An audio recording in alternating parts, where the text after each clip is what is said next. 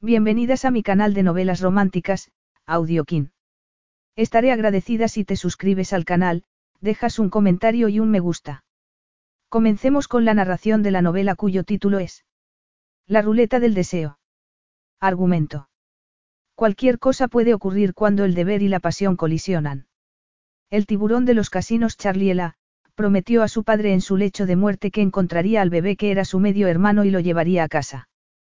Pero no contaba con que la tía del bebé y su tutora legal, Dora Thorne, contraatacase cada uno de sus movimientos, ni con que su belleza pusiera en jaque su lógica implacable.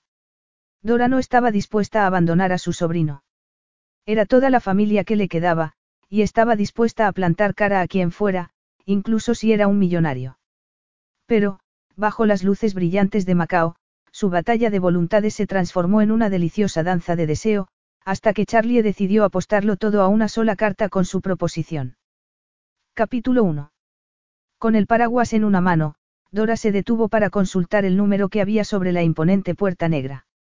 El corazón le latía al mismo ritmo que las gotas que caían y mojaban las calles de Londres.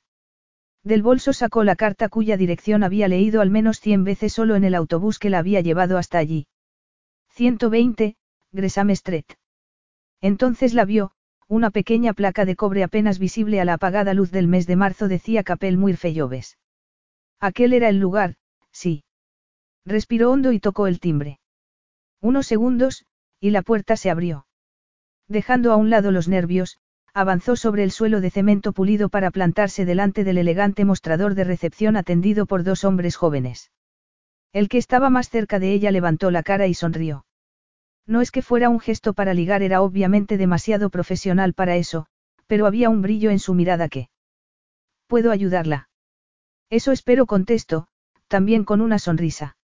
Durante las últimas siete semanas, el único hombre de su vida había sido uno que llevaba pañales y tenía solo ocho dientes, así que prácticamente se había olvidado de que los hombres adultos podían resultar atractivos. Y limpios.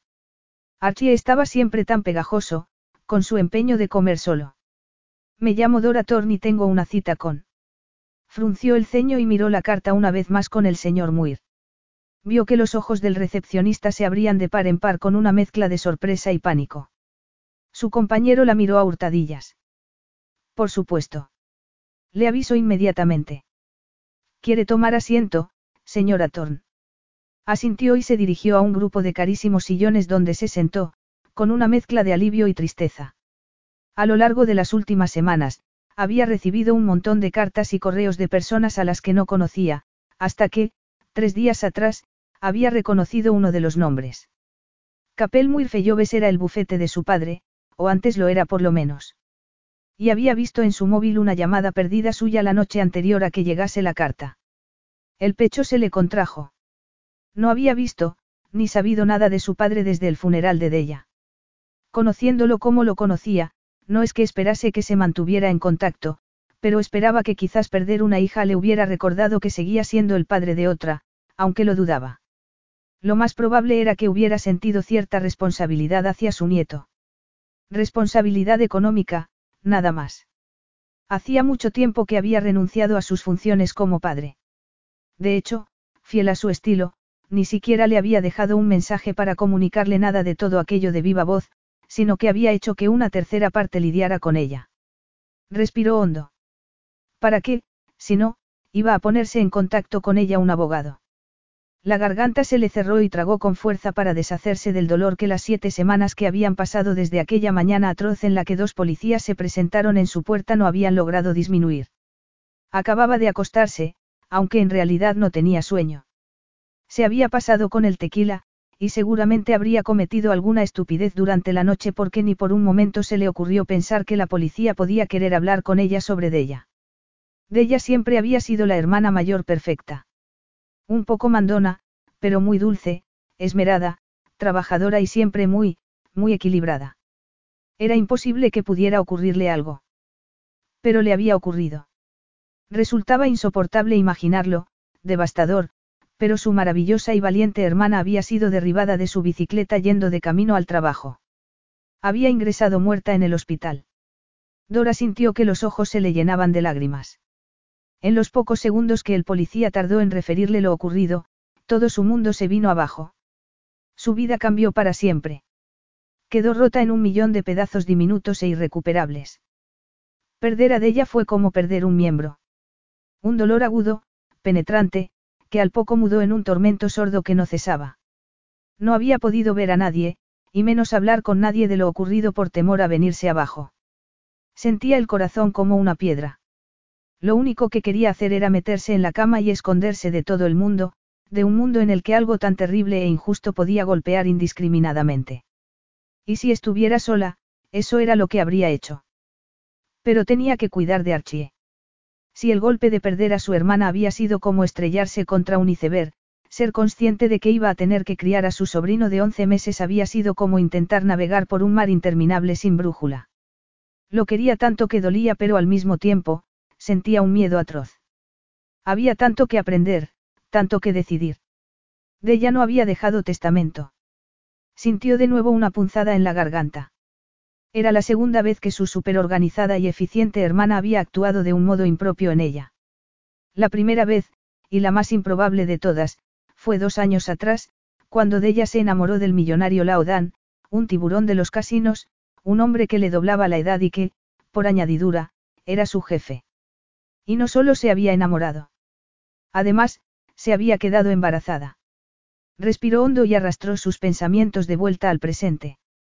Que de ella no hubiera dejado últimas voluntades no significaba solo que no había dejado dicho cómo quería que se procediera en caso de su fallecimiento, sino que significaba una cantidad ingente de documentación en una situación ya de por sí angustiosa. Incluso había tenido que solicitar legalmente poder ser la tutora de Archie. Habría actuado del mismo modo si de ella la hubiera nombrado tutora en su testamento, o solo buscaba una excusa. Señora Thorne. Delante de ella tenía a un hombre de mediana edad, vestido con traje de raya diplomática y un cabello gris que brillaba algo menos que su dentadura. Agradecida por poder cambiar el rumbo de sus pensamientos, se puso en pie. Es un placer conocerla. Gracias por venir hoy. Soy Peter Muir, uno de los socios fundadores se presentó, estrechándole la mano con fuerza. En nombre del bufete permítame ofrecerle mis más sinceras condolencias por su pérdida. Un accidente terrible. Gracias contestó, la sonrisa congelada en los labios. No quería ni necesitaba consuelo de un desconocido, pero en cierto modo era un alivio saber que su corazonada estaba encarrilada.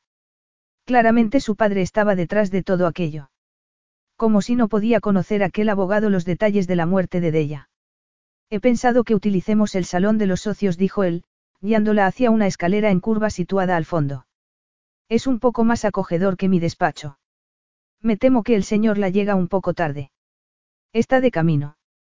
En breve estará aquí. Dora asintió educadamente con la esperanza de que la confusión no se le notara en la cara. Dado que no tenía ni idea de quién era el señor La, su retraso le era irrelevante. Ya estamos. Parpadeó varias veces. Quedaba claro que su idea de, acogedor, difería bastante de la suya. La estancia era más grande que toda la planta baja de su casa, con un inmenso ventanal y una selección de sofás y sillones de aspecto cómodo. Encima de la chimenea, había un enorme espejo rectangular que ocupaba toda una pared. ¿Le apetece tomar algo? Café, té. Por culpa de las muelas de Archie, se había quedado dormida y no había tenido tiempo de comer ni de beber nada aquella mañana. Lo que de verdad le apetecía era un par de esas deliciosas galletas danesas. Un café estaría muy bien. Con leche y sin azúcar, por favor. Ah, Susanna. El señor Muir se dio la vuelta cuando una belleza rubia que parecía sacada de una película de Hitchcock apareció en la puerta. Un café para la señora Thorne, por favor. Si me disculpa un instante, señora Thorne, voy a por la documentación. Por supuesto. Al quedarse sola, se recostó en el sofá de terciopelo, pero inmediatamente se incorporó. Si empezaba a relajarse, se quedaría dormida. Tenía que estar alerta y concentrarse.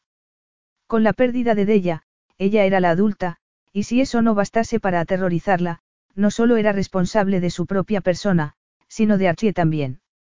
Su hermana hacía que todo pareciera tan fácil, y no solo con Archie, sino también cuando no le quedó otro remedio que ocuparse de ella al marcharse su padre. Hizo una mueca. Había sido una adolescente típica, perezosa, insolente, siempre quejándose de que todo era injusto o aburrido. Pero su casa siempre estaba limpia, siempre había comida en la nevera, y su hermana jamás se había planteado ponerla en adopción. De pronto el silencio de la estancia le resultó asfixiante. La culpa que con tanto esfuerzo intentaba acallarla estaba ahogando. Había hecho la llamada a finales de la semana anterior, después de unos días particularmente difíciles. Desde la muerte de su madre, Archie se había mostrado inquieto y deseoso de estar siempre en brazos, pero ella solía encontrar el modo de distraerlo y calmarlo, sin embargo, aquellos días nada de lo que hacía parecía funcionar y el chiquillo estaba inconsolable y furioso. Agotada, desesperada y vencida, no tuvo más remedio que reconocer lo que el niño estaba sintiendo y admitir lo que había sabido desde el primer minuto, que ella nunca podría ser de ella. Jamás podría reemplazar a su hermana. Solo era una impostora que casi no era capaz de cuidar de sí misma, cuanto menos de un bebé. Lo que Archie necesitaba, lo que se merecía, era recibir los cuidados de alguien que supiera lo que hacía. Había sido un alivio hacer esa llamada al día siguiente. La mujer que la había atendido en la agencia de adopción había sido muy agradable y serena. En ningún momento se había sentido juzgada. Pero incluso antes de que la entrevista terminase, supo que nunca podría renunciar a Archie. Sí, la vida con él iba a ser todo un desafío, agotadora y frenética, pero sin él, sería insoportable. Fuera cual fuese el sacrificio que tuviera que hacer, lo haría. Aunque para ello tuviera que ser camarera con una sonrisa plastificada siempre en la cara. Servir cócteles en el Black Ellis, un casino del West End, no era ni mucho menos el trabajo de sus sueños, pero las propinas eran buenas, y en aquel momento no podía plantearse absolutamente nada más. Fue un alivio ver entrar a Susanna con una bandeja en las manos. Aparte de un termo de café, llevaba un platito de galletas, y en cuanto dejó la bandeja en la mesita baja, tuvo que agarrarse las manos para no engullir una de las galletas. Gracias. Está perfecto. Susanna sonrió por compromiso. El señor Muir me ha pedido que le diga que el señor la acaba de llegar y que enseguida suben. Dora asintió. Aquel tal señor la debía ser uno de los socios principales del bufete para que todo el mundo estuviera tan entusiasmado con su presencia. Aquí estamos. Gracias, Susanna. Peter Muir entró en la sala sonriendo, pero Dora aún estaba mirando a Susanna y no reparó en el hombre que lo seguía. Ella es la señora Thorne. Dora sonrió de manera automática y tendió la mano, pero la sonrisa le flaqueó un poco cuando el segundo hombre de le acercó. Sintió que la boca se le abría. Respira, se ordenó. Teniendo en cuenta la reverencia con que todos se referían a él, se esperaba un hombre mayor, pero resultó ser un joven de unos treinta y tantos, y eso la había dejado descolocada. Pero la sorpresa quedó relegada casi de inmediato porque otros dos pensamientos colisionaron en su cabeza. El primero fue que, sinceramente, era el hombre más guapo que había visto en su vida y, el segundo, que le resultaba extrañamente familiar aunque, a juzgar por su falta de reacción, Charliela no estaba experimentando la misma sensación que ella. Pelo negro y liso, pómulos marcados y una boca de labios carnosos llamaron su atención, y un calor inexplicable fue apoderándose de su piel, casi como si se estuviera dando una ducha caliente. Charlie ladeó ligeramente la cabeza y sus ojos oscuros se clavaron en los de ella para estrechar su mano, lo que le provocó una especie de descarga eléctrica. Apretó su mano con firmeza pero sin agresividad. Aparte de su indiscutible atractivo, tenía un aire de autoridad que le hacía innecesario recurrir a otras tácticas. No era la primera vez que un hombre y ella se miraban, pero sí que era el primero que la miraba tan intensamente que era como si estuviera viéndola por dentro. Pero no fue eso lo que le provocó un escalofrío, sino la certeza de que Charliela, después de mirarla de arriba abajo, la deseaba tanto como la desaprobaba. Estaba acostumbrada a ambas reacciones, pero nunca de la misma persona y al mismo tiempo, y su censura la pilló desprevenida. ¿Por qué iba a tener ese sentimiento hacia ella, una completa desconocida? Contuvo el aliento mientras él seguía mirándola. Gracias, Peter dijo por fin, dirigiéndose al abogado.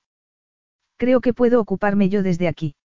A no ser que la señora Thorne tenga algo que objetar, claro. Dora sintió una fuerte tensión en los hombros y en la espalda. Era la primera vez que lo oía hablar, y su voz le resultó sorprendente. Tenía un tono medido y sereno, era la voz de un hombre que no necesitaba gritar. La clase de voz que emanaba de saber que todo el mundo estaba en vilo, aguardando a cumplir tu voluntad. Consciente de que su reacción ante él debía estar escrita en su cara, sintió de repente cierta irritación porque diera por sentado que ella formaba parte de ese grupo. Supongo que podré sobrevivir, bromeo. Quería hacerle saber que no podía intimidarla. Él no contestó. Simplemente esperó a que la puerta se cerrara al salir el señor Muir para sentarse en uno de los sillones. Ella permaneció de pie. Por favor, dijo, señalando el sofá. Tome asiento. Volvió a sentarse. Sentía el latido del corazón inusitadamente fuerte mientras sus ojos oscuros seguían clavados en su cara, y quiso cruzar los brazos para protegerse, pero no lo hizo para que él no sospechara que le importaba lo que pudiera pensar. Voy a tomar un poco de café, dijo de pronto. ¿Quiere una taza? Su expresión no cambió. No tomo café. De todas formas, preferiría que tratáramos directamente el asunto que nos ocupa. Tengo otra reunión a la que asistir. Estuvo a punto de preguntarle por qué entonces había concertado una cita con ella aquella mañana, pero, en realidad, ¿qué más le daba? Al fin y al cabo, era su padre el que le pagaba el tiempo que empleara. Seguro que no es tan importante como está conmigo, espetó. Le vio apretar los labios mínimamente y volvió a sentir aquella extraña palpitación de reconocimiento. Tenía que ser cosa de su cabeza, que le estaba jugando una mala pasada, pero aún así. Lo siento, pero nos conocemos. Le preguntó despacio. Es que me resulta usted familiar. Él siguió mirándola impasible, estudiando su rostro, considerando la pregunta y su respuesta, y Dora volvió a sentirse irritada. Un momento antes le había dicho que tenía otra reunión, y ahora parecía tener todo el tiempo del mundo. Seguramente es porque me parezco a mi hermano, dijo por fin. Primero lo sintió en el estómago, una incomodidad creciente y fría que se extendió hacia los brazos y las piernas. Negó con la cabeza. Habría querido apartar la mirada, pero no podía. Estaba atrapada en su mirada fija, sin parpadeo. No creo que conozca a su hermano. Oh, sí, sí que lo conoce, contestó con una sonrisa, pero una de esas sonrisas controladas que no llegan a los ojos. Lo conoce muy bien, hizo una pausa. Su sobrino, Archie, es mi hermano. Mi medio hermano, para ser preciso. La habitación comenzó a dar vueltas. Su sangre parecía haberse vuelto de hielo. Lo miró boquiabierta, con las palabras de negación atascadas en la garganta. Claro. Ahora lo veía. En la forma de su boca y en el destello de ira. Era Archie. Se parecía a Archie, al Archie de Della. A su Archie. Intentó tomar aire, centrarse, recordar fragmentos de conversación, cosas que había dicho de ella. El padre de Archie, Laodan, tenía otros hijos mayores de varios matrimonios anteriores. Varias hijas y un hijo. Charlie. Tenía un nudo en la garganta que no le dejaba tragar saliva. Aquello significaba que la madre de Charlie había sido esposa de Laodan cuando de ella era su amante. Ahora, por lo menos, comprendía la desaprobación de Charlie. Lo que seguía sin entender era qué hacía en aquella habitación con ella. No es abogado, dijo. Y se ha cambiado el apellido. Adoptar un apellido inglés es una práctica común. Así se evitan malas pronunciaciones. ¿Y qué es lo que quiere? Preguntó, con un escalofrío recorriéndole la espalda. Pero supo lo que quería incluso antes de que abriese su preciosa boca.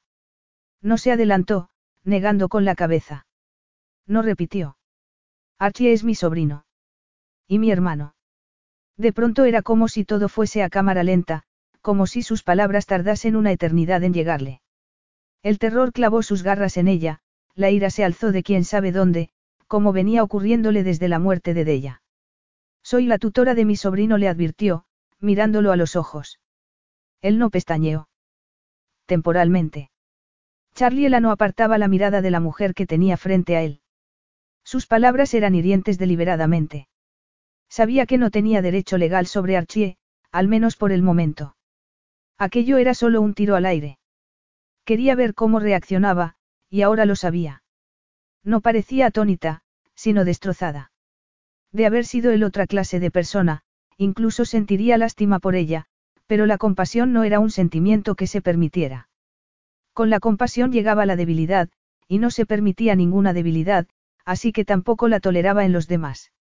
Siguió mirándola fijamente, pasando por alto el latido de deseo que notaba en la sangre. Su padre era un hombre inmensamente rico que poseía magníficas obras de arte, entre las que se encontraban pinturas y esculturas de mujeres hermosas, pero ninguna de ellas se acercaba siquiera a Dora Thorne. Piel de color marfil, cabello rubio y ondulado y unos profundos ojos grises, parecía la Venus de Botticelli. Pero ahí se acababa todo el parecido. Miró el expediente que Peter Muir le había entregado. Debajo había otro, un informe elaborado por su equipo de seguridad en Londres. Su contenido no había sido ni revelador ni significativo. Simplemente había servido para confirmar sus sospechas. Dora Thorne podía ser hermosa y deseable, pero también informal, indisciplinada y carente de los medios necesarios para criar a su hermano como era debido. Eso sí, tenía una gran vida social. Frecuentaba distintos grupos de amigos, y Londres parecía estar lleno de jóvenes a los que les había roto el corazón. Seguramente porque pensaba que podía encontrar a alguien de cartera más abultada entre los jugadores de Black Ellis. Apretó los dientes. Podía perdonar algunas cosas esa falda de tubo y la blusa que hacía parecer que vistiera la ropa de otra persona, pero la sangre marcaba de manera indeleble el carácter de una persona, y él había trabajado con su hermana, había confiado en ella, y había resultado ser una mentirosa.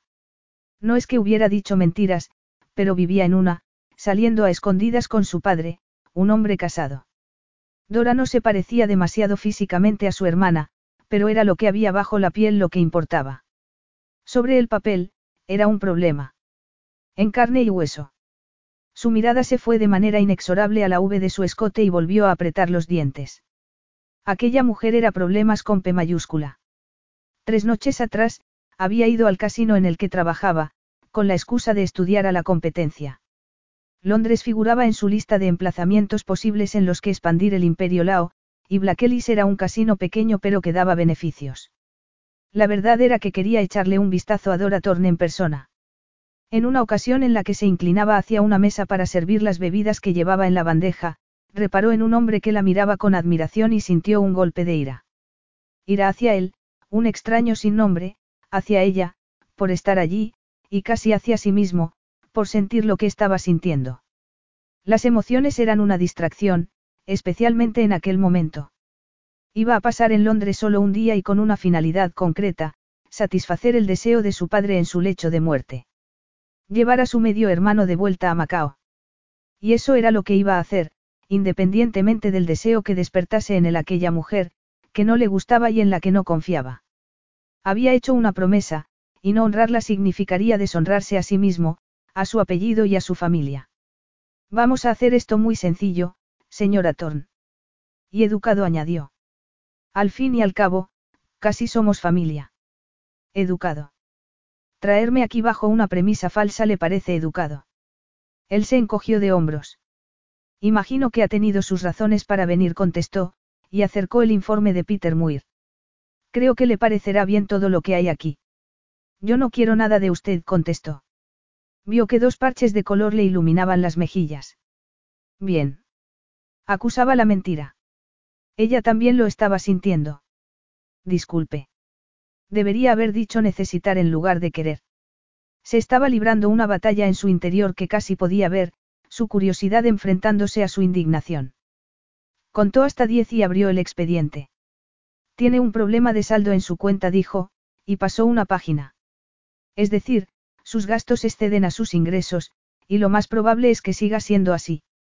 ¿Y cómo sabe usted eso? Preguntó, atónita. Ah, ya. Saltarse la ley a la torera denota una gran clase.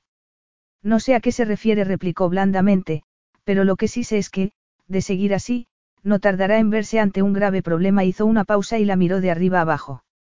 El tutor legal de Archie debe ser capaz de cuidarlo y de garantizar su bienestar, algo difícil de hacer sin dinero. Y usted es lo que se define como persona de bajos ingresos y sin perspectivas de mejorar.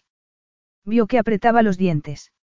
Estoy segura de que es consciente de que hay cosas más importantes que el dinero, replicó, aunque entenderlo, no espero que lo entienda. ¿Qué me quiere decir? Se inclinó hacia adelante, sonriendo con frialdad. Quiero decir que cuando su padre estaba vivo no mostró interés ninguno por Archie. Ni siquiera por el concepto de Archie. Quería sexo con Della, no un hijo. Charlie parpadeó. El descaro de su comentario, y la emoción que había en su voz le habían pillado con la guardia baja. Su hermana sabía exactamente dónde se metía.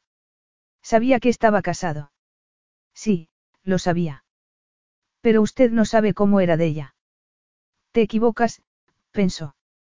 Sabía exactamente cómo era. Una más de la larga lista de amantes de su padre, todas ellas con la esperanza y el deseo de que la Odan las hiciera su esposa. Nada de eso es relevante en esta conversación. Lo que importa aquí es Archie y su bienestar, y los dos sabemos que yo puedo ofrecerle lo mejor de todo. Si firma este documento, haré que sus problemas económicos desaparezcan. Me está ofreciendo un soborno.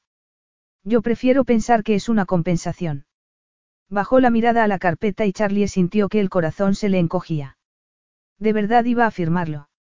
Por una razón que no llegaba a comprender, se sentía más desilusionado que triunfante. Hay un montón de ceros por un bebé y mi aceptación. Lo miró a los ojos con dureza y el aire se volvió denso. Pero sabe una cosa. Soy de las que piensan que no se le puede poner precio al privilegio de criar a un niño. Y, francamente, Prefiero mantener mi orgullo que tener su compensación envenenándome la vida, sentenció, mirándolo como si fuera algo que se le hubiera pegado al zapato. Muy noble. Y muy profundo. Pero que fácilmente se le olvidó que criar a Archie era un privilegio cuando llamó a la agencia de adopción. El color abandonó sus mejillas y el fuego de su mirada se apagó. Eso es confidencial. Pero no irrelevante. Sacó el documento de la carpeta y se lo tendió. Pasaron unos segundos y por fin lo tomó de sus manos. No esperaba que capitulase tan fácilmente. Hubo un momento de silencio antes de que ella volviese a hablar. Voy a decirle que es relevante, hizo una pausa. No, más que relevante, crítico. Y es que ningún niño, y menos mi sobrino, debería ser criado por alguien como usted. Alguien que no solo tiene una batería de trucos sucios a su disposición, sino que además está encantado de utilizarlos. Se levantó, arrugó el documento con las manos y lo arrojó sobre la mesa. Quédese con su dinero, señor La. Lo va a necesitar cuando vayamos a los tribunales. Y salió de la estancia antes de que él hubiera tenido tiempo siquiera de levantarse. Capítulo 2. Inclinándose hacia adelante, Charlie tomó la pieza de mayón hecha de hueso de buey que tenía sobre la mesa. En Macao jugaba al mayón casi todos los días, pero fuera de allí era difícil encontrar un oponente de nivel. A veces jugaba una partida rápida con uno de sus hombres del equipo de seguridad, y otras lo jugaba en el móvil, pero aquella mañana no le estaba proporcionando la serenidad que solía obtener. Apretó los dientes y se acercó al ventanal que ocupaba tres de las cuatro paredes de su dúplex para contemplar el avance de una gabarra por el Támesis, mientras intentaba encontrarle explicación a su mal humor. Su vida funcionaba siempre como un reloj, exacto y muy caro. Se levantaba temprano. Sesión con su entrenador personal, ducha y desayuno. A veces iba al trabajo conduciendo su discreto Bentley Mulsanne, pero casi siempre lo llevaba su chofer. El Golden Road, el hotel con casino de su padre, era el más lujoso de los hoteles en el Kotay Strip de Macao. Sus clientes podían comprar, nadar, ir al gimnasio o, simplemente, disfrutar de una magnífica comida en su restaurante con varias estrellas Michelin. Su hotel hermano, el Black Tiger, era más nuevo, de menor tamaño y destinado a los jugadores que no se molestarían en aparecer a menos que el premio llevara una larga ristra de ceros. Era su creación, y aparte del éxito que tanta satisfacción le había proporcionado, le había granjeado el premio más esquivo de todos, las alabanzas de su padre. Charlie trabajaba siete días a la semana y, pasara lo que pasase durante el día, siempre volvía a casa para dormir siete horas ininterrumpidas. Pero el día anterior había sido diferente. Lo había pasado de reunión en reunión, y quizás por primera vez en la vida, le había costado trabajo concentrarse. La imagen del momento en que Dora lo miró con aquellos ojos oscuros como nubes de tormenta no dejaba de materializársele. Por alguna razón, aquellos segundos se le habían metido bajo la piel. Ella se le había metido bajo la piel. Su belleza. Su espíritu. Y su propio fracaso. No había logrado que aceptase el dinero, que no era más que un cebo, un modo de llamar su atención, de hacerla enfadar, de confundirla para que no pudiera pensar con claridad. Era la primera vez que su libido había desbancado a la lógica y el pragmatismo. La noche anterior, con una disciplina trabajada durante años, había conseguido quedarse dormido, pero apenas amaneció, se despertó aterrado, enredado en las sábanas, acosado por los recuerdos de aquellas noches en la casa de sus padres en Macao. De niño dormía fatal. Son terrores nocturnos, decía su madre, pero en realidad era el día lo que temía. Su madre era una mujer muy hermosa. Exquisita, decía su padre, cuando aún podía soportar estar en la misma habitación que ella. Él podría emplear palabras mejores para describirla. Desdichada, por ejemplo. Había nacido en el seno de una familia de Macao cuya situación económica empezaba a ser asfixiante, por lo que la habían presionado para que se casara cuanto antes. Casarse con su padre la había ayudado a mantener su estatus, pero en la misma medida en que el poder sobre su esposo fue disminuyendo, creció su temor y su nerviosismo, y Charlie nació precisamente en el momento álgido de sus miedos. Sintió el peso del teléfono en el bolsillo. Debería llamarla, y lo haría. Pero no en aquel momento. No estaba de humor. Se sentía tenso. De hecho, rebosaba energía, energía de una clase que no solía sentir últimamente y que emanaba de la frustración. Respiró hondo y acarició la pieza mientras intentaba relajarse y encontrar ese lugar familiar de serenidad y concentración. La primera regla de un casino era dejar las emociones en la puerta. Su padre le había impuesto esa condición para que trabajase con él, y aunque le había costado tiempo y esfuerzo, lo había conseguido. Respiró hondo. Había bastado un breve encuentro con Dora Thorne para que esa habilidad se fuera al garete. La primera vez que oyó su nombre, no significó nada para él.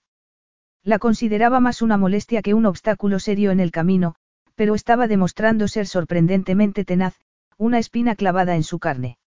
La pieza se le cayó de la mano. Maldiciendo se agachó a recogerla. La piel de Dora era exactamente del mismo color que la pieza. Seguro que era también igual de suave y cálida. Respiró hondo y se imaginó quitándole la ropa, dejándola desnuda, tumbándose sobre ella. Cerró los ojos y sintió que su cuerpo se enardecía. Abriría aquella boca de labios deliciosos.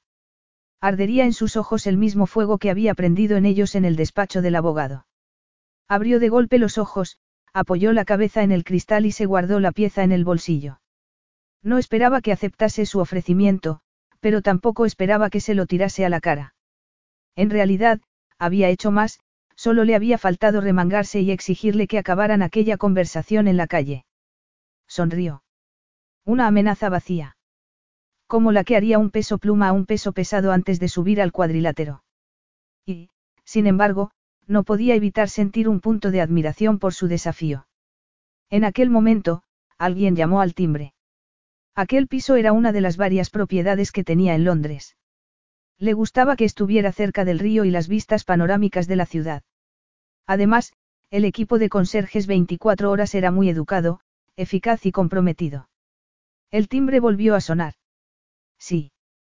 Contestó, conteniendo su irritación. Oyó toser al conserje no sin cierto nerviosismo. Siento molestarle, señor La, pero tiene usted una visita. Imposible corto. No espero a nadie. La señora dice que es un familiar. La señora. Su madre y sus hermanas estaban a casi ocho mil kilómetros de allí. De pronto recordó las palabras que le había dicho a Dora. Vamos a hacer esto muy sencillo, señora Thorne. Y educado. Al fin y al cabo, casi somos familia.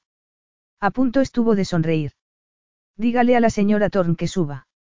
Hacía apenas 24 horas que Dora se habría lanzado a la pelea con él, pero había tardado todavía menos en darse cuenta de que era una pelea que no podía ganar. Su siguiente movimiento había sido huir, pero su gente la mantenía vigilada. Bueno, más bien Archie. Y, sinceramente, no se le había ocurrido pensar que ella le iba a hacer a él lo mismo. Sintió de nuevo una punzada de admiración. Oyó llegar el ascensor. Las puertas se abrieron. Dora llegaba emparedada entre sus dos guardias de seguridad, y se la veía absurdamente pequeña. Llevaba la melena rubia recogida en una especie de complicado moño que le hacía parecer más joven. O quizás fuera la falta de maquillaje. En realidad, no lo necesitaba. Pero fue la ropa que traía puesta lo que hizo que un músculo le temblase en la mejilla. Nada de falda de tubo y blusa de seda, sino unos vaqueros holgados, botas negras y un enorme bolso de ante que parecía pesar más que ella. El mensaje era alto y claro, estaba allí para hacer una declaración. Interesante pero inútil. Y ella, más que nadie, debería saberlo, dado que trabajaba en un casino. Con un gesto de la cabeza pidió a sus hombres que se retiraran. Señora Thorne, ¿quiere pasar? No sin cierta desconfianza, siguió a Charlie por su piso intentando no quedarse con la boca abierta.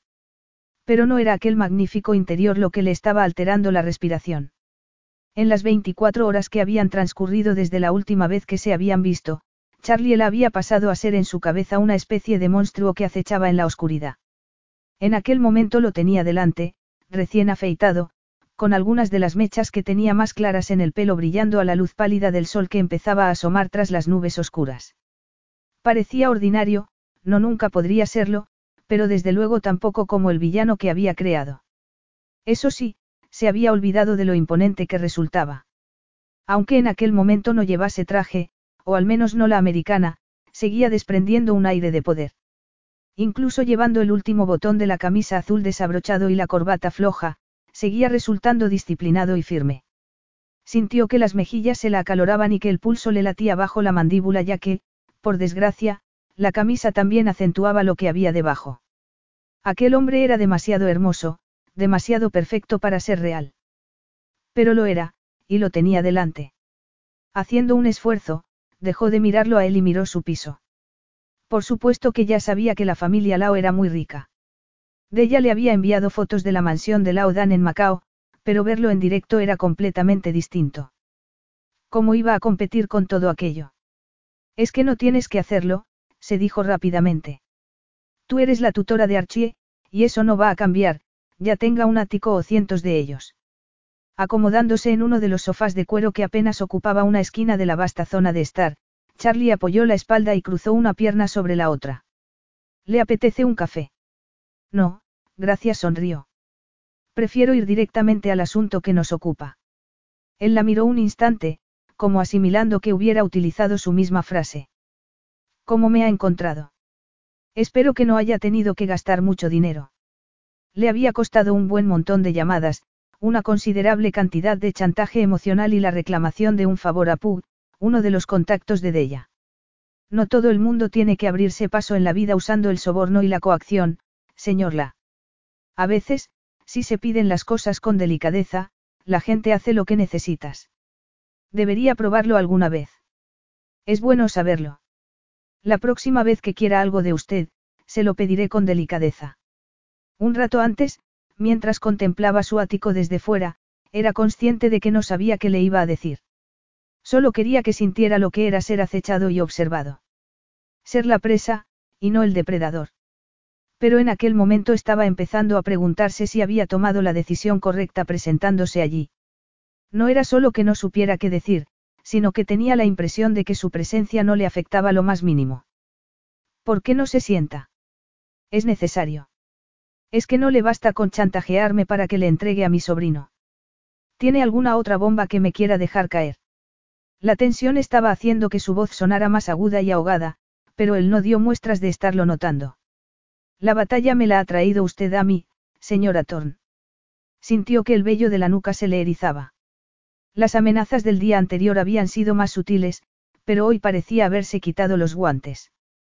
Involuntariamente le miró la mano del brazo que tenía extendido relajadamente sobre el respaldo del sofá, y recordó la punzada de calor que había sentido cuando le había rozado la mano. En aquel instante y solo durante unos segundos había visto a un hombre distinto bajo aquella superficie pulida y controlada. Un hombre sin límites. Un hombre dispuesto a utilizar esas manos para atormentar, excitar y dar placer a su amante. Su corazón se lanzó a latir desaforadamente hasta el punto de que sintió un ligero mareo y optó por sentarse. Tiene razón. La ira y la audacia que la habían arrastrado hasta allí se estaban disolviendo rápidamente, pero necesitaba decir algo. No podía quedarse mirándolo sin más. Mire, sé que su familia es importante en Macao, y estoy segura de que está acostumbrado a emplear su influencia indiscriminadamente para conseguir salirse con la suya, pero no estamos en Macao, y su apellido y su dinero aquí no significan nada. Esperaba que la interrumpiera, que le dijera que se equivocaba, pero no dijo nada. Siguió mirándola impasible, dejando que el silencio llenara el espacio entre ellos hasta que sintió deseos de gritar solo por romperlo. En mi experiencia, el dinero es el lenguaje universal, dijo por fin. Tenía razón. La gente rica tenía la costumbre de conseguir siempre lo que se proponía, pero... Archie no es un negocio, espetó, el pánico dando paso a la ira. Y yo tengo a la ley de mi lado. O al menos la única ley que importa en este caso. Por un momento permaneció mirándola, inmóvil. Por ahora contestó, encogiéndose de hombros. No, no solo por ahora. Soy la tutora legal de Archie, y si quiere algo con él, tendrá que pasar por mí. Por supuesto, replicó con suavidad. No es esa la razón de que esté aquí. ¿O es que tiene alguna otra razón más personal para haber venido? Lo miró a los ojos y sintió un escalofrío correr por su espalda. Respiró hondo, intentando no prestar atención al modo en que sus palabras le estaban provocando tensión en la pelvis. Estaba jugando con ella, pero ¿qué podía decir? Quería sentirme como un tigre, y no como un antílope. Le parecería que había perdido la cabeza. Respiró hondo. Su padre nunca quiso saber nada de Archie. Pero yo no soy mi padre, respondió, imperturbable. Y yo sí quiero conocer a Archie.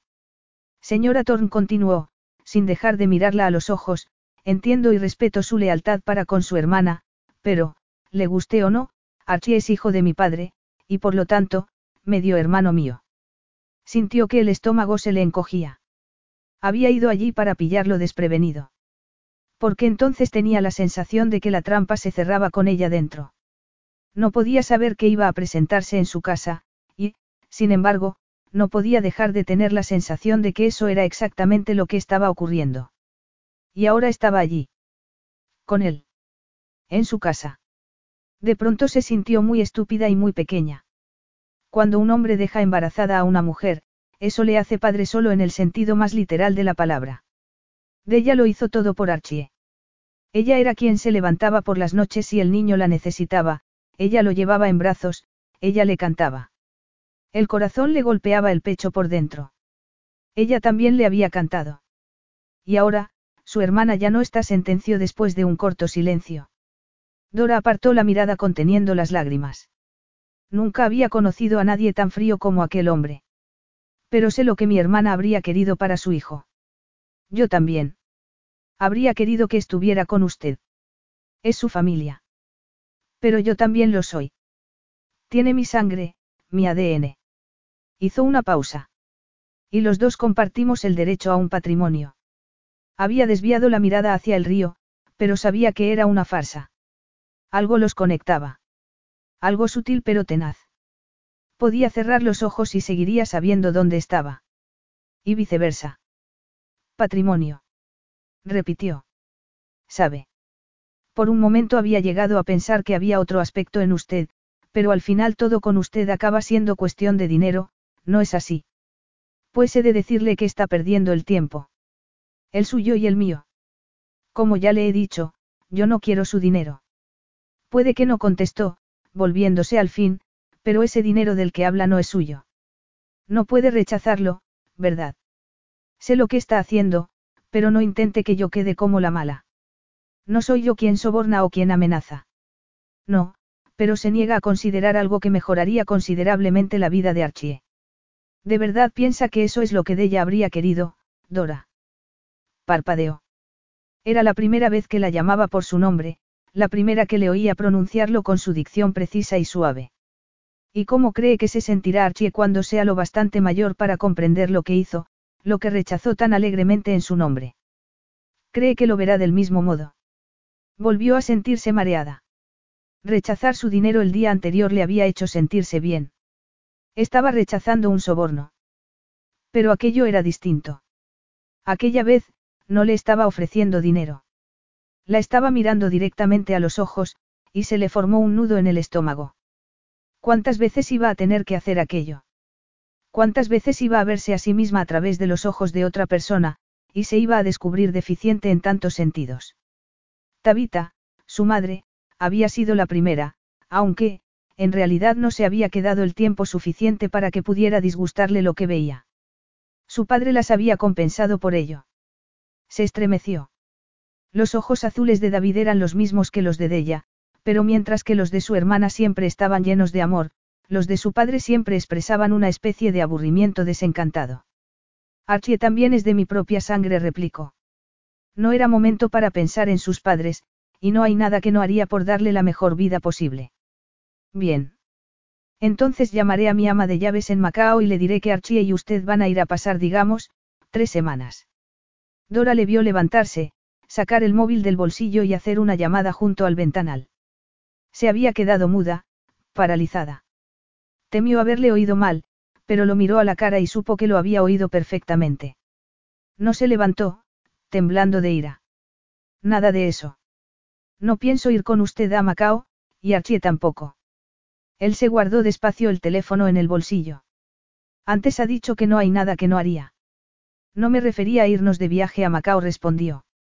Estaba perdiendo el hilo de la conversación. Antes ha dicho algo de un patrimonio. Todo con usted acaba siendo cuestión de dinero, ¿no es así? Espetó, repitiendo sus propias palabras. En aquel instante le odió. Odió cómo era capaz de darle la vuelta a todo, como sabía hacerla sentir siempre un paso por detrás. El silencio se extendió ocupándolo todo, y él se le acercó. Dora dio instintivamente un paso atrás, empujada por la ira, el miedo y algo más que le quemaba la piel. Archie va a cumplir un año la semana que viene, dijo, parado delante de ella. ¿Qué ocasión podría ser mejor que la de su cumpleaños para presentarlo al resto de su familia? Eso es lo que quiero, Dora, que Archie viaje a Macao para que pueda conocer a su familia. Ver su casa. Estar con sus hermanos. Tiene derecho a todo eso. Y sé qué es lo que su hermana habría querido. Se miraron un momento sin decir una palabra. Escribió cartas a mi padre. Me enseñó algunas. Nada íntimo. Solo frases en las que decía que adoraba Macao y que significaba mucho para ella. Lo mismo que la familia. Dora tragó saliva. Eso era cierto. Su hermana adoraba Macao. También sabía que soñaba con vivir allí como una familia, con Laudan y Archie. Y ella no era la única que soñaba con tener una familia. Como si le leyera el pensamiento, Charlie dio otro paso más. Podrías hacerlo por ella, Dora. Podrías dejar a un lado tus sentimientos, tus dudas, tu vida, y llevar a Archie a su hogar en Macao. Lo harías por ella. Intentó encontrar las palabras, pero solo era consciente del latido de su corazón y de su mirada, oscura, firme, intensa. Su amor por su hermana lo sentía en aquel momento como un peso, y también la culpa, la llamada a la agencia de adopción. Sentía que tiraban de ella en direcciones opuestas. Sabía que de ella querría que fuese, pero tenía miedo de perder a su familia. En aquel momento, Archie la quería, y no deseaba que eso cambiara. Además, tenía miedo de aquel hombre. De su sentido de la finalidad, de su implacabilidad. Y de la inquietante conexión que había entre los dos. Está bien cedió al final, pensando que podía ofrecer unas semanas de su vida a cambio de todo lo que de ella había hecho por ella. Pero solo podré estar dos semanas a lo sumo, y no sé siquiera si tanto tiempo. Necesitaba que Charlie la supiera que no podía salirse con la suya en todo. Podremos tratar los detalles más adelante. Aquellas palabras no le dieron tranquilidad ninguna. Tengo que irme. Claro. Déjame que te acompañe.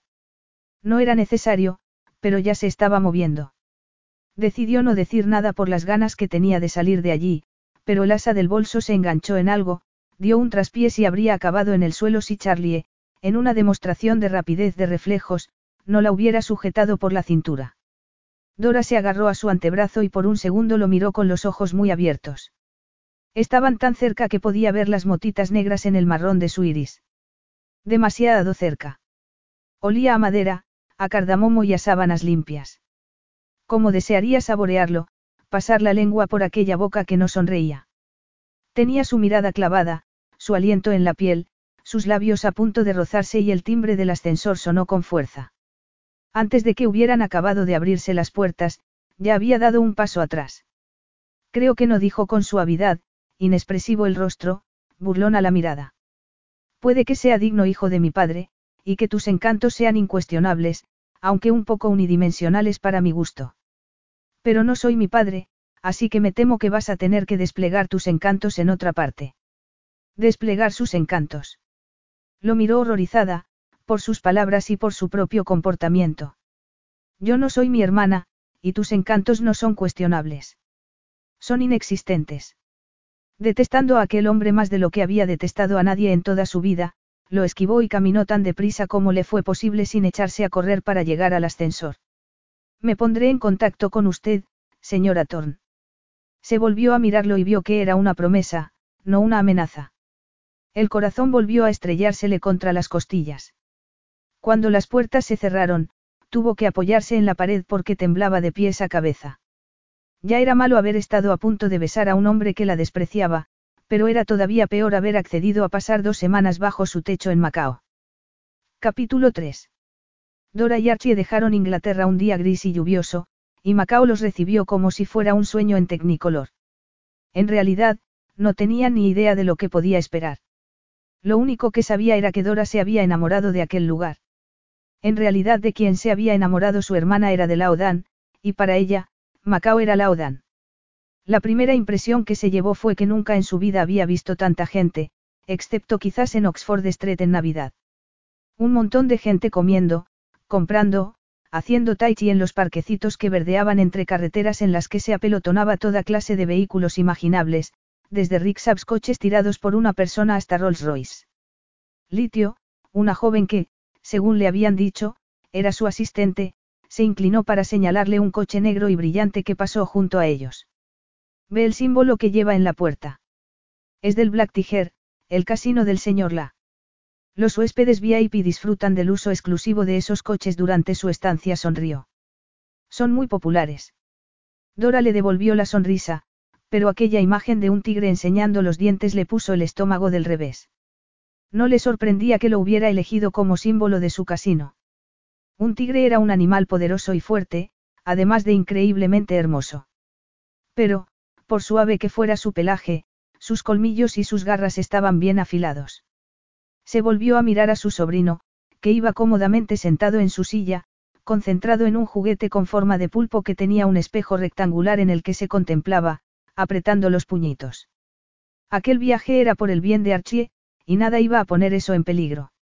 ¿A qué distancia estamos de la casa del señor La? Preguntó a Litio. Unos 20 minutos. Está en una zona muy bonita, íntima y segura. Perfecta para los niños. Dora intentó sonreír. Íntima. Segura. Una prisión. Acarició la mejilla de Archie con el estómago cada vez más patas arriba, y el niño la miró con una sonrisa que le encogió el corazón. El pequeño apenas había dormido en el vuelo y estaba muy cansado, además de con hambre. Habría tomado la decisión adecuada llevándolo hasta allí. Todos los expertos decían que los bebés necesitaban certezas, y después de todo lo que ya había ocurrido en su corta vida, no sería particularmente cierto en su caso. Tenía que ser más firme, más decidida. Como de ella. Como Charlie. Como ella cuando estaba sobre un escenario, el único lugar en el que se sentía centrada y completa. Tiene frío, señora Thorne. Litio la miró preocupada. ¿Quiere que baje el aire acondicionado? No, está bien, gracias. No tengo frío. Ni calor añadió rápidamente. Charlie podía considerarla una fracasada, pero estaba claro que su personal, y en particular Litio, había recibido instrucciones de anticiparse a todas sus necesidades. Hemos llegado, explicó Litio con una sonrisa mientras dos enormes puertas de hierro se abrían. Cinco minutos después, la limusina se detuvo.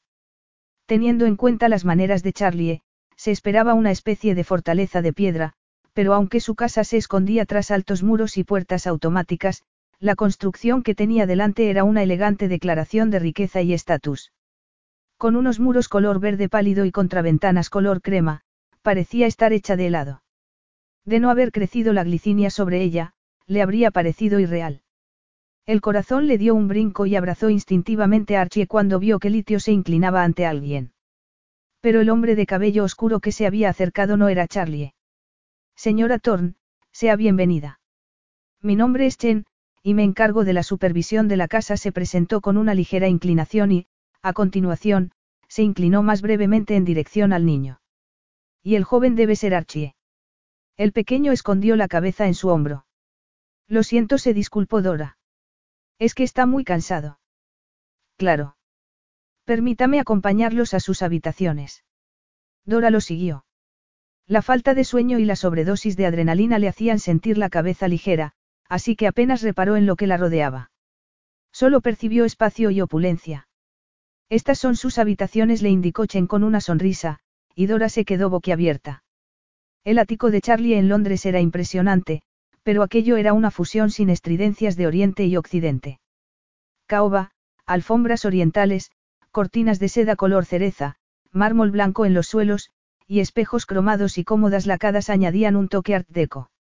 El dormitorio de Archie la dejó sin aliento. A Della le habría encantado aquella cuna tan sencilla en color crema, pero era el magnífico mural de monos, pandas y tigres pintados a mano lo que hizo que apoyase la cara en el pelo sedoso del niño. Ver con sus propios ojos lo que Charlie podía ofrecer a Archie le hizo sentir una horrible ansiedad, pero sería una grosería no reconocer lo bonita que era esa habitación. Es preciosa, dijo. Archie se inclinó para tocar un ramo de flores precioso. Cuidado, le dijo. Son preciosas también. ¿Qué flores? Es la flor del ciruelo, sonrió. El señor la las pidió expresamente. Entonces, el señor la no está aquí. La expresión de Chen cambió un poco. El señor la me ha pedido que le excuse. Desafortunadamente ha surgido un problema en el casino. No era culpa del señor Chen que su jefe fuera un bastado egoísta y manipulador, y no iba a pagarlo con él. Trabajando de camarera en un casino había aprendido que la gente con poder solía explotar su posición. Una lástima se limitó a decir con una sonrisa, y Archie bostezó. ¿Podría enseñarme dónde está la cocina? Creo que este pequeñín necesita comer algo y acostarse. Resultó que no tuvieron que ir a la cocina. Antes de salir de Inglaterra, la habían llamado para pedirle una lista de los alimentos favoritos del niño y aunque en el momento le había parecido una exageración, ver al pequeño devorar su plato preferido de pasta con tomate y queso preparada por el chef Gian, que lo contemplaba estasiado, tuvo que admitir que la necesidad obsesiva de Charlie de mantenerlo todo bajo control tenía sus puntos positivos. No es que lo perdonara por no haber estado allí, se dijo mientras le ponía a Archie el pijama. A pesar de que estaba agotado, se imaginó que el niño se resistiría cuando lo dejara en la cuna. Desde la muerte de Della, el momento de irse a dormir era difícil, y cada vez había ido dejando que se acostara más y más tarde. Pero, increíblemente, se quedó dormido de inmediato. Y lo más sorprendente fue que ella echara de menos acurrucarse con él, y de pronto se sintió al borde de las lágrimas. Seguramente ella también estaba cansada, o quizás necesitaba algo de comer. Echó un vistazo más a Archie y, con el interfono en la mano, salió y bajó las escaleras. En Londres siempre había ruido en la calle, aún de noche. La alarma de un coche que se disparaba, la sirena de la policía en la distancia, pero en aquella casa reinaba un silencio absoluto que resultaba al mismo tiempo tranquilizador e inquietante. Miró a la izquierda. Esas habitaciones no habían formado parte de la visita guiada. Serían las de Charlie. Con el pulso acelerado, dio un paso hacia allí, la decencia derrotada por la curiosidad. No puedes, se dijo. Eres su invitada. Pero no se va a enterar. De ella se avergonzaría. Pero ella tampoco lo va a saber. Respiró hondo. Era una grosería cotillear, una grosería casi tan grande como la de no estar presente para dar la bienvenida a tus invitados. Con una sonrisa de medio lado, decidió que era normal querer saber algo más del hombre que la había arrastrado al otro lado del mundo. Conteniendo el aliento, abrió la puerta. Se sentía como la última esposa de Barbazul. Pero no encontró ninguna aterradora cámara de los secretos. Más bien al contrario, porque la habitación de Charlie se parecía a la suya, aunque con un aire mucho más masculino. Mientras pasaba la mano sobre el edredón gris marengo, notó el olor a cardamomo y palo de rosa. Era casi como si él estuviera allí. De pronto se le erizó la piel y con unas piernas que parecían haberse vuelto de madera, se volvió. Charlie estaba en la puerta, mirándola fijamente. ¿Ves algo que te guste? Dora lo miraba como si no pudiera confiar en estar viendo lo que sus ojos le decían, y entendió perfectamente su sensación, porque él tampoco podía creerse lo que estaba viendo. Era tentador para Charlie pensar que era solo su imaginación, aunque en los sueños febriles que tenía todas las noches, ella no llevaba tanta ropa. Y tampoco sus manos acariciaban un edredón. Su cuerpo se enardeció y tuvo que apretar los dientes. Dora no era una ilusión, sino que estaba allí, en su alcoba, el cabello rubio suelto enmarcando su cara, su boca de labios rosados abierta por la sorpresa. Solo estaba mirando. ¿Por qué mirar nada más? Preguntó, e inclinó la cabeza hacia la cama. Adelante. Ponte cómoda. Pero si esto es un intento torpe de llevarme bajo las sábanas, me temo que voy a tener que desilusionarte. ¿Qué? Yo no quiero meterme en tu cama. Espetó, roja como la grana. Sin embargo, estás en mi habitación. Ya te lo he dicho. Estaba. Mirando. Hizo una pausa sin dejar de mirarla a los ojos. Así lo llamáis en Inglaterra. Y yo que creía que estabas cotilleando. Tuvo el decoro de parecer incómoda al escuchar ese comentario. Bien, estaba curioseando, admitió. Contento. Es que tenía curiosidad. ¿Sobre qué? Sobre ti, claro. Eres el medio hermano de Archie. Estaba intentando entenderte. ¿Y te ha parecido que ver mis sábanas podía arrojar algo de luz sobre mi personalidad? ¿Quieres echarle un vistazo también a mi baño? Puede que mi elección de pasta de dientes te resulte reveladora. Sus gloriosos ojos grises lanzaron una llamarada, como una tormenta tropical que descargase sobre el mar de la China. Eres un hipócrita. Tú no has tenido reparo ninguno en poner mi vida del revés. Perdona, que no has sido tú en persona, ¿verdad? Que pagases a alguien para que lo hiciera no te da derecho a hacerte el digno. Si quieres saber algo sobre mí, pregunta directamente. No tengo nada que ocultar. ¿Por qué debes tener un equipo siguiéndote para asegurarte que tus secretos están a salvo? La miró en silencio. No podía estar más equivocada.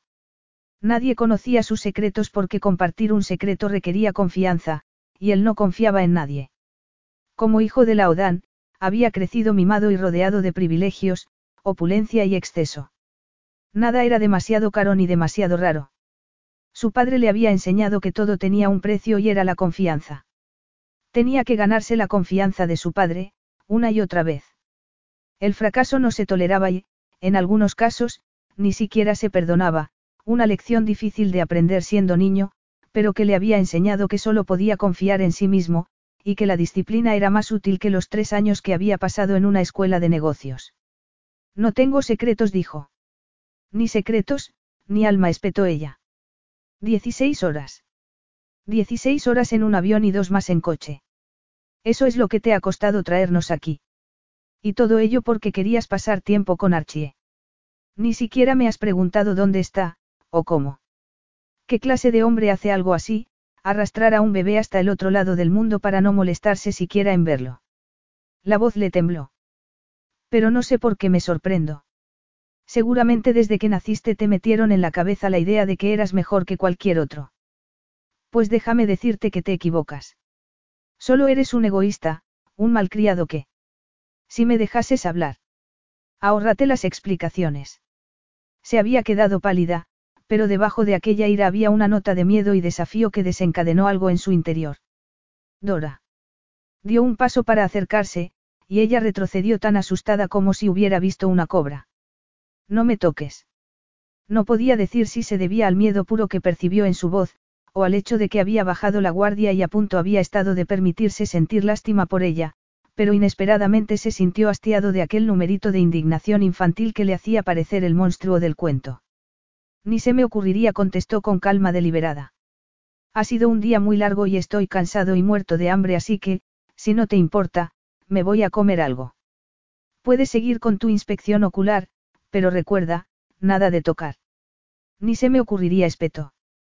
Y ahora, si no te importa, me voy a ver a Archie. A tu hermano. Y salió como una exhalación.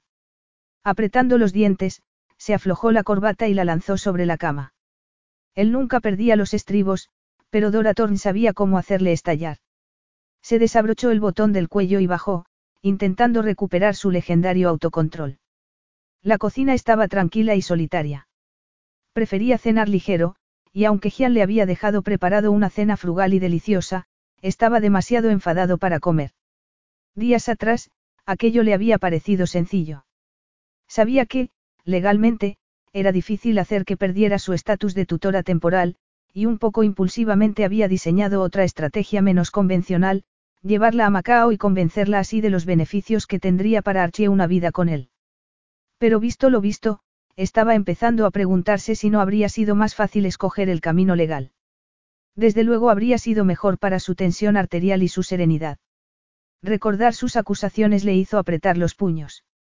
Había disfrutado de todo el confort material, pero había tenido que ganarse su sitio en la familia Lao. Dora no tenía ni idea. Era una mujer imposible. Irracional. Incongruente. ¿Cómo era posible que hubiera acabado siendo él el malo de la película, cuando era ella quien estaba curioseando en su habitación? Sonrió de medio lado. Ya iban dos veces en solo una semana que invadía su espacio personal. Miró hacia la puerta. No dos, sino tres. Dora estaba en la puerta y él negó con la cabeza. Creo que no es buena idea que. Lo siento. Se apoyó en la encimera para mirarla. Desde luego, no era lo que esperaba oírla decir. Creo que no te he oído bien. Lo siento, repitió. No debería haber entrado en tu habitación. Ha estado mal, pero lo he hecho porque estaba enfadada, hablaba muy rápido, y unas palabras se echaban encima de las otras. Estaba enfadada contigo. Creía que ibas a estar aquí para recibir a Archie. Sé que es pequeño y que no se entera, pero ni siquiera habías preguntado por él. He visto el mono, añadió en voz baja. ¿Por qué no me has dicho que habías ido ya a ver al niño? No había querido encender la luz para no despertarlo, pero había dejado el mono de peluche al pie de la cuna. Lo he intentado, respondió con aspereza, pero al ver su reacción, aflojó un poco. Pero no con suficiente ahínco. Mira, Dora, yo quería estar aquí para recibir a Archie, pero resulta que se había perdido un niño en el hotel, y no pude marcharme. Lo encontramos, y estaba bien, añadió, al ver su expresión horrorizada. Se había escondido debajo de una mesa, pero sus padres estaban muy angustiados y ha costado mucho tranquilizarlos. Miró la comida que no había tocado. ¿Tienes hambre? A modo de respuesta, su estómago rugió. Ten dijo, empujando el plato hacia ella. Dora se acomodó en uno de los taburetes. Gracias. Charlie reparó en que tenía las mejillas sonrosadas y las pupilas dilatadas, signos ambos de agitación. O de deseo. Respiró hondo para obligarse a pensar en otra cosa y para que la respuesta de su cuerpo cambiara. ¿Quieres beber algo? propuso. Hay vino, cerveza. No, gracias. Tienes una casa preciosa, continuó, mirando a su alrededor. ¿Te criaste aquí? No. Pero creciste en Macao, no. Sí. ¿Vive tu familia por aquí? Sí, pero su proximidad geográfica no tenía nada que ver con su relación familiar. Siempre había sido tirante con sus medio hermanas. ¿Cómo podía ser de otra manera, si se habían pasado la vida peleando por ganarse la aprobación de su padre? Algunos. No te gusta responder preguntas, ¿verdad? Hubo un momento de silencio, pero luego Dora sonrió, y su sonrisa fue tan dulce que Charlie olvidó que la había encontrado cotilleando en su dormitorio. En lo único que podía pensar era en cómo lograr que le sonriera así todo el tiempo. Solo si tienen algún propósito. Ah. Pues yo lo tengo. Dora se inclinó hacia adelante. La suave iluminación de la cocina realzaba los planos de su rostro, y sintió un repentino deseo de pasar un dedo por la curva de su pómulo. Un pulso le despertó la entrepierna. La cocina era una estancia grande y, sin embargo, le pareció de pronto desconcertantemente íntima. Ah, sí. Quiero hacerle a Archie un árbol familiar para su dormitorio, para que cuando nos volvamos pueda enseñarle toda la familia que tiene en Macao. El pecho se le contrajo, y sintió que la desconexión entre sus palabras y su propia agenda se abría bajo sus pies como un abismo. ¿Cómo podía ser tan estúpido? ¿Cómo podía bastar con una sonrisa para que perdiera el norte? Una idea preciosa contestó. Y pensar que si hubiera seguido adelante con la adopción, no habrías podido hacer eso por él. Hubo un momento de silencio y ella se levantó y lo miró a los ojos. Debe estar bien ser tan perfecto. Vivir tu vida sin cometer jamás un error dejó los palillos junto al plato. Te dije que vendría por el bien de Archie, y es lo que he hecho. Quería entender quién eres, porque me parecía imposible que fueses tan frío y manipulador como me habías parecido a simple vista. Me temo que me equivocaba. Buenas noches, señor La. Capítulo 4. Dora odiaba levantarse, y le estaba costando lo suyo salir de la reconfortante niebla del sueño. Abrió los ojos, y por un momento, se sintió completamente desorientada. Había estado soñando con Della y con aquellas vacaciones en que se fueron a Grecia para celebrar su trabajo en Macao. Su hermana había tirado la casa por la ventana y, al mirar a su alrededor, le había parecido que volvía a estar en aquella habitación de hotel. Entonces, recordó. No estaba en Grecia con su adorada hermana sino en Macao, con un hombre que tenía una opinión tan pobre de ella que nunca dejaba pasar la oportunidad de recordárselo. Apartó la ropa de la cama, se levantó y entró al baño. ¿Por qué iba a importarle lo que Charlie la pensara de ella? De todos modos, daba la impresión de que no iba a verlo demasiado. Le había dado una explicación bastante razonable para su ausencia del día anterior, pero los hombres de su posición siempre anteponían el trabajo a todo lo demás, incluidos hijos y esposas. Pero Charlie no está casado. Era embarazoso admitirlo, pero lo sabía porque lo había buscado en Internet. ¿Por qué avergonzarse? Al fin y al cabo, iba a estar en su casa. Y tampoco le importaba si estaba casado o dejaba de estarlo. Era un tío con un físico maravilloso, pero con un carácter implacable y desprovisto de toda empatía. Menos mal que, a pesar de que eran familia, no había posibilidad de que Archie, siendo tan dulce, se pareciera a su hermano al crecer. Además, que le daba derecho a ser tan desagradable. Había tenido una vida principesca.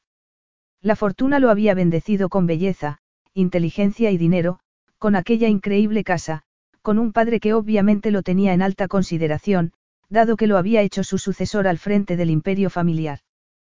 Cambiaría su vida por la de él sin dudar. Su madre la encontraba prescindible hasta el punto de desaparecer cuando apenas tenía unos meses, y su padre, aunque se había quedado, nunca se había molestado en ocultar la indiferencia que sentía hacia ella. Solo de ella le había mostrado amor y apoyo, y había perdido a la única persona que la había querido. El pecho se le contrajo con un espasmo de dolor viejo y de ira nueva.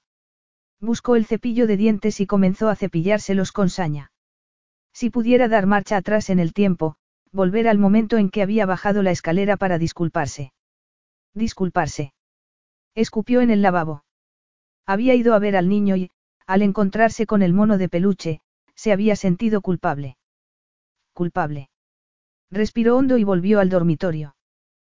Creía haberlo juzgado mal. Al ver el mono de peluche creía haber descubierto un lado distinto de él, un lado oculto y tierno. Qué ilusa. De tener corazón, lo tendría de piedra o de ver la hora en el móvil detuvo en seco su cadena de pensamientos. Eran ya las nueve y media, y Archie estaría despierto. ¿Por qué entonces no lo oía parlotear consigo mismo o llamarla? Aterrada, corrió a la puerta. No, no. Su cuna estaba vacía. Como una exhalación salió corriendo escaleras abajo y entró en la cocina. ¿Cómo podía haber sido tan inocente, llevando al niño allí? De verdad se había creído que Charlie solo quería conocerlo. Que no aprovecharía aquella oportunidad para. Señora Thorne. ¿Dónde está? Preguntó a bocajarro a Chen, agarrándolo por los brazos. ¿Dónde está Archie? Antes de que pudiera contestar, oyó a Charlie hablando con otra persona afuera y se lanzó hacia el lugar del que provenía la voz como un perro de caza tras su presa. En cuanto sus ojos se acostumbraron a la luz, el estómago comenzó a arderle de alivio y de rabia. Con su mono bien agarrado, Archie estaba al sol sentado en el regazo de Charlie, a quien miraba fijamente con sus ojos oscuros. Era la primera vez que los veía juntos y su parecido era tal que sintió que las piernas le flaqueaban. Los hermanos se volvieron hacia ella y el aire se le atascó en la garganta. La primera vez que vio a Charlie en Londres, en el despacho del abogado, le resultó familiar, pero en aquel momento, viéndolos uno al lado del otro, su parecido no era solo grande sino sorprendente. Eran idénticos. Ta, ta. Archie la había visto y sintió una tremenda satisfacción cuando alzó los bracitos hacia ella. Sin mirar a Charlie, lo abrazó y puso la mejilla sobre su pelo oscuro y suave. Era tan preciado para ella, tan importante, lo quería tanto que, aunque quería dar rienda suelta a su ira contra Charlie por el susto que se había llevado, no fue capaz de pronunciar palabra. El olor a bebé del pequeño calmó los temblores de su cuerpo. No sabía dónde estaba, dijo al fin, mirando a Charlie.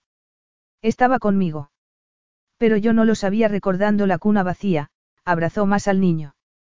No puedes llevártelo sin decírmelo. Él se encogió de hombros.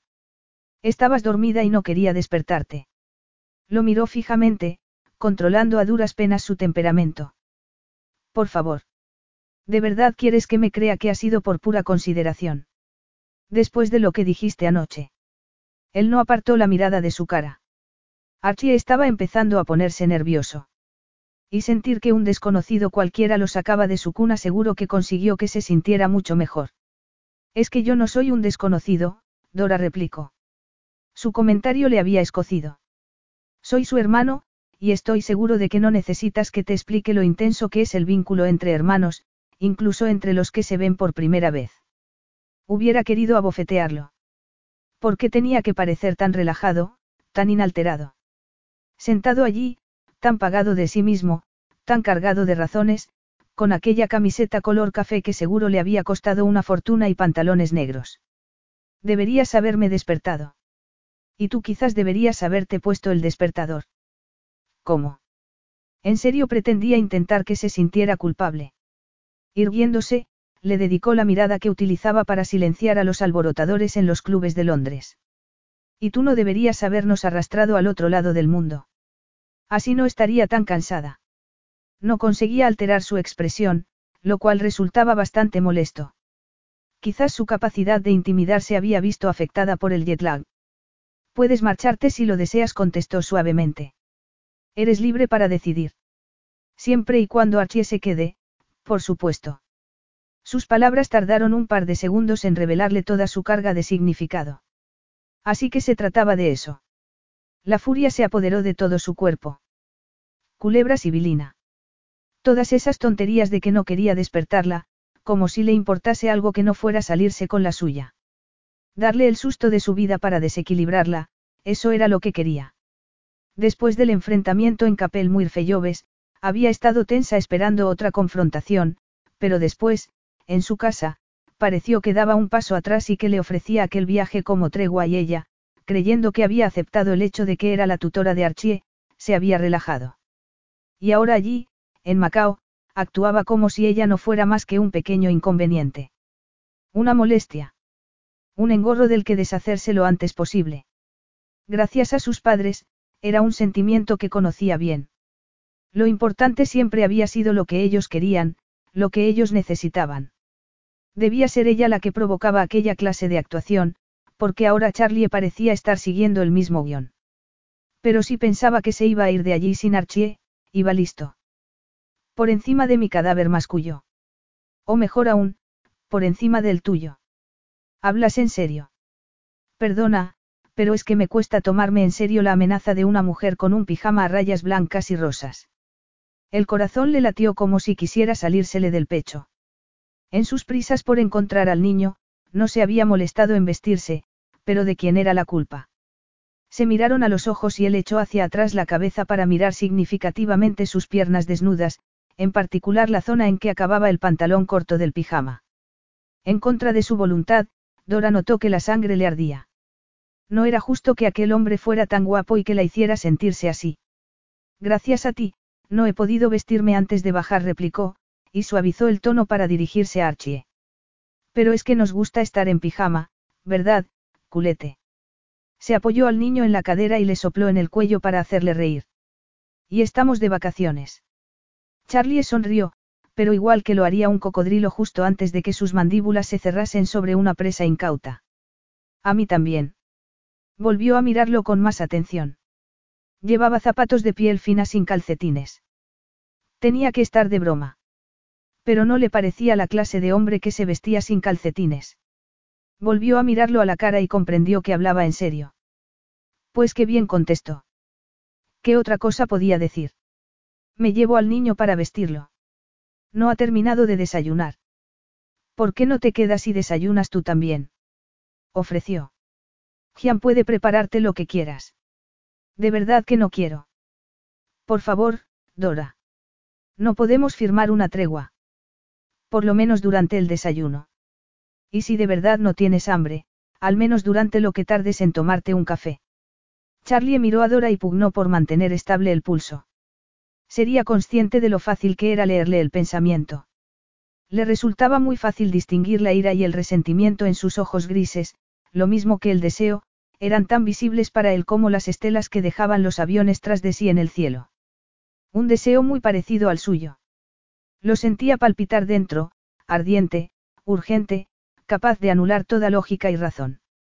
Puso la mirada en su boca de labios sonrosados y se esforzó en mantenerla allí, porque dejarla continuar hasta la tentadora curva de sus nalgas sería llevar al límite su capacidad de control. Dora era terca, irracional, impetuosa. En resumen, todo lo que él evitaba en una mujer y, sin embargo, por razones que no lograba identificar, la deseaba con un apetito insoportable. Vamos, Charlie. ¿De verdad no eres capaz de encontrar una sola razón? Pues sí. En realidad la encontraba sexy y hermosa, y aquel minúsculo pijama mostraba un cuerpo que le hacía la boca agua. Pero había visto muchas mujeres con lencería provocativa, mujeres hermosas y deseables, mujeres que no parecían querer tirarle una maleta a la cabeza. Mira, Dora, sé que esto es duro para ti. Para mí también lo es, pero tiene que haber un compromiso. No podemos seguir peleándonos o evitándonos. No, si queremos que esto funcione para Archie. ¿Dónde está la trampa? ¿Por qué piensas que tiene que haber una trampa? Pues no sé, Charlie. ¿Por qué crees tú? No hay trampa ninguna. Este es tu primer día en Macao. Tuyo y de Archie. Y preferiría que sus dos parientes más cercanos no estuvieran en guerra entre ellos. Espero. No quería presionar. Dora no era cobarde, y acorralarla solo despertaría su instinto batallador. Pensó en su primer encuentro en Capel Muirfelloves. Estaba claro que el dinero no tenía poder sobre ella. Al enterarse de la muerte de Della, consideró durante un tiempo pedir la tutoría del niño en los tribunales. Las pruebas que tenía contra Dora estaban claras en negro sobre blanco, o mejor dicho en rojo, teniendo en cuenta su saldo bancario. Pero, a pesar de que tenía acceso a algunas de los mejores consejeros legales del mundo, no había tardado en decidir no hacerlo. El riesgo de que el litigio se pusiera feo estaba presente. O peor aún, que se hiciera público. Y no podía correr ese riesgo. La unidad de la familia era su fuerza. Cualquier división o disputa haría que la familia Lao pareciera débil, y su padre le había enseñado que Minsi, la imagen, lo era todo. Sin que ella lo supiera, había sido Dora quien le había ofrecido la solución. Su aparición en su casa le había sugerido que quizás un acercamiento menos convencional sería más conveniente y, dejando a un lado su necesidad casi obsesiva de preparación, la había invitado a Macao. No es que lamentara haber tomado aquella decisión impulsiva poco habitual en él, pero la noche pasada, después del incidente en la cocina, había decidido que era hora de replantearse su estrategia. Dora no se iba a ir a ninguna parte, al menos durante aquellas dos semanas y lo más probable era que durante unos cuantos años tampoco. Cuando lo aceptase, él avanzaría hacia su objetivo de formalizar la duración y la frecuencia de las visitas de Archie. Afortunadamente sabía cómo lograr que eso ocurriera, iba a llevar a Dora a conocer el casino y el complejo hotelero para que pudiera comprobar en primera persona cómo era exactamente la clase de vida que podría ofrecerle a su hermano. Y además con ello propiciaría que su interacción adquiriera un tono mucho más profesional, algo que era muy necesario. Pero antes necesitaba calmarla. No hay trampa ninguna, Dora. Solo te estoy ofreciendo un desayuno. Y la oportunidad de que volvamos a empezar sonrió. Te prometo que, después, podrás volver a odiarme. Ese era precisamente el problema. Que no lo odiaba. O, mejor dicho, que su cuerpo no lo odiaba. Pero odios aparte, Charlie nunca iba a dejar de ser el medio hermano de Archie, y no podían seguir peleando. Además, era difícil resistirse a la reducción de las hostilidades entre ellos. Por primera vez, desde la muerte de Della, había recuperado el apetito y tenía de verdad ganas de comer. Quizás fuera también señal de que otras cosas iban encarrilándose también. No su carrera, porque aquella noche en que se había quedado paralizada en el escenario había acabado con su deseo de actuar, pero estaría bien poder cantar para sí misma, o para Archie. Está bien. De acuerdo. Archie estaba intentando hacerse con sus palillos, y le dejó jugar con ellos, aunque sabía que acabaría tirándolos. Debería ser más firme con él, Pero le costaba mucho serlo. Sus rabietas no solo la asustaban a ella, sino a él mismo también, y odiaba ver cómo buscaba a su madre y cómo la rechazaba a ella cuando de ella no aparecía. Un escalofrío le recorrió la espalda. La idea de que un día llegase a hacerlo de verdad, como todos los demás a los que había amado, era casi insoportable. Es demasiado pequeño para usarlos. La voz de Charlie interrumpió sus pensamientos. La estaba observando, estudiándola, y sintió que las mejillas se le coloreaban. Lo sé, pero es que le gusta jugar con ellos. Era tremendamente consciente no solo de su mirada, sino de él. De su cuerpo. De su respiración. Era una locura, pero, sin mirarlo, podía sentir la posición de sus miembros. Hay niños que aprenden a manejarlos pronto, pero Archie aún no tiene la coordinación necesaria. Dora suspiró. Y supongo que has aprendido esto en tu otra vida de profesor de educación infantil, no. Hubo un breve silencio. No, lo aprendí siendo un niño de dos años que se frustraba tremendamente porque no podía comer solo. Me sorprende que tengas recuerdos de cuando eras tan pequeño, contestó con una breve sonrisa. Sabías que la memoria se encuentra en su punto más alto a principios de los 30, y que luego empieza a declinar. Ah, sí. Y eso lo habrás aprendido en tu otra vida de neurocientífica. El corazón le dio un brinco. La estaba mirando de un modo que la piel se le había erizado. Nadie la había mirado así, nunca. Ni siquiera cuando hacía audiciones. Era como si pudiera ver bajo su piel. Como si estuviera desnuda. ¿Cómo estaría el desnudo? La imagen que se le materializó ante los ojos hizo que la cabeza le diera vueltas y se encogió de hombros para quitar tensión al momento. La verdad es que lo leí en una revista durante el vuelo. ¿Lees revistas habitualmente? No, prefiero las redes sociales. Publicaba mucho cuando. No. Mejor no contárselo a un tipo que llevaba la palabra, ganador, tatuada en la frente. Es más rápido y más directo, pero imagino que tú eres un poco más anticuado. Anticuado. Se rió. Nunca me lo habían dicho, pero sí, supongo que lo soy. Me gusta hacer las cosas bien. Tienes la suerte de poder hacer las cosas de otro modo, dijo. Chen se acercó a quitarle el plato y le dedicó una sonrisa. Para otras personas no es tan fácil. Lo sé. Y sé que para ti ha tenido que ser difícil. Hacerte cargo de... Archie, mantener tu trabajo, todo el papeleo. Se le estaba formando un nudo en el estómago. Me las arreglo. Cierto, pero ya no tienes por qué solo, arreglártelas. Puedo ayudarte. Quiero ayudar. Y me gustaría que me lo permitieras. Estaba nerviosa, como un ratón que buscara el queso de una trampa. Supongo que eso depende de en qué consista esa ayuda. Charlie no había dejado de mirarla. He pensado que te vendría bien un poco de ayuda práctica, así que he pedido a una niñera que venga. Se llama. Gracias, pero estoy bien. Se llama Senji, y es sobrina de Chen. Como él, se ha criado en el continente, está bien cualificada y tiene experiencia. Dora consiguió mantenerse inexpresiva, pero la tristeza le atenazaba la garganta. ¿Quieres decir comparada conmigo? No pretendo criticarte, Dora suspiró. Mentiroso. Sintió que Chen contenía el aliento, pero había hecho aquello tantas veces en su vida que ya había dejado de importarle.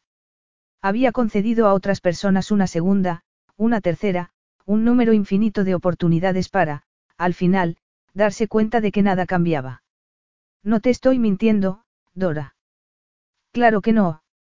Y ofrecerme dinero para que renuncie a Archie no era un soborno, ¿verdad? De pronto y sin saber por qué, los ojos se le llenaron de lágrimas y no pudo soportarlo más. No pudo soportar que otra persona, aquel hombre en particular, señalara sus carencias y se levantó de golpe. ¿Sabes lo que es muy triste? Que te creas lo que estás diciendo. Estás tan cegado por tu poder que ya no sabes, o no te importa, lo que es verdad y lo que no. Con tal de conseguir lo que quieres, eres capaz de decir o hacer lo que sea. Él la miró fijamente. Te agradecería que no me hablaras así en mi propia casa, delante de mi personal. Y yo preferiría que no me hablases en absoluto, replicó, lanzándole palabras pero deseando que pudieran ser las delicadas tazas de porcelana que había sobre la mesa. Quizás no le gustara aquel tono de su voz, o que notase su miedo, Pero Archie comenzó a protestar, intentando soltarse de sus brazos. No pasa nada, cariño susurró, intentando calmarlo. Pero era demasiado tarde.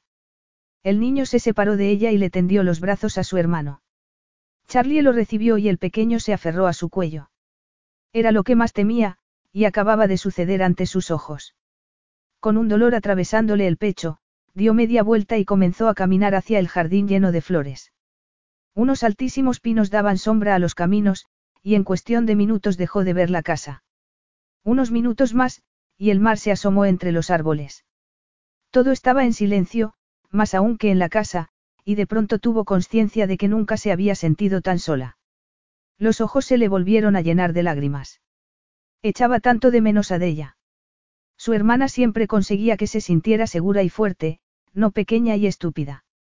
El crujido de una rama al romperse le hizo volverse. Era Charlie. Dora. ¿Y el niño? Está con Senji, leyendo un cuento hizo una pausa.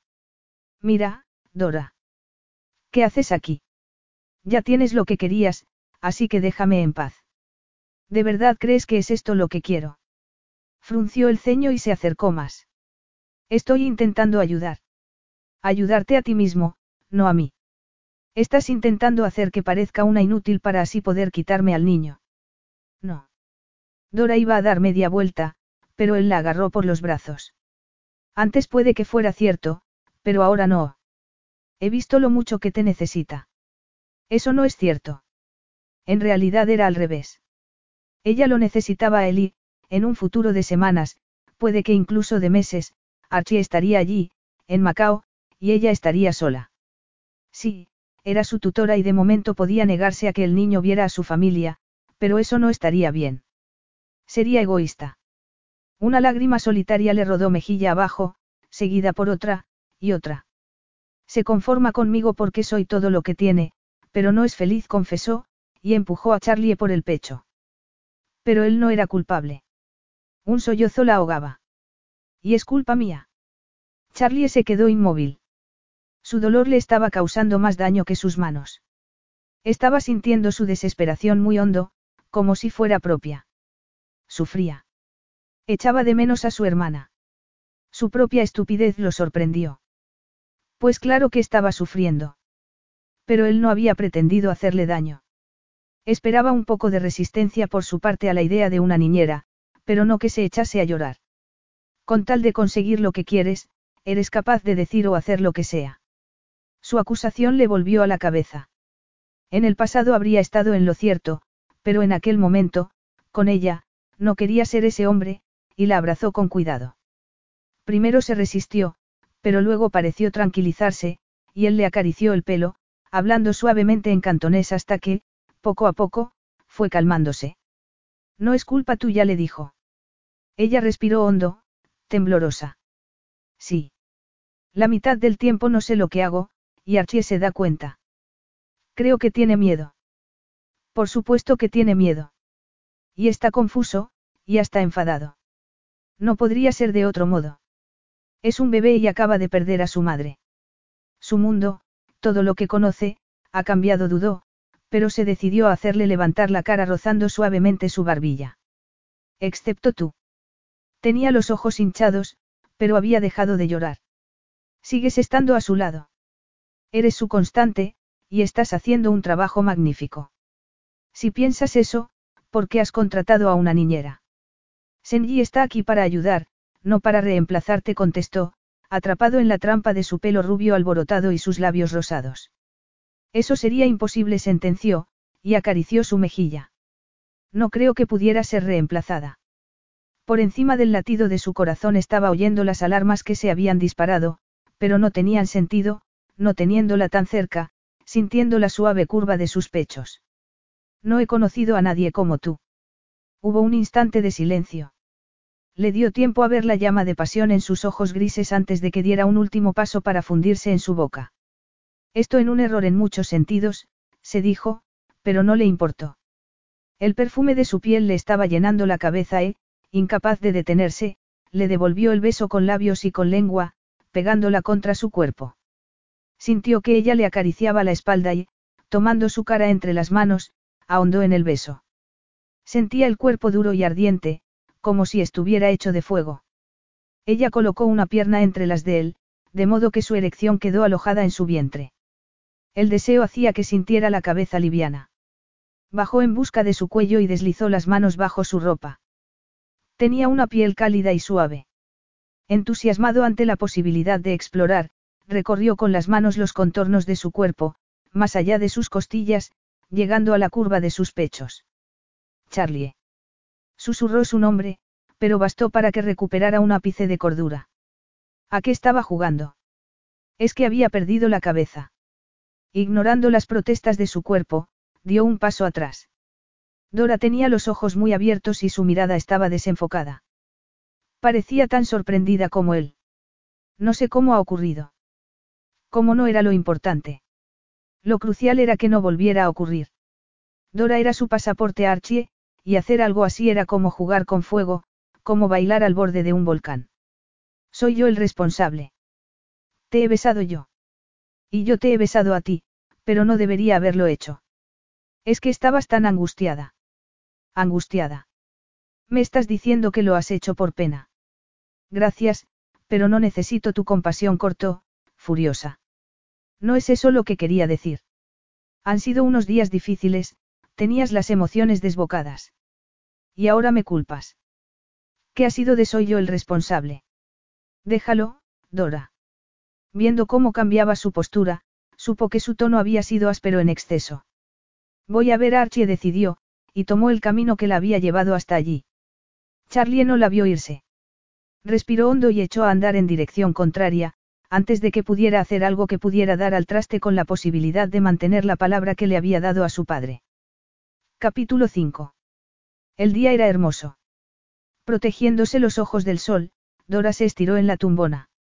Delante de ella, la superficie espejada de la piscina oval brillaba como un oasis en el desierto. Junto a su silla, el hielo se derretía en una copa alta con un smoothie de mango y coco. En otra vida, esta sería una tarde perfecta, pensó, contemplando el cielo sin nubes. Desgraciadamente, siempre tenía que haber una mota en el horizonte y, en aquel caso, la mota tenía un metro ochenta de estatura, unos ojos oscuros e intensos y una mandíbula firme y recta. Charlie estaba en la piscina, con Archie en los brazos. Archie palmoteaba el agua, feliz. Debería hacer una foto. Tomó el móvil y, gracias a la tecnología, pudo dejar de imaginar cómo sería Charlie desnudo. Ya lo sabía. El pulso se le aceleró y, antes de que pudiera editar sus pensamientos, volvió a estar en aquel claro del bosque, pegada a él, sintiendo el pulso entre los muslos al ritmo de las olas del mar, respiró hondo. Había besado a otros hombres, pero nunca había recordado después aquellos besos. No como aquel. No como a Charlie. Parecía estar viendo aquellas imágenes en bucle, una y otra vez, hasta que de pronto sintió un cosquilleo y, al volver a mirar la pantalla del móvil, vio que Charlie la miraba. Puedes darle la vuelta a Archie. Le pidió, ardiéndole las mejillas, fingiendo buscar el mejor encuadre. Gracias. No le había dirigido la palabra en toda la mañana, de modo que a ella el beso podía haberle parecido memorable, pero a él, no. O mejor dicho, parecía querer borrarlo de su recuerdo. Ta, ta, ta. Charlie había salido del agua y estaba casi a su lado, con Archie en brazos. Con el sol a su espalda no podía verle la expresión, pero sentía que la miraba de arriba abajo. Hola, tesoro.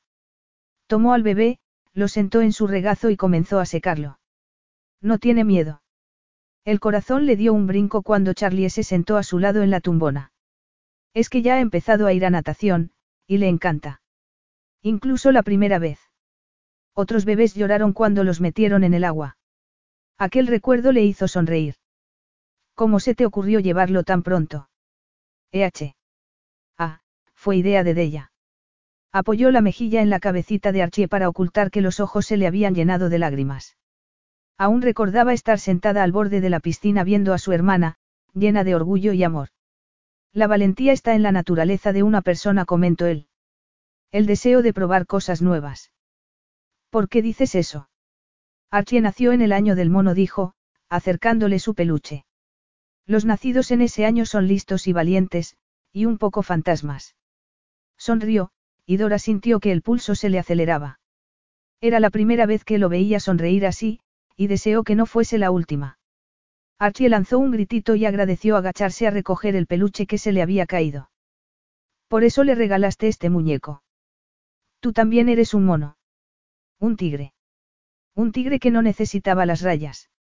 Había una serenidad interior en el que le recordaba al gato gigante, la misma mezcla inquietante de gracia, belleza y poder.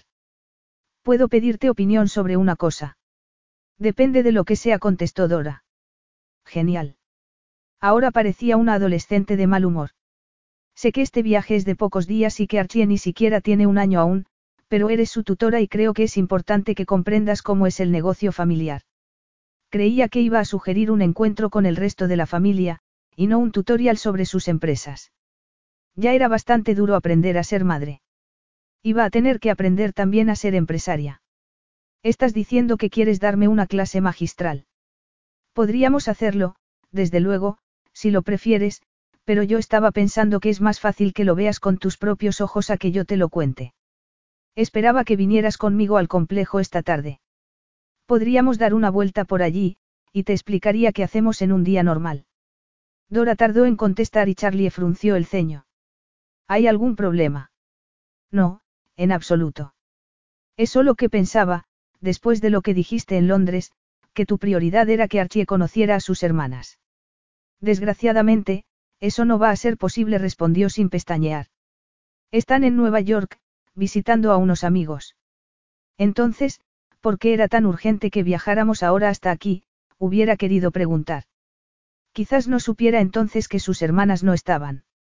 Pero si prefieres que hablemos de ello aquí, podemos pasar la tarde en mi despacho, sugirió, acariciando la cabeza del niño. Pasar la tarde solos. En su despacho. Seguramente con la puerta cerrada para que nadie los molestara. Ni muerta. No, tienes razón. Será mejor verlo con mis propios ojos. Dos horas después, intentaba no parecer tan deslumbrada como de verdad se sentía. Las máquinas tragaperras solo suponen el 0,5% del negocio, explicó Charlie, guiándola por la sala de juegos. El Bacarra es el juego más popular. Ofrecemos también Blackjack, ruleta y sigbo. Dora frunció el ceño. ¿Qué es eso? Es un juego local muy popular. Intentando bloquear el pánico que le inflamaba el pecho, asintió. Había estado en Las Vegas un fin de semana y creía saber qué podía esperar, pero no había visto nada que se pareciera al Golden Road. Era el hotel con casino más grande del mundo, y cuando los planes de Charlie para expandirse y actualizarse terminaran, desbancaría por completo a sus rivales.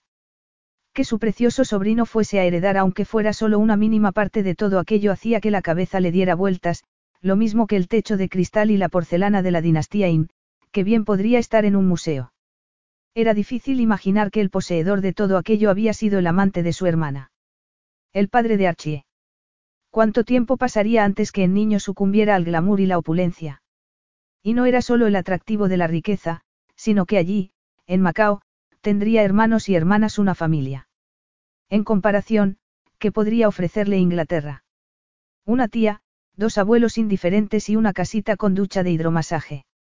Sería un buen momento para hacer una pausa y tomar un té, si te apetece. Seguro que tienes un montón de preguntas, así que vayamos a un sitio más tranquilo. Un té le sentaría bien, pero lo de un sitio más tranquilo significaba un sitio sin gente. No podemos tomarlo aquí. Sugirió, intentando que su cara no reflejase nada. Así podría probar lo que hay en la carta. Se sentía como un jugador de póker, o de ajedrez quizás.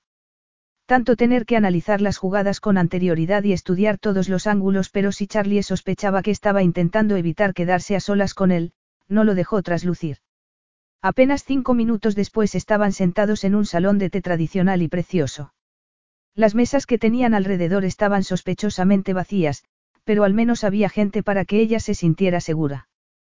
¿Te gusta? preguntó. Es precioso, respondió con sinceridad, contemplando la madera de caoba pulida y las lámparas de bronce, homenaje sin estridencias ni vulgaridad a la estética china. Tiene un aire de los años 30.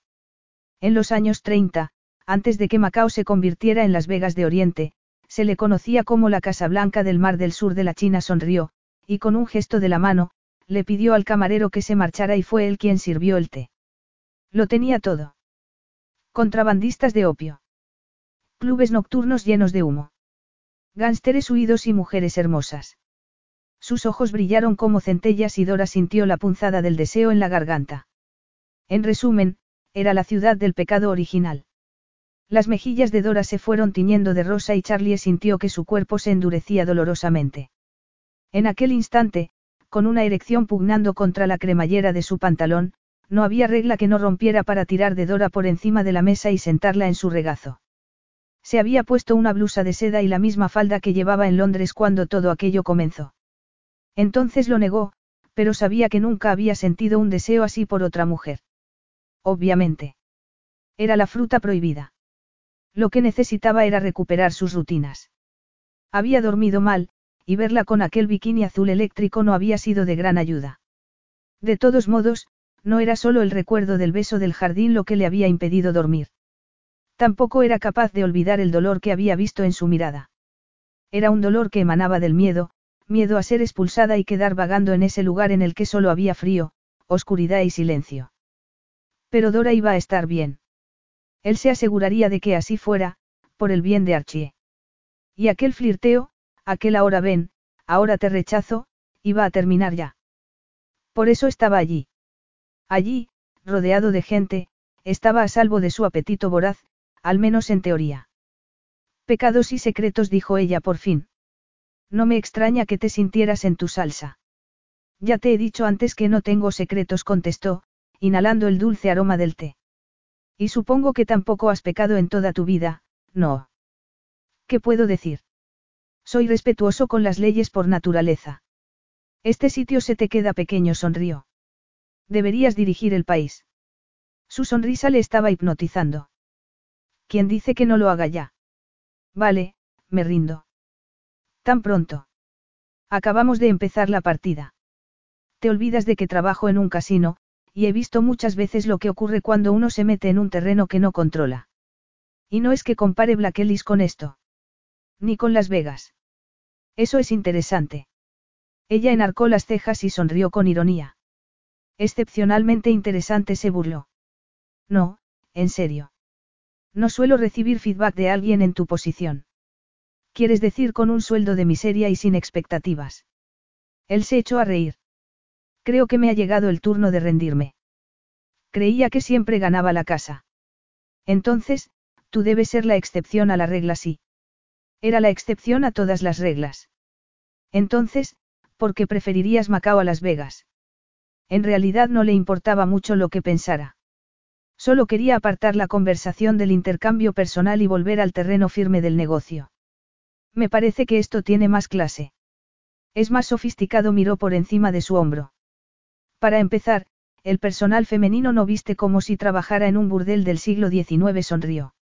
Imagino que es uno de los muchos beneficios de tener hermanas. Hace de ti un jefe mejor informado. Charlie sintió tensión en los hombros. La asunción inocente de que la familia permanecía unida no podía estar más lejos de la verdad. Ley, José y Sabrina él y sus medio hermanas tenían todos puestos de responsabilidad en el imperio de su padre, y presentaban un frente unido al mundo.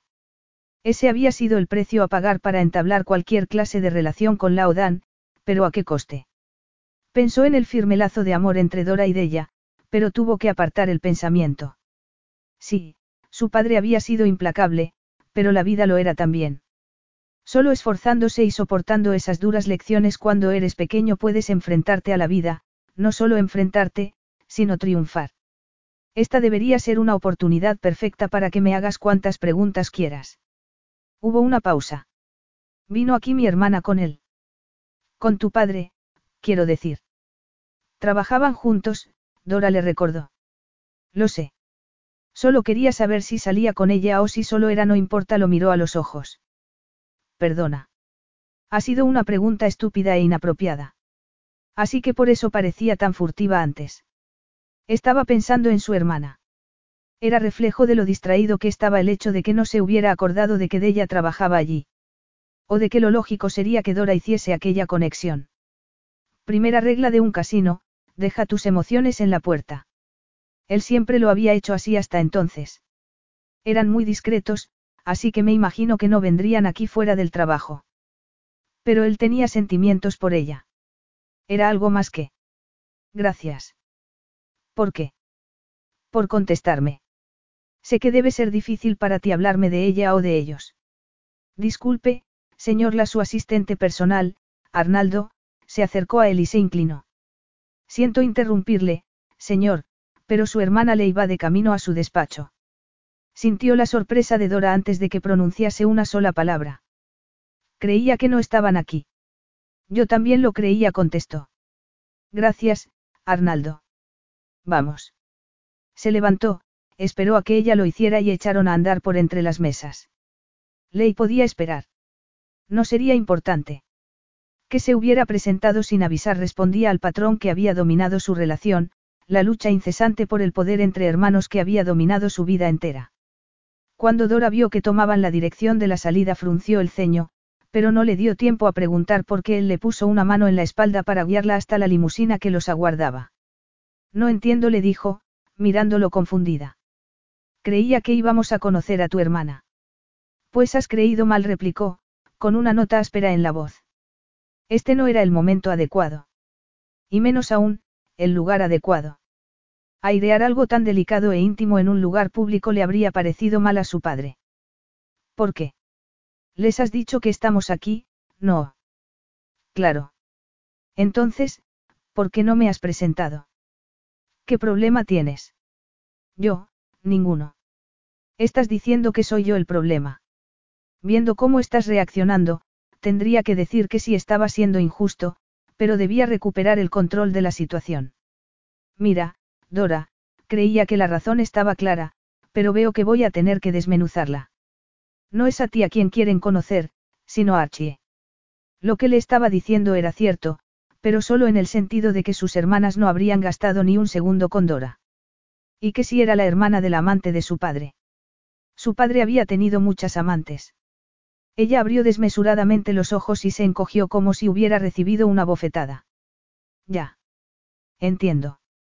Por un segundo pensó en intentar explicárselo, pero Dora se había alejado ya de él cuanto el coche permitía hacerlo, y experimentó una mezcla de alivio y frustración. Apenas se había detenido la limusina delante de la casa cuando ella se bajó, así que se dirigió a su estudio. Sobre la mesa estaba el informe que su equipo de seguridad había preparado sobre Dora y lo abrió. Había una foto en la que Archie se agarraba a su cuello, sus mejillas juntas. Durante años sus hermanas y él habían interpretado su papel para aparentar ser una familia feliz. Quizás había llegado el momento, por el bien de Archie, de que dejara de ser una pantomima y se hiciera verdad. Sacó su móvil del bolsillo y marcó. La encontró en la biblioteca. Tenía delante una novela que fingía leer. Se sentó frente a ella. Lo que he dicho antes en el coche ha sido desconsiderado e innecesario. Ella no lo miró. Y cierto. Ya no. He hablado con mis hermanas. Ah, y ya está. Problema solucionado. Pensó en la conversación con sus hermanas. Había sido rara al principio, pero no tuvo la sensación tan intensa de otras veces de que luchaban en lugar de hablar, y se dijo que quizás, si su padre no hubiera insistido tanto en que compitiesen entre ellos, las cosas podrían haber sido distintas. Podrían haber creado lazos, ser amigos y hermanos. Solucionado, no. Tratado. Puedo ser persuasivo cuando quiero serlo.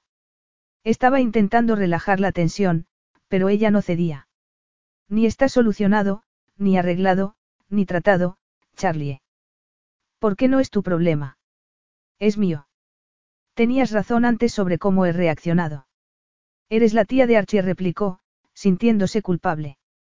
Solo pretendes cuidar de él. Sí, pero va. No tiene ningún sentido. No lo entenderías. Ni la escucharía. Ni le importaría. Era una acusación que su madre le había hecho en más de una ocasión. Y con ella también era cierta. Tenía que escoger un bando, elegir cómo pensar, actuar, hablar, y había escogido el de su padre para que la Odan se viera reflejado en su hijo. Eso era lo que su madre había querido, que fuese el chico de oro. Y lo había hecho para complacerla, pero ella no había caído en la cuenta de que su elección significaba condicionarle para que tratase la emoción como una debilidad. Pero ahora sí que quería escuchar a Dora, y sí que le importaba lo que fuera a decirle. Puede ser, pero me gustaría intentarlo. No sé cómo explicarlo, comenzó, despacio. Es que, desde que Della murió, hemos estado solos. Entonces apareciste tú y ahora Archie tiene un montón de familia, y supongo que yo asumí que formaría parte de ella. Y no por el dinero, que me importa bien poco. Lo sé. Madre mía, qué patético suena. Con delicadeza Charlie rozó su brazo e hizo que lo mirara. Estaba despeinada, tenía el rímel corrido, pero estaba hermosa. Hermosa y valiente, por ser capaz de admitir su temor.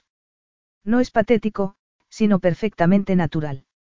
Estás sufriendo, Dora, y sé que quieres dar la impresión de que lo has asimilado todo ya, pero no pasa nada por pedir ayuda.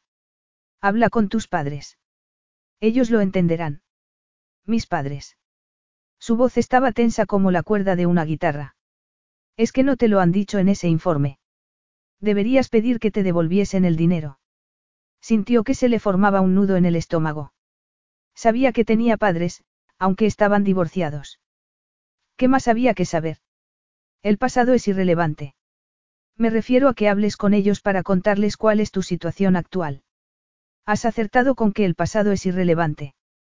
Yo fui un error. Mi madre ya no quería a mi padre, y tan desesperada estaba por dejarlo que me dejó también a mí dobló las piernas y las abrazó por las rodillas. Se marchó cuando yo tenía meses, así que no creo que pueda esperar nada de ella. Y en cuanto a mi padre se quedó, pero solo por de ella. No estoy seguro de que eso sea cierto. Pues yo sí que lo estoy. Cuando era pequeña, oía de ella y a él discutiendo sobre mí. Mi padre no estaba convencido de que fuera hija suya y después, cuando las cosas empezaron a salirme fatal, creo que deseó que no lo fuera. Eres su hija, Dora. Ella intentó sonreír. Se marchó cuando tenía 13 años, así que, como ves, no soy hija de nadie. De ella tuvo que acudir a los tribunales para reclamar mi custodia. Y cuidó de mí, incluso cuando no le daba más que problemas. No necesitaba ponerse en su lugar para saber cómo se sentía. La diferencia estribaba en cómo se habían enfrentado a las situaciones duras de su vida. Ella se había hecho una bola de púas como un erizo, mientras que él se había transformado en un camaleón, adaptándose sin fin a cada nueva situación hasta el punto de que ya no sabría decir que Charlie la era. Tú tenías 13 años, dijo, recomponiéndose. Todo el mundo es una pesadilla con esa edad. Pero tenía 19 cuando dejé la universidad. De ella había trabajado tan duro para que yo pudiera cumplir mis sueños y luego yo lo tiré todo por la borda. La decepcioné. Y ahora ya no está. La habitación se estaba quedando a oscuras y fue a encender una lámpara. No le pidió ella. Estaba llorando y él, instintivamente, la abrazó sentándola sobre sus piernas. No la decepcionaste. Y ahora estás cuidando de su hijo, mi hermano. Eso te hace parte de la familia, y yo cuido de mi familia. Ella lo miró a los labios y Charlie sintió un latigazo de calor. Dora no eres yo quiero. ¿Qué? Yo te deseo. No podía decírselo, porque igual lo que conseguía era que se levantara y se marchase. Y no quería que ocurriera. Dora lo miró a los ojos y acarició muy suavemente la línea de su mandíbula. Charlie sentía el corazón golpeándose contra las costillas. Deseaba que siguiera, le aterrorizaba que parase. Quiero algo que no debería querer. Ella respiró hondo y posó la mano en su pecho. ¿Y si los dos quisiéramos lo mismo? Estás afligida, Dora, y no sabes lo que dices. Entonces, déjame que te lo demuestre, le susurró y, tomando su cara entre las manos, pasó la lengua despacio sobre su labio inferior. Capítulo 6. Charlie no se podía mover.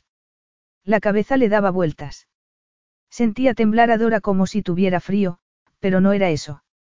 Tenía que parar aquello de inmediato, pero, ¿por qué resistirse? ¿Por qué seguir negando la atracción que había entre ellos? Era lo que los dos querían, lo que habían querido desde que se vieron por primera vez en Londres. Sintió que su control saltaba y la abrazó, apretándola contra su cuerpo, y la besó en la boca. Dora se dejó hacer y abrió los labios. Bastó para que su hambre creciera. La agarró por el pelo y la besó con más pasión. Ella comenzó a moverse. Sentía sus pechos al otro lado de la camisa y tiró de la tela para desabrocharla. El sujetador era de un tejido muy fino y blanco y ver el perfil de sus pezones le hizo perder la cabeza y, agachándose, se metió uno en la boca, sintiendo cómo ella arqueaba el cuerpo al succionar. Pero quería más. Quería saborear su piel sin el impedimento de la ropa, experimentar las curvas y los planos de su cuerpo, así que le quitó la blusa y el sujetador mientras ella lo miraba con sus ojos grises cargados de deseo. Respiró hondo. Siempre con una mujer había unos pasos determinados que dar, una comprensión, pero aquello era distinto. Era abandonar la voluntad y dejarse guiar por los sentidos, una pulsión irresistible de su cuerpo, tanto como la influencia de la luna en el mar. Dora respiró hondo. Sentía el pulso en la base de la garganta. Su boca estaba caliente, la lengua acariciaba su pezón con habilidad. No quería que parase. Nunca. La tomó por la cintura y ella gimió al sentir el contacto de su erección. La tensión que había sentido provocada por su boca se estaba haciendo más intensa, más decadente, y empezó a temblar. Le había dicho que lo deseaba, pero hasta aquel momento no había sido consciente de cuánto. Quería poder tocar su piel, recorrer su pecho con las manos, con la lengua la fina línea de vello que discurría sobre su abdomen. Tiró de la camisa para sacarla de los pantalones y la desabrochó antes de volver a besarlo con pasión para luego lamer su cuello. A continuación, temblando un poco, puso la mano en su erección. Él no dejaba de mirarla. Dora, yo. Ella se arrodilló ante él, bajó la cremallera y cuando liberó su pene, le oyó gemir. Por un momento lo tuvo en la mano, disfrutando de la fuerza y la urgencia de la piel tensa y suave, hasta que el deseo de saborearlo se impuso a todo lo demás y se lo llevó a la boca. La tensión en Charlie era tremenda. Su cuerpo se endurecía por segundos mientras Dora movía la cabeza arriba y abajo. Sentía que las piernas se le quedaban rígidas y tragó saliva, intentando mantener el control, pero con un gemido, tuvo que tirar de ella para no tener un orgasmo demasiado pronto y le devoró la boca. Hizo que Dora se levantara, desabrochó su falda y puso una mano sobre sus bragas. La necesidad que sentía de ella latía furiosa en su sangre como si no tuvieran tiempo pero, al mismo tiempo, como si tuvieran todo el tiempo del mundo. Besó su vientre y trazó una línea de besos hasta el punto ya inflamado y ardiente, acercándola más y más, separó las bragas de su cuerpo y fue trazando una vía entre su vello húmedo. Dora respiró de golpe. Su cuerpo vibraba. Se estaba mareando se aferró a sus hombros para seguir el camino que él le marcaba como si fueran piedras blancas iluminadas por la luna. A su alrededor, la habitación parecía estarse encogiendo, haciéndose más pequeña, y todo su ser, cada nervio, cada célula, estaba centrada en la caricia insistente de su lengua. Charlie. Le tiró del pelo para poder tumbarlo en el sofá. Quería sentirlo dentro. El corazón le dio un salto cuando vio que sacaba un preservativo del bolsillo trasero de los pantalones y mientras le veía colocárselo, se dio cuenta de que se había olvidado. Pero cuando de verdad todo quedó relegado al olvido fue cuando la penetró. Solo quedó el ritmo y la fuerza de sus caderas. Notó cómo se inflamaba, cómo se quedaba rígida, cómo el placer crecía en su interior a medida que él se movía llenándola de calor. Intentó ralentizarlo pero no fue capaz y se encontró arqueada contra él, gimiendo contra su boca. Él se estremeció, y sus cuerpos se apretaron de tal modo que no podía decir dónde terminaba él y empezaba ella. Se quedó quieta, apoyada en él, rodeados por la penumbra, sus músculos aún cerrándose y abriéndose sobre él como un puño. Respiró hondo y el aire entró tembloroso. Sentía el cuerpo lleno, y deseó poder quedarse así para siempre, unida por el calor de su piel, él con la mano hundida en su pelo, y se dejó envolver un momento por la sensación de intimidad, por la solidez reconfortante de su cuerpo. Sintió que depositaba un beso en su pelo y que se incorporaba, separándose de ella, mirándola. El corazón se le desenfrenó. A una plena luz del día, era imposible leer su expresión, de modo que en aquella estancia a media luz apenas podía ver sus ojos, pero quizás eso fuera bueno. ¿Qué ocurre? Le preguntó. Estaba pensando en lo hermosa que eres. Era la clase de cosa que muchos hombres decían antes del sexo, durante la cena, en las copas, por encima de la música de algún club. Muy pocos lo decían después.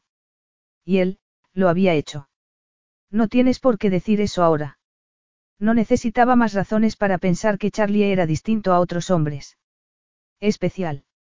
Seguía sentada sobre sus piernas y él tomó entre los dedos un mechón de su pelo mientras Dora permanecía inmóvil, inhalando el olor de su piel y el suyo propio. No lo digo porque me sienta obligado a hacerlo, sino porque quiero. Y porque es cierto. Sus palabras le sentaban bien, casi tanto como sentir su brazo en la cintura. Pero nada bueno duraba. No en su caso, al menos. Por eso nunca se quedaba. Por eso siempre seguía adelante antes de que alguien pudiera acercársele demasiado como para ver más allá de su sonrisa. Y por eso cantar era su pasión. En un escenario siempre había distancia entre la audiencia y ella. Ellos solo veían lo que ella quería que viesen y escucharan. Era el único aspecto de su vida sobre el que ejercía un control total. Pero ahora, ni siquiera eso. Creo que deberíamos vestirnos, dijo, mirando hacia la puerta. Seguramente dijo, pero no se movió. Ni siquiera quitó el brazo de su cintura.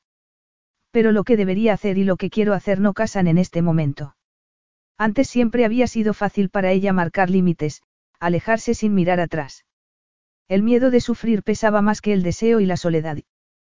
Pero con Charlie se sentía distinta. Lo deseaba más que a cualquier otro hombre que hubiera pasado por su vida, y hacía que se sintiera deseada, especial. Pero aquel no era el momento adecuado. No debía permitir que aquel hombre se le colase bajo la piel. Esto tú y yo, no es buena idea, dijo él, mirándola a los ojos. Es lo que me dice la lógica, pero no quiero parar. Y pienso que tú, tampoco. Quería mentir, negar sus palabras, pero estaba siendo sincero con ella de un modo que le recordaba a ella. Sería así como habían comenzado su hermana y Laudan. Una tentación disfrazada de verdad. Y luego, un lío de sentimientos, compartidos y rechazados, a los que un embarazo no deseado había puesto punto final. Yo no suelo tener relaciones, dijo, irguiéndose, aguardando su reacción. Yo tampoco, pero no clasificaría lo que te estoy ofreciendo como una relación. Presionó con las manos en su espalda, y la biblioteca se volvió más pequeña, más caliente. Lo que quieres es que seamos amigos con derecho a roce, aventuró en voz baja. Sintió que una parte de la anatomía de Charlie se endurecía. No tenemos por qué darle muchas vueltas, Dora. Lo que yo quiero es a ti. Y tú me deseas a mí. Ha sido así desde que entré en el despacho del abogado en Londres y me dijiste que me guardara mi dinero. Movió las piernas y ella tuvo que sujetarse en sus hombros para no perder el equilibrio. Sus pezones le rozaron el pecho y sintió tensión en el vientre. Te deseo, admitió, pero como has dicho antes tú y yo, juntos, es una idea pésima. Charlie se acercó y le lamió los labios. Ella contuvo el aliento. Yo he dicho que no era buena idea, no que fuera pésima. Y si pretendiéramos cosas distintas, entonces sí, sería cierto lo que dices. Tiraríamos en direcciones distintas. Pero los dos queremos lo mismo. Tenía razón. Sentía como él. Quiero más de esto, Dora. Ella no contestó. La cabeza le iba tan deprisa como el pulso que le latía entre los muslos. Quiso negarlo, mentir. La verdad solía hacer demasiado daño, pero en aquel caso, la verdad era que deseaba a Charlie, y la posibilidad de que aquel fuera su último encuentro, que no volvieran a tener sexo, dolía más que reconocerlo en voz alta. ¿Y cómo iba a herirla, si no iba a haber sentimientos no correspondidos, ni promesas rotas? Yo también quiero más, respondió despacio. Sus ojos se volvieron más oscuros, sus bocas se fundieron y el tiempo para pensar terminó. Aún era de noche cuando Charlie se despertó. Dora dormía, y verla le dejó sin respiración. Estaba acurrucada de lado, su melena rubia derramada sobre la almohada. Sentía la suavidad de su mejilla sobre su pecho y, si no temiera despertarla, la habría acariciado. Habían logrado subir al dormitorio más allá de la medianoche. Durante unos segundos que le habían destrozado los nervios, había temido que el cambio de escenario le hiciera cambiar de opinión, pero cuando llegaron al final de la escalera, Dora se dio la vuelta y lo besó tan apasionadamente que la tomó en brazos para llevarla hasta la alcoba. La piel se le erizó al recordar lo que había ocurrido después. Se había mostrado tan deseosa y desinhibida que solo el recuerdo le provocó una erección. La deseaba tanto que tenía que apretar los dientes para controlarse, pero no quería despertarla, así que, levantando con mucho cuidado el brazo que ella tenía sobre su estómago, consiguió salir de la cama. Necesitaba espacio para respirar, para pensar.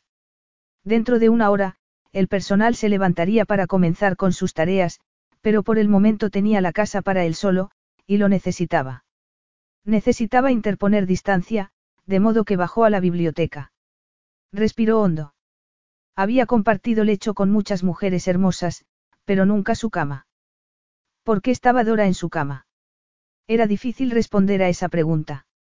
Por muy intrigante que fuese una mujer, el sexo con ella siempre había acabado resolviendo el misterio. Entonces, ¿qué tenía Dora que dejaba tantas preguntas sin respuesta? Miró el sofá y recordó el momento en que la había encontrado. Estaba muy dolida por lo que había dicho sobre si debía o no conocer a sus hermanas, aunque en realidad, la herida que estaba viva era la de haber perdido a la suya. Apretó los dientes. Estaban muy unidas. En realidad no lo sabía. Della era una persona bastante reservada, y nunca habían tenido mucha relación, seguramente de manera deliberada por parte de ella. Sabía que era muy buena en su trabajo, y hasta que se enteró de la relación personal que mantenía con su padre, la había respetado por su profesionalidad. Pero, por lo que Dora le había dicho la noche anterior, eran más que hermanas. Mucho más. Se levantó de golpe y fue hasta su estudio, donde aún tenía el informe sobre la mesa. Lo abrió y pasó sus páginas. Era una ironía.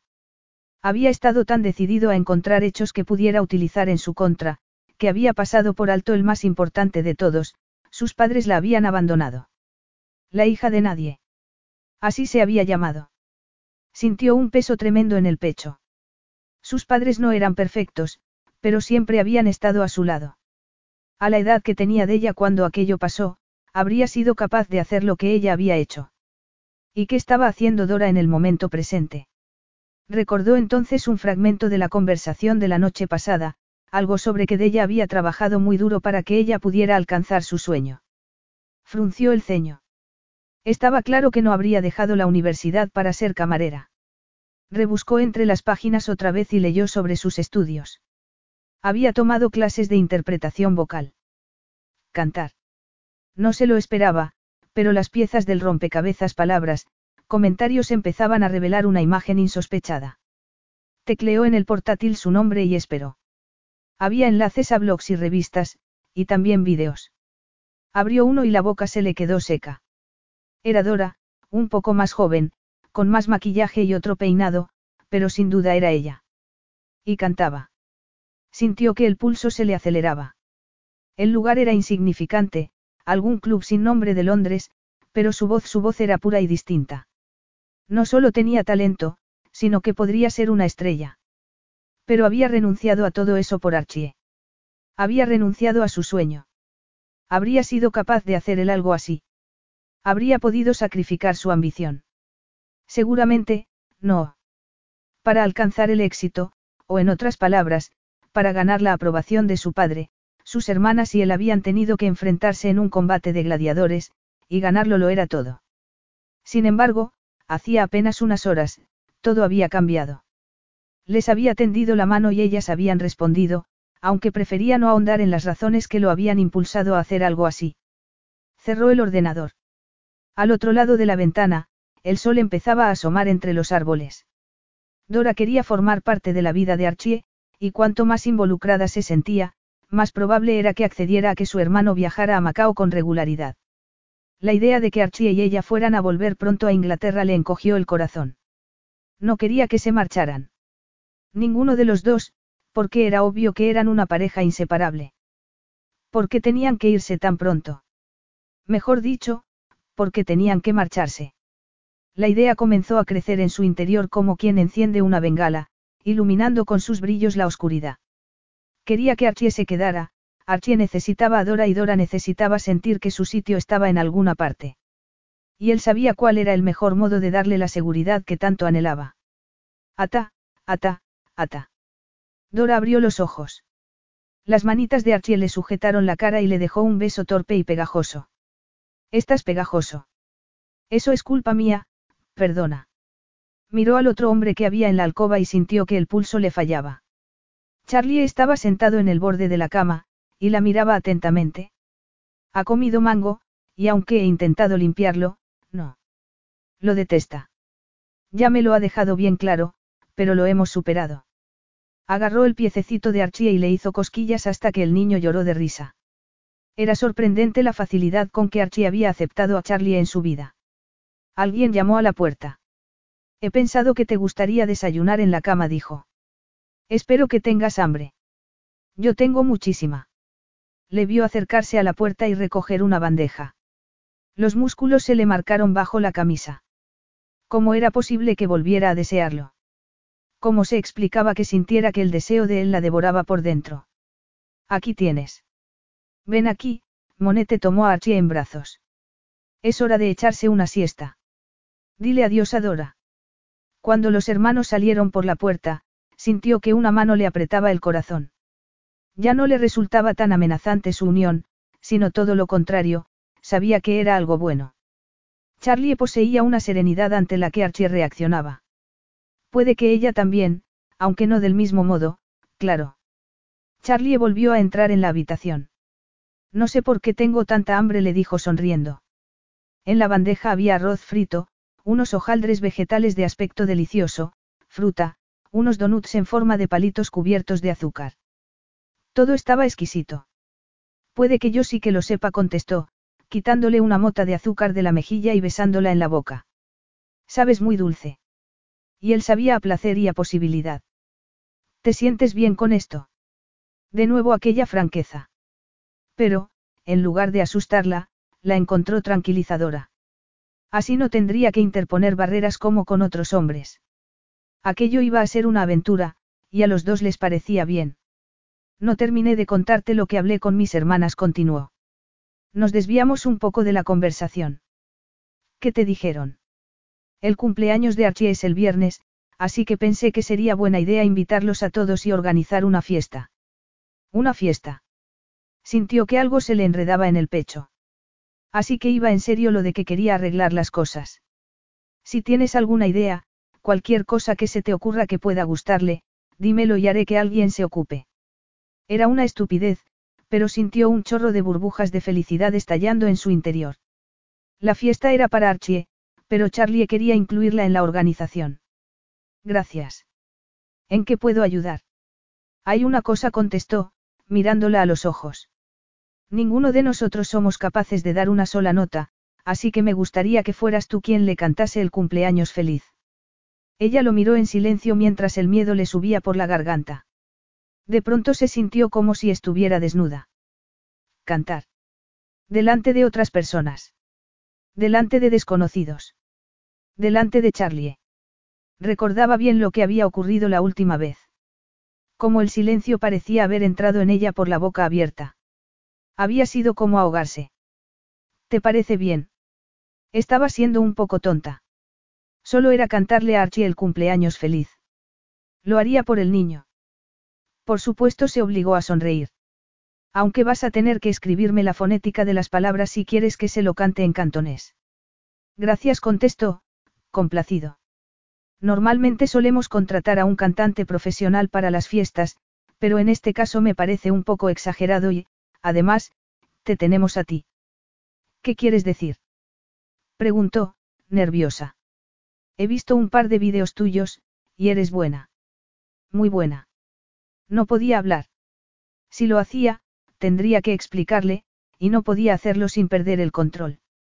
Hace tiempo que no canto. Lo sé. Has tenido que anteponer a Archie. No hagas eso. No me transformes en una santa. ¿Qué pasa? Le preguntó, frunciendo el ceño. Nada. Es que me siento un poco rara con la idea de ser el centro de la fiesta. En realidad no tengo derecho a estar aquí. Quiero decir que es una fiesta de familia, y yo no soy del todo de la familia. Él la miró un instante. Podría serlo. ¿Qué quieres decir? Se sorprendió. Estaba pensando. Había algo en su voz que, a pesar de la calma aparente, parecía tenso, que podríamos casarnos. Serías mi mujer, y parte de la familia. Tendrías todo el derecho a estar ahí. Siempre. Fue como si el mundo cambiara la inclinación de su eje. Casarse. Mira, Dora. Que estés aquí, funciona. Tú y yo nos sentimos atraídos y... Es sexo, Charlie. Y esa no es razón para casarse. Un sexo increíble. Nunca he deseado a una mujer como te deseo a ti. Creía que se acabaría. Que dejaría de sentirme así miró más allá, lejos de ella, como si intentase encontrar una explicación. Pero no ha sido así. ¿Y tú sientes lo mismo? Su cuerpo respondió ante sus palabras. Era cierto. El deseo que le inspiraba parecía estar cobrando fuerza y era tentador dejar que significara algo más. Y esa es la razón por la que quieres casarte conmigo. No la única. El corazón se le subió a la garganta, y sintió que algo cobraba vida en su interior. Leña seca prendiendo en una llama. Estaba hablando de amor. Lo que importa es Archie, y que tú estés aquí funciona con él. Solo por eso ya el matrimonio es una opción interesante. La llama se apagó. Charlie tomó sus manos y su fuerza le hizo olvidar por un instante la locura que era lo que le estaba proponiendo. No funcionaría. Ya está funcionando. Y, lo más importante, es lo que mi padre y de ella querían. Querían que tú y yo nos casáramos. No lo creo.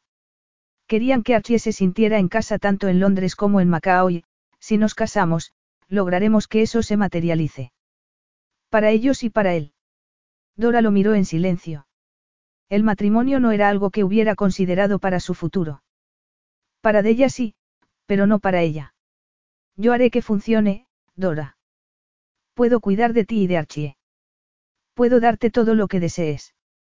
Sintió que el pecho se le contraía. No todo, pensó. Pero, que la retenía a ella en Inglaterra. No tenía familia, ni nadie a quien le importase. Solo una casa llena de recuerdos y un trabajo que detestaba.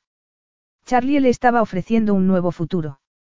Seguridad económica, un estilo de vida con el que la mayoría de mujeres solo podían soñar y el mejor sexo que había conocido, y seguramente conocería. Sexo y seguridad. Bastaría eso para que un matrimonio funcionara. ¿Y el amor? Nadie aparte de ella, y Archie ahora, la había amado, y quería tanto a Archie más de lo necesario para ser consciente de la locura que era la propuesta de Charlie. Por otro lado, también cabía la posibilidad de que el amor fuese una mala idea en un matrimonio. Desde luego no había conseguido que sus padres, o que Della y Laudan permanecieran juntos. Tenía que pensarlo bien, consultarlo con la almohada, pero sabía que hasta que tomara la decisión no iba a ser capaz de dormir. Está bien. Me caso contigo. Él no había dejado de mirarla a los ojos, la mirada oscura, firme. Ya lo hablaremos a fondo para asegurarnos de que hacemos lo correcto. Pero Dora no quería hablar. Lo que hizo fue incorporarse y dejar que la sábana resbalara de su cuerpo. Sabía cómo iba a reaccionar. Necesitaba verle hacerlo. Y cuando Charlie la abrazó, se rindió a su abrazo, respiró su olor, dejó que el deseo bloquease el pensamiento de que no era la felicidad de Archie sino la esperanza de recibir amor lo que la había hecho decidirse.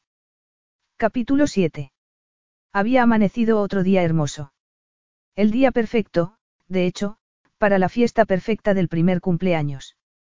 Ojalá pudiera interiorizar la serenidad que emanaba de su entorno, pensó, contemplando el jardín perfecto, la higuera, el cielo inmaculado, el rumor distante del océano. Suspiró. Era culpa suya estar sintiéndose así. En menos de una semana, Charlie había pasado de ser el enemigo a su amante, y ahora no solo iba a tener sexo con él, sino que había aceptado su proposición de matrimonio. Decirle que sí le había parecido lo correcto.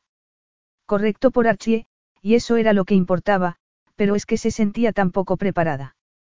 Pero no era el día para dejarse arrastrar por los miedos que le provocaba su falta de experiencia. Charlie apareció entonces, y el pulso se le aceleró. Todo bien. Se imaginaba que, una vez se hubiera acostumbrado a Charlie y al impacto de su atractivo, acabaría por tranquilizarse en su presencia, pero empezaba a preguntarse si eso iba a ocurrir. Todo bien. Estaba pensando en la fiesta, mintió. ¿En qué ponerme? Mentira del todo, no era. La noche anterior, mientras Charlie acostaba al niño, se había probado todo cuanto había traído a Macao, y cada prenda le había parecido que le quedaba peor que la anterior. Incluso el mono de rayas que había pensado ponerse en principio le había despertado tantos recuerdos de aquellas primeras semanas de vida de Archie en las que Della estaba entusiasmada y llena de planes para el futuro, que no había encontrado la fuerza necesaria para ponérselo. El cumpleaños de Archie era un día de celebración, el más feliz de todos, y ella iba a asegurarse de que así fuera, aunque para ella fuera muy difícil enfrentarlo teniendo en cuenta quién no iba a estar presente en la fiesta. La ausencia de Della y el que tuviera que cantar el cumpleaños feliz para el niño. ¿Y si subimos y me haces un pase privado? Sugirió Charlie. Así igual te decides mejor. Deslizó una mano a lo largo de su brazo y, con el pulgar, le rozó un pecho. Su piel ardió en llamas. Hasta conocer a Charlie, no sabía que bastaba con estar cerca de alguien para poder llenarse de necesidad. O que el mínimo roce de la mano de esa persona pudiera hacer que el calor invadiera ese espacio. Por eso quieres subir, no. Para ayudarme a decidir qué me voy a poner. Los dos sonrieron. Yo lo tengo claro, lo menos posible. Nada en absoluto, preferiblemente contestó, rodeándole la cintura. Ella se rió. Creo que a tus hermanas ya les basta con la sorpresa de nuestra boda. Habían decidido decírselo a su familia durante la fiesta, y ya habían acordado cómo lo iban a enfocar, que se habían conocido gracias a Archie y que se habían enamorado al instante perdidamente. A Charlie no parecía preocuparle cuál iba a ser su reacción, aunque en su opinión, era demasiado optimista.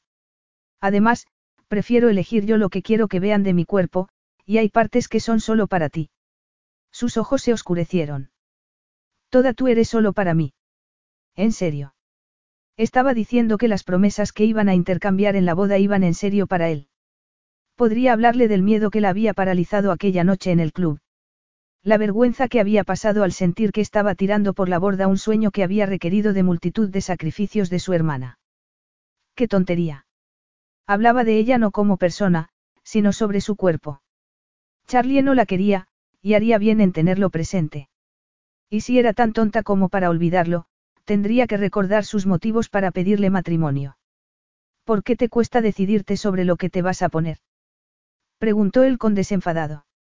No me puedo creer que me hagas esa pregunta. Tienes hermanas, y deberías saber que las mujeres jamás tenemos que ponernos. O es muy viejo, o demasiado ajustado, o muy aburrido. Puede que necesites salir de tu zona de confort. Ponte algo diferente. ¿Cómo? Es que piensas confeccionarme un par de vestidos. No hay límite para tu talento. Sonrió. Por desgracia la respuesta es no a lo primero, y sí a lo segundo. No tiene importancia. Nunca soy capaz de decidir qué ponerme hasta el último momento. En realidad, sí que la tiene. Dora lo miró sin saber qué pensar. De pronto le costaba trabajo tragar, incluso hablar. ¿Qué quieres decir? Mira, Dora, sobre lo que hablamos ayer no me paré a pensar lo que podía significar para ti. El corazón se le quedó frío y resignado al mismo tiempo. Ha tardado poco, se dijo. Quería dar marcha atrás. Todo el mundo lo hacía, tarde o temprano. De verdad se había creído que él iba a ser distinto. Qué considerado. ¿Y es solo la fiesta, o también la boda lo que se cancela? Cancelarse. No, no es eso lo que quería decir. Es que no hemos hablado de lo que iba a suponer, explicó, mirándola a la cara. Hay más cosas en la familia aparte de casinos y hoteles. El apellido Lao es importante en Macao. Tenemos una cierta posición, y eso requiere dudo. Mejor ven conmigo, solventó, ofreciéndole una mano. Será más fácil si lo ves. No entiendo. Estaban en su dormitorio. Había un perchero con ruedas del que colgaban varias perchas. ¿De dónde ha salido esto? Charlie se acercó. Mis hermanas usan los servicios de algunos estilistas. Ayer hablé con ellos y les expliqué la situación. Entiendo. ¿Y crees que ahora sería buen momento para explicarme a mí la situación? Viniste aquí con la intención de conocer a la familia de Archie y trajiste una maleta en consecuencia. Pero luego hemos hablado y las cosas han cambiado. Me refiero a lo de la boda. Pero quiero que te sientas cómoda con ello, que te sientas cómoda siendo mi esposa. Un chándal es una prenda, cómoda, Charlie. Esto es un Chanel, dijo, y sacó una falda seda y un vestido precioso. Esto, un Dior. Y esto, un Gucci. En este perchero debe haber prendas que valen más de lo que yo gano en un año. Lo sé, pero esto. Dijo, señalando al perchero, es lo que significa ser un alao. En realidad, significaba mucho más. Significaba marcar ambiciones, derechos y límites, pero explicarle todo eso sería revelar mucho más de lo que se sentía capaz de compartir. Y también esto añadió, sacando una caja del bolsillo de su pantalón. La abrió y a Dora se le abrieron los ojos de par en par.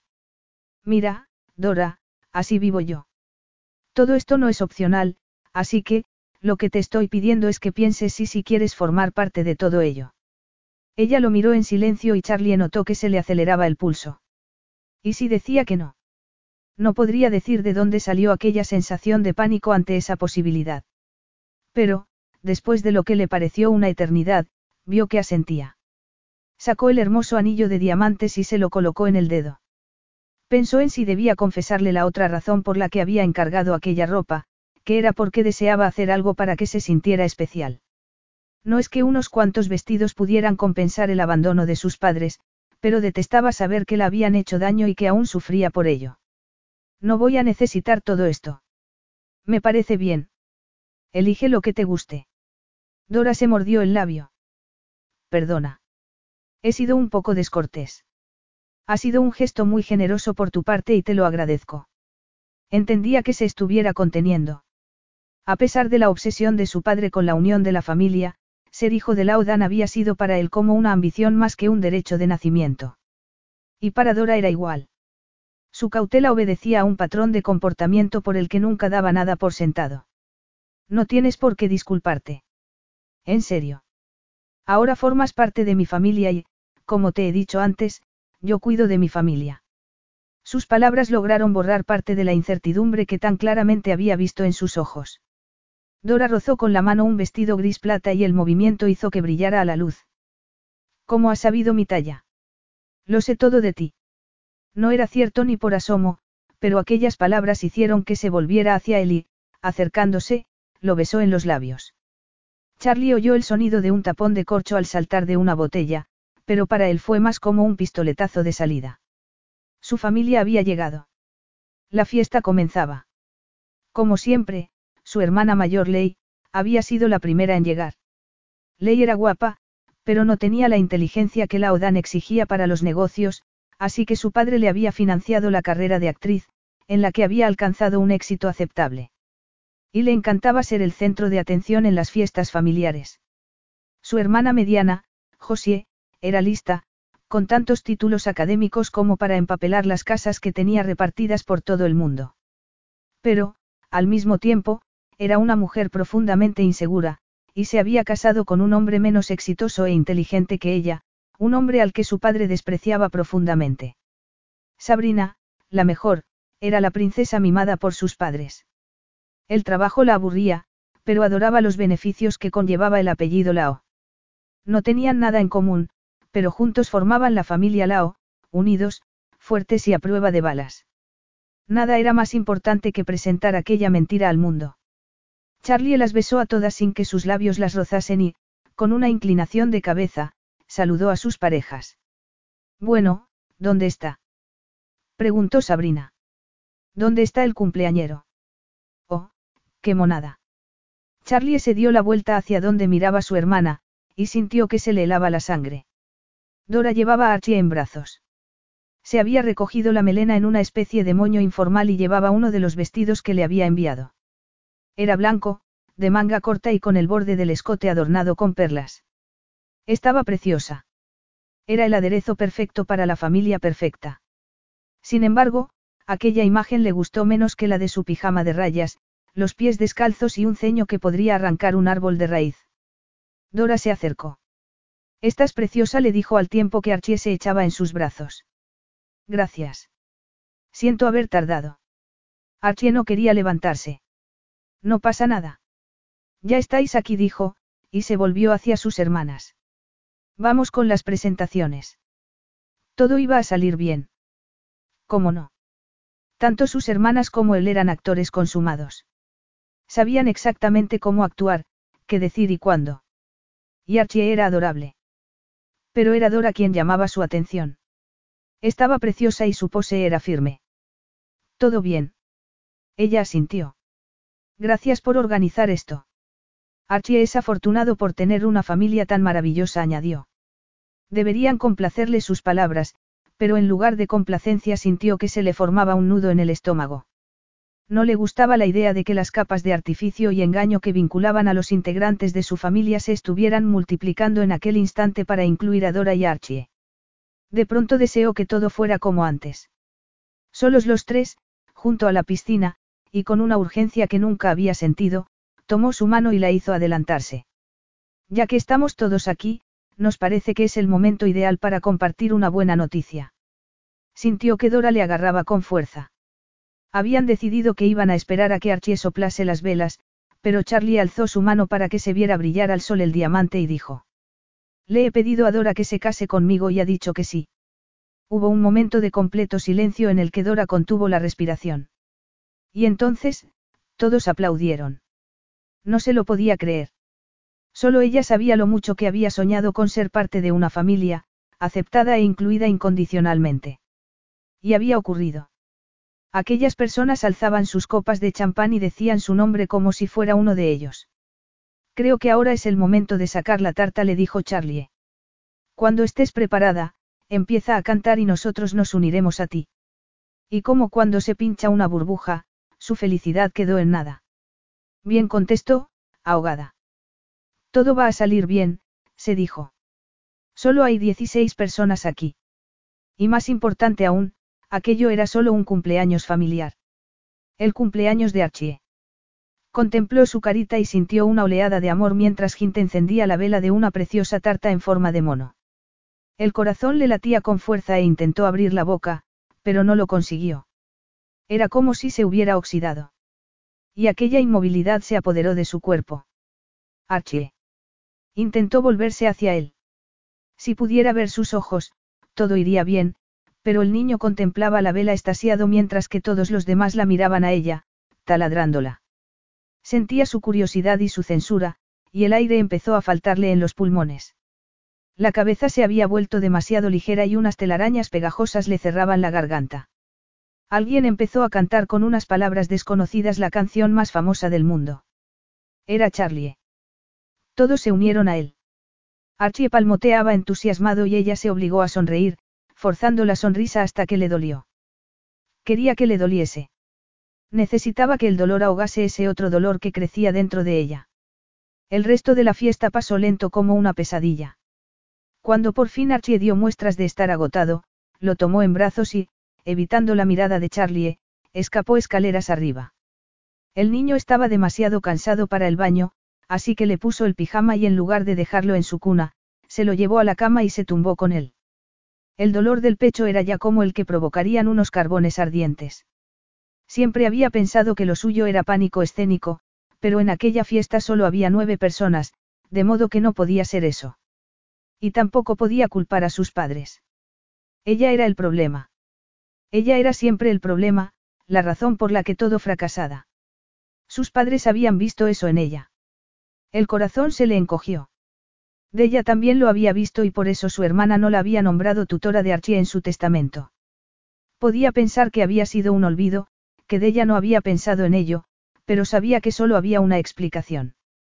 Cerró los ojos contra la quemazón de las lágrimas y la verdad. De ella había pensado que no podría hacerlo, no había confiado en ella, y su juicio había sido acertado. Oyó el clic de la puerta al abrirse. Era Charlie, sin duda. Pero no podía mirarlo. Igual no podría hacerlo nunca más, así que mantuvo los ojos cerrados. Sintió cómo tomaba a Archie en brazos y aunque deseó mantener su cuerpecito pegado al suyo, mantuvo los ojos y la boca cerrados. La puerta volvió a cerrarse, pero un momento después, sintió que la cama se movía y que una mano, la mano de Charlie, le acariciaba suavemente la cara. Dora. Ella se tapó la boca con una mano mientras que con el otro brazo se rodeaba la cintura para intentar contener los sollozos. No pasa nada, le dijo él con suavidad. No, vete, por favor, Charlie. Vete. No quiero dejarte así. Pero lo harás, dijo, secándose las lágrimas. Todo el mundo lo hace. Todo el mundo se marcha. Yo no. Ni ahora, ni nunca. Y la abrazó con fuerza contra su cuerpo. Poco después Dora sintió que reaccionaba a su calor, que sentía saciada su necesidad de ser abrazada. Estaba tan sola y echaba tanto de menos que la quisieran. Antes tenía razón, dijo, soltándose de su abrazo. Tendrá una vida mejor contigo, se obligó a mirarlo a los ojos y, antes de que el dolor del pecho le impidiera hacer lo correcto, dijo, quiero que te quedes con Archie. Quiero que seas su tutor.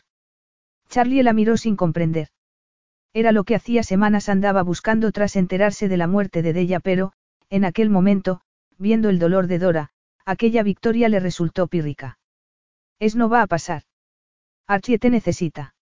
No, necesita a su mamá, y no va a poder tenerla, así que necesita el mejor sustituto, y ese no soy yo. Incluso de ella lo sabía. ¡Qué tontería! Simplemente no. No. No tuvo tiempo de hacerlo constar en su testamento. Tú no la conocías, dijo con una risilla triste. Mi hermana lograba tener tiempo para todo.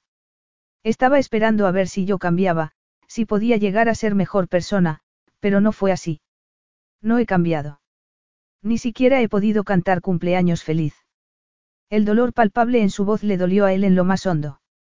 Al ver que no empezaba a cantar en la fiesta, pensó que esperaba que le hiciera una señal, pero al mirarla vio el miedo en su cara. ¿Cómo había ocurrido algo así?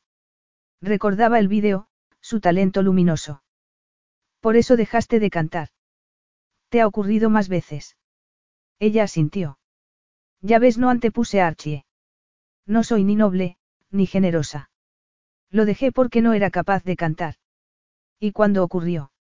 No lo sé. Puede que un mes después de la muerte de Della. ¿Qué más da? Yo quería cantar por ella. Iba a interpretar su canción favorita y no pude. Volví a llorar, y Charlie sintió un dolor que nunca había sentido subirle por la garganta. Tan fuerte que pareció que se ahogaba. Y volvió a abrazarla. Todavía estabas en shock. Al que te dejara subirte a un escenario en ese estado habría que pegarle un tiro. Sintió que apretaba las manos, que sollozaba. Es que no podía entender que se hubiera ido así. Tranquila. Te tengo. La acunó dejándola llorar, acariciándole el pelo, hablándola suavemente hasta que por fin sintió que la tensión de su cuerpo cedía. Tienes una voz preciosa, Dora. Ya no, y no me importa. Me lo merezco. Se lo puse todo tan difícil. No digas eso. Es que es verdad. Se quedó destrozada cuando dejé la universidad. Pero dejé los estudios porque me habían ofrecido un contrato de grabación. Quería sorprenderla, pero no tuve oportunidad. Lo siento mucho. Las lágrimas le rodaban por las mejillas. Se portaron bien, pero como yo no podía cantar debería habértelo contado antes, se lamentó, mirando hacia otro lado. Así no te habría dejado mal delante de tu familia. SH nadie se ha dado cuenta. Todos estábamos muy ocupados tratando de no desafinar, sonrió, pasándole los pulgares por las mejillas. Y si alguien lo ha pasado mal ha sido tú. No se me había ocurrido pararme a pensar lo que iba a suponer para ti el día de hoy sin ella. No he sabido hacer que sintieras que podías contármelo, pero eso va a cambiar. A partir de ahora, quiero que seamos sinceros. Ella respiró hondo. ¿Sabes una cosa? Eres mucho más agradable ahora que cuando nos conocimos.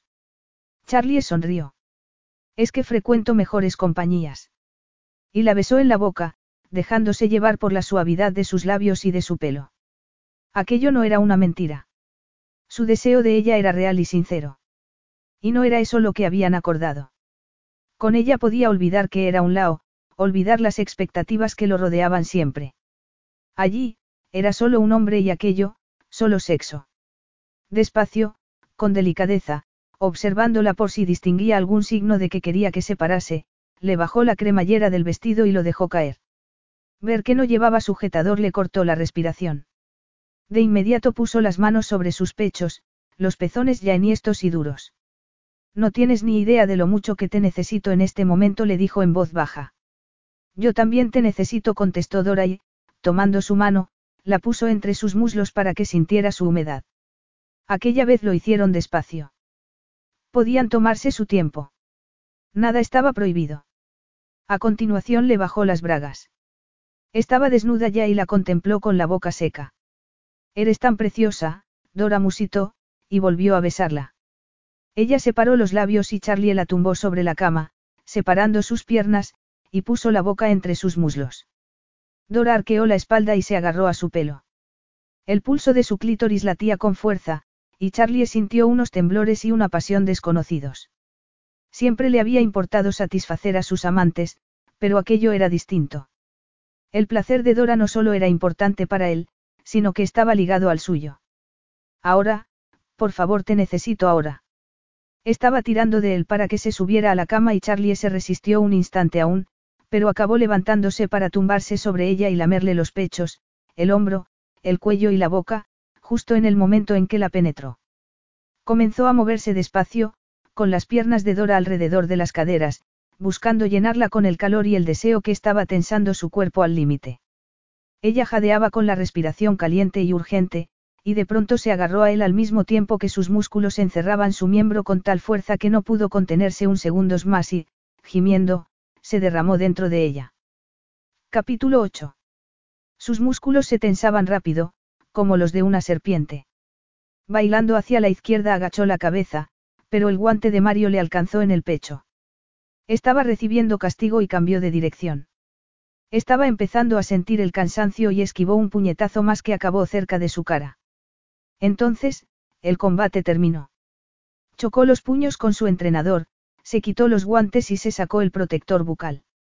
Hacía ejercicio a diario, y para que no se aburriera, Mario había introducido boxeo en su rutina. Solían practicar solo con el saco, pero aquella mañana le había pedido que boxearan con la esperanza de que los golpes de Mario lo ayudasen a deshacerse del dolor que llevaba en el pecho, el dolor por Dora. Se metió bajo la ducha y levantó la cara hacia el agua caliente. Se había despertado aquella mañana abrazado a ella. Dormida, parecía más joven. Absurdamente joven. Demasiado joven para un matrimonio de conveniencia. Se merecía algo mejor. Sí, podía darle una vida cómoda, segura, con dinero abundante y vestidos bonitos. Pero no habían hablado de compartir secretos y dolor y, sin embargo, no podía dejar de pensar en lo que le había contado y cómo lo había hecho. Una parte de sí mismo quería decirle que entendía perfectamente su dolor, pero no quería añadirle pesar. No podía cargarla con eso. Respiró hondo y se quitó el agua de la cara. Su angustia después de la fiesta había sido tan real, tan aguda, que aún sentía las heridas en su propio corazón. Y junto a la angustia, llenando el espacio como una nube de tormenta, estaba la culpa. Salió de la ducha. Todo lo que había pensado sobre ella estaba equivocado. No era una chica sin estudios y sin rumbo, o una amante de las fiestas que utilizaba su trabajo en el casino para localizar su guardadies. Dora era solo una joven a la que la vida le había dado la peor mano posible con sus cartas, abandonada por su madre, ignorada por su padre, acababa de perder a la única persona que la había querido, y con ello había perdido también su carrera y su voz.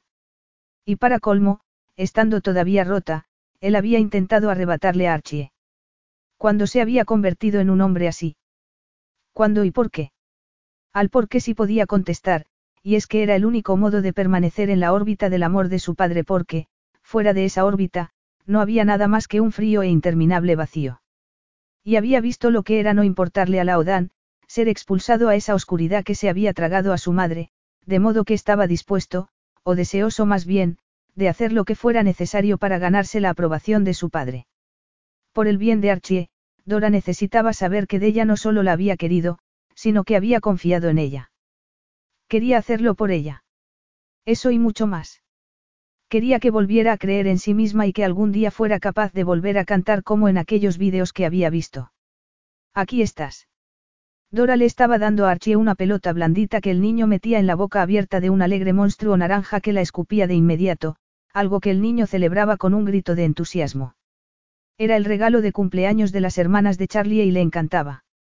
Hola. ¿Puedo pasar? Solo quería dejarte una cosa. Charlie estaba en la puerta y llevaba en la mano un sobre blanco grande. Era la primera vez que lo veía desde la noche anterior. Desde que hicieran el amor y ella volviera a llorarle desconsolada. ¡Qué vergüenza! Claro suspiró, pero antes quería decirte que siento mucho lo que pasó ayer. No sé por qué lloro contigo. Es decir, que sé por qué estoy así, pero normalmente suelo comportarme intentó sonreír. Vamos, que quería decirte que lo siento. No tienes por qué disculparte, se acercó y se sentó a su lado. Días como el de ayer siempre van a ser duros para ti. Para ella, el cumpleaños de Archie siempre iba a estar teñido de tristeza porque de ella no estaba, pero por primera vez cayó en la cuenta de que había otra persona que debería haber estado en la fiesta y no estaba, Laudan. El estómago se le encogió. Hasta aquel momento apenas había pensado en él, pero Charlie había perdido a su padre. Sí, pero para tus hermanas y para ti también lo habrá sido por la falta de vuestro padre, y yo no había pensado en ello, dijo, tocándole el brazo. No es lo mismo, Dora. Mi padre era ya mayor y había tenido una buena vida. Él podía morir, pero de ella, no. Pero tienes que echarlo mucho de menos. ¿Cómo no? Dirigía el negocio de su padre, así que había recordatorios por todas partes, cada día. Tardó un momento en contestar y, para hacerlo, tomó su mano. Siempre le gustó reunir a la familia. Era importante para él. Pero no estoy seguro de que, en tu caso, la fiesta haya sido una buena idea. Parecía tenso y desdichado, y sintió una punzada en el estómago. Sí que fue buena idea. Archie disfrutó de lo lindo, y aunque yo me puse triste, me gustó de verdad conocer a tus hermanas. Fueron muy amables conmigo, y muy abiertas. A pesar de que su comportamiento le producía una vergüenza tremenda. No era posible que sus hermanas quisieran que se casara con una camarera que hacía unos días que conocía, pero habían actuado como si la noticia les hiciera felices, no solo por educación, sino por amor. Querían a su hermano, y pensaban que estaban enamorados. ¿Qué pensarían si supieran la verdad? ¿Qué pasa? Es que tu familia piensa que estamos enamorados, y no me parece bien mentirles. Sé qué es lo que vamos a hacer, pero me cuesta, y creo que para ti va a ser todavía más duro. Yo no tengo a nadie, pero tú le vas a decir a toda la familia que estás enamorado, hizo una pausa. Y luego está tu madre. Sabía que le había dicho a su madre que estaban comprometidos, pero no sabía cómo había reaccionado ante la noticia de que su hijo se casaba con la hermana del amante de su marido. No lo sabía, pero se lo podía imaginar. Yo sé que si ella estuviera aquí, no podría mentirle. No podría y no querría, y no quiero que tú tengas que. Tranquila, Dora. Tiró de ella para sentarla en su regazo y Dora recordó de pronto aquella primera vez que hicieron el amor en la biblioteca. Todo va a salir bien. Solo necesitas centrarte en lo que es cierto. En que juntos hemos encontrado el modo de que esto funcione para Archie. Eso era fácil de decir. Él podía hacer que funcionase cualquier cosa. Era el director general de un imperio de casinos y hoteles. Toda su vida funcionaba como un reloj suizo. Seguro que no se había equivocado en nada, mientras que ella no había terminado nada de lo que había empezado. Dora, mírame. Podría decirte que eres una mujer increíble, que has sido más valiente y más fuerte que cualquier otra persona que conozca, y podría decirte que Archie es afortunado por tenerte, pero me parece que no me creería sujetó suavemente su barbilla para que lo mirase. Y lo entiendo. No te lo he puesto fácil para que confíes en mí. Creo que nadie te lo ha puesto fácil excepto de ella. Por eso quiero que tengas esto. Y le ofreció el sobre. ¿Qué es? Son las cartas que Della le escribió a mi padre. Dora sintió una punzada de dolor en el pecho. ¿Las has leído? Por supuesto que no, se dijo un segundo después, antes de que él negara con la cabeza. Su madre estaba casada con Laudan cuando murió. ¿Por qué iba a querer leer las cartas del amante de su padre? Mi padre me enseñó algunas, después del primer ataque miró a Archie. Me lo llevo para que puedas leer tranquila. No, quédate, por favor. Sacó una carta. La mayoría estaban escritas a mano, y le resultó muy extraño encontrarse con aquella versión de su hermana. Dora era siempre la que contaba historias, la que pinchaba a ella y le tomaba el pelo para que fuera más impulsiva. Su hermana siempre había sido contenida, serena, razonable, pero en aquellas cartas era provocadora y apasionada. Nos parecemos, se sorprendió. Era estremecedor comprobar lo poco que le había durado la felicidad, pero su entusiasmo por haber descubierto el amor saltaba de la página. Se sobresaltó. Su nombre apareció de pronto. Estoy deseando que conozcas a Dora. Tiene tanto talento, le digo que podrá conseguir lo que se proponga, pero no me cree. Y un poco más abajo. Dora está entusiasmada con la noticia. Nuestro hijo va a ser muy afortunado por tenerla en su vida. Había más, pero no pudo leerlo porque los ojos se le habían llenado de lágrimas. Ta, ta. Archie estaba a su lado mirándola confuso, y Dora lo tomó en brazos y ocultó la cara en su cuello para llenarse de su olor a bebé mientras él le daba golpecitos en el hombro. Charlie la observaba en silencio. Cuando le ofreció de vuelta el sobre, negó con un gesto. Quédatelas. A tu hermana le habría gustado que las tuvieras. Yo quiero que las tengas. Nunca me habló de su relación, apretó el labio entre los dientes. Seguramente porque yo me enfadaba y le decía cosas horribles de él. Es que mi padre le hizo daño, dijo él. ¿Cómo no ibas a estar enfadada? Yo también lo estaba con ella. Siempre era tan sincera. Yo creía conocerla. Confiaba en ella, pero...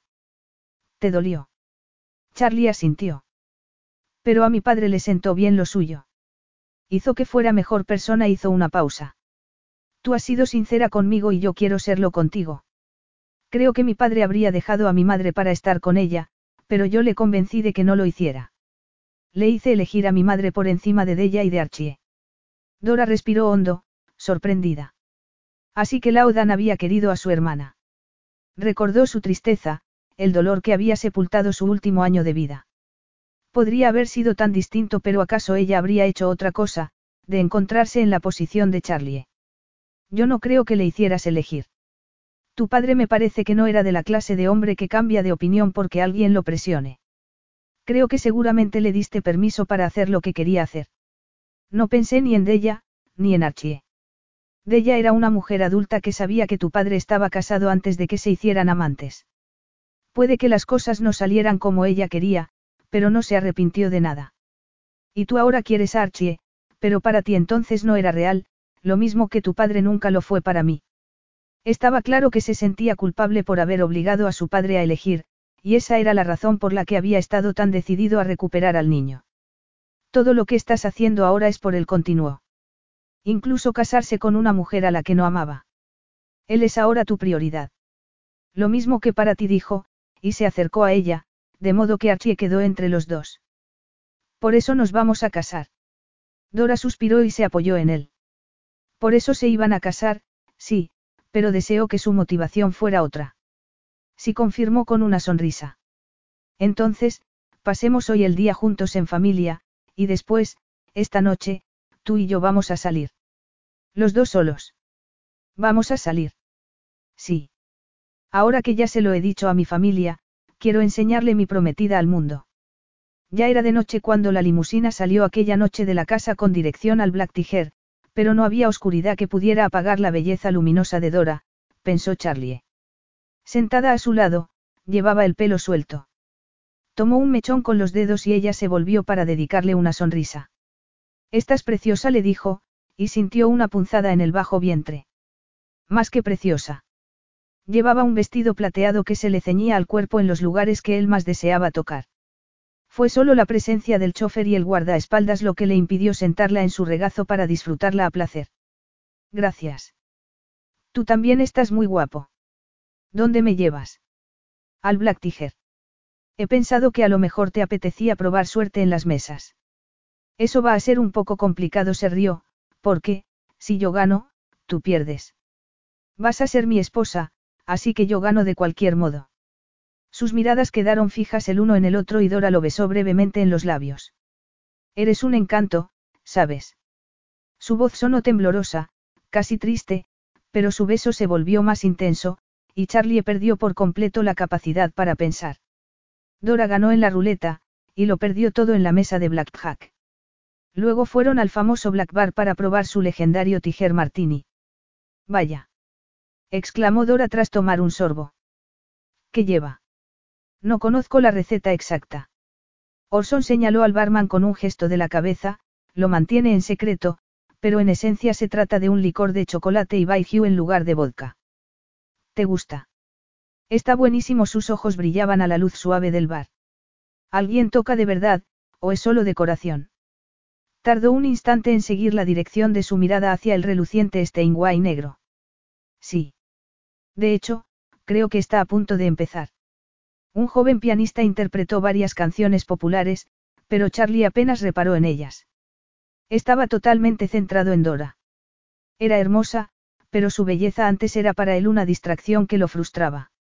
La había deseado desde el principio, y le fastidiaba que tuviera la capacidad de reducirlo a ser solo un hombre, pero ahora podía ver más allá de su boca de fresa y de sus delicadas facciones. Sabía que, aunque sonreía, había perdido algo, como si se hubiera extraviado en el camino y fingiera ser ella y saber perfectamente cómo volver a casa. Los aplausos señalaron el final de la interpretación. ¿Qué te ha parecido? Que es muy bueno. Creía que íbamos a ser sinceros el uno con el otro espeto. Dora le sonrió. ¿Quieres sinceridad? Vale. Pues es solo correcto. Es un pianista competente, pero perezoso. Para mí es como si se escondiera detrás de las melodías. Pero también hay que reconocer que es difícil hacer una buena interpretación siempre. Tú lo hacías. Su sonrisa se volvió triste. No era feliz. Tenía la sensación de que todo se iba a venir abajo y cantar era el único momento en que me sentía firme y completa. ¿Y crees que ser infeliz es lo que hace falta para ser un buen intérprete? No, pero pienso que tienes que necesitar interpretar, y no me refiero al dinero, sino a que la interpretación tiene que alimentar algo en tu interior. No lo estoy explicando muy bien, comentó con una mueca, pero esa necesidad se siente cuando está ahí. Es como que no puedes apartar la vista del intérprete. Lo explicas muy bien, tanto que me gustaría ofrecerte trabajo. ¿Qué te parece si te dedicases a la supervisión de los espectáculos del casino? Ella lo miró un instante antes de contestar. No le importará a la persona que esté haciendo ahora esa labor. No hay nadie haciéndola, y está claro que necesito que alguien se ocupe. Tú tienes lo que hace falta. ¿En serio me lo dices?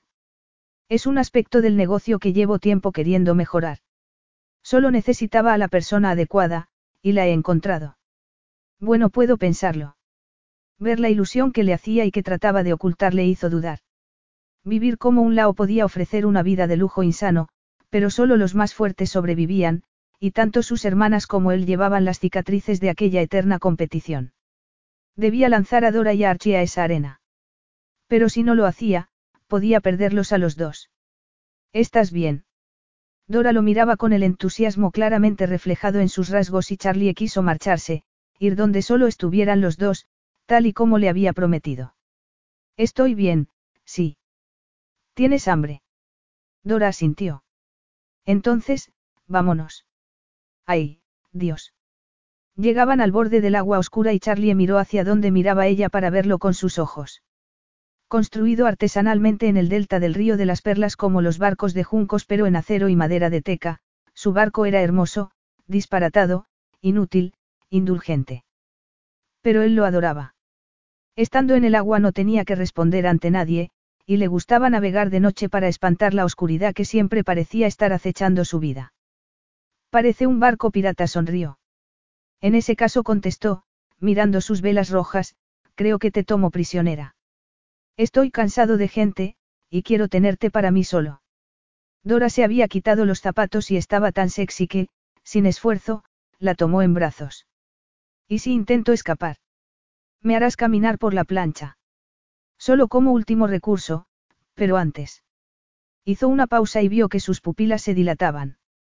Su cuerpo respondió de inmediato. Antes, ¿qué? Antes, ya se me ocurriría algo para convencerte de que te quedaras. ¿A ti se te ocurre algo? Um, sí dijo, y tomando su cara entre las manos, lo besó apasionadamente. Subieron a bordo y abrió la puerta de la zona de camarotes con un pie para dejarla directamente sobre la cama. Dora tiraba frenéticamente de su ropa, la corbata, los botones. Ayúdame, le rogó, besándolo con urgencia. De un tirón, Charlie se arrancó la ropa y contuvo el aliento cuando ella liberó su pene erecto, que rodeó con la mano un instante antes de lamerlo suavemente. Dio un paso atrás y tiró de ella para que se levantara. Quítatelo. La sangre le volaba por las venas cuando Dora se bajó los finos tirantes y el vestido cayó a sus pies. Lo miró un segundo en silencio y se bajó también las bragas. Su intención era ir despacio, pero en aquel momento, contemplando su cuerpo, la necesidad de estar dentro de ella lo volvió loco. Dora debía estar pensando lo mismo porque tiró de él buscando su boca, rozando los pezones la piel de su pecho desnudo. Todo su cuerpo se tensó cuando sintió que con la mano comenzaba a acariciar su erección.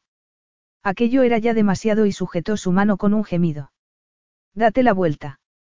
Sujetándola por la cintura la subió a la cama para que quedase de rodillas. Primero besó su cuello, pegando su cuerpo a la suave curva de sus nalgas, y después, agarrándose a sus caderas, la penetró y comenzó a moverse mientras, con una mano, apretaba su pezón y con la otra acariciaba su clítoris inflamado. Sí. Gimió ella. Sí. Jadeaba moviendo las caderas al unísono, sus cuerpos húmedos de sudor, y un instante después, la sintió alcanzar el orgasmo estremeciéndose de placer y gritando. Dora apartó su mano y empujó hacia él, y su gruñido de placer se fundió con su respiración errática cuando se derramó dentro de ella con toda su fuerza abrasadora y líquida. Ni él ni ella querían salir del camarote, de modo que Charlie hizo que les trajeran la cena, que devoraron con las manos sentados en la cama. Volvieron a hacer el amor, más despacio aquella vez, y Dora se quedó dormida en sus brazos. Sus respiraciones recuperaron el ritmo normal. Allí, en el barco, funcionaba. Los dos funcionaban. Dora cambió de postura sin despertarse y él la miró con una sensación extraña. Aquello no era solo sexo. En el casino se había sentido raro, lo mismo que en la fiesta de Archie. En ambas ocasiones era como si tiraran de él en dos direcciones. ¿Por qué? Pensó en lo que Dora había dicho antes, en que no le gustaba mentir a sus hermanas, y en particular sobre el hecho de no estar enamorados. Pero es que ella no comprendía cómo funcionaba su familia. Sus hermanas sabían que su padre le había pedido que hiciera lo que fuera necesario para llevar a Archie a Macao y por lo tanto, aunque no creían para nada en su compromiso, habían interpretado su papel porque mantener el mito de la familia era prioritario sobre cualquier otra cosa. Sabían lo que se cocía. O creían saberlo. Quizás había sido una mentira al principio, pero en aquel momento el corazón le latió como un martillo en el pecho. Estaba experimentando algo parecido al pánico, a la confusión, a la negación. Aquello no podía estarle pasando a él. Su vida estaba planeada, y no había planeado sentir algo por Dora. Pero la verdad era, que no estaba fingiendo estar enamorado. El corazón la latió desaforado. No era verdad. No podía serlo. Capítulo 9. Dora se despertó con la luz del alba. El sol era apenas un suave velo de luz, pero bastó para sacarla de su nido y hacer que abriera los ojos. Charlie tenía un brazo sobre su muslo y el calor de su cuerpo le calentaba la piel. Por un momento disfrutó del peso, de la temperatura y de las imágenes que ambas cosas creaban en su cabeza. Ojalá fueran reales. Charlie era tan guapo, sexy e inteligente, además de increíblemente bueno en la cama, que no era de extrañar el derrotero que habían tomado sus pensamientos. Pero él en ningún momento la había engañado, ni había ocultado los motivos por los que la invitaba a ir a Macao, o a casarse con él. Archie era su única preocupación, y la de ella también. El amor quedaba lejos de su alcance. De ella podía pensar que solo era cuestión de encontrar al hombre adecuado, pero ella sabía que no era lo bastante valiente para arriesgarse a que alguien pudiera arrancarle el corazón. Tantas cosas habían ocurrido en tan poco tiempo el accidente de su hermana, ser nombrada tutora de Archie, conocer a Charlie. Y, por otro lado, el eterno pasado, siempre poniéndole la zancadilla, siempre haciéndole desear cosas que sabía que no podía tener. Sintió que el pecho se le contraía y que casi no podía respirar. Apartó el brazo de Charlie, se levantó y, poniéndose la camisa que él se había quitado la noche anterior, salió del camarote. No había nadie en la cubierta, así que acercó a la proa del barco y respiró hondo. La luz del sol pasaba ya de blanca a amarilla pero, en tierra, los hoteles y los casinos seguían iluminados por luces artificiales rojas, verdes, rosas, atrayendo a la gente con la promesa de grandes ganancias. Charlie era como esas luces intermitentes, se dijo, abrazándose. La había atraído, y en parte ella aún quería más. La intimidad era lo que más anhelaba, un anhelo viejo como el tiempo. El deseo de que alguien mirase en su interior y le gustara lo que viera. Había perdido a la única persona que lo había hecho y por eso se sentía así. Andaba buscando quien llenase aquel espacio vacío, y había dejado que su deseo de ser amada pasara por encima del sentido común. ¿Y qué, si Charlie la había abrazado mientras lloraba? ¿Y qué si le había comprado vestidos y ofrecido un trabajo? Era un buen hombre que la consideraba parte de la familia. Seguramente también eso era motivo de su estado. Incluso cuando su padre vivía con ellas, nunca habían sido una verdadera familia.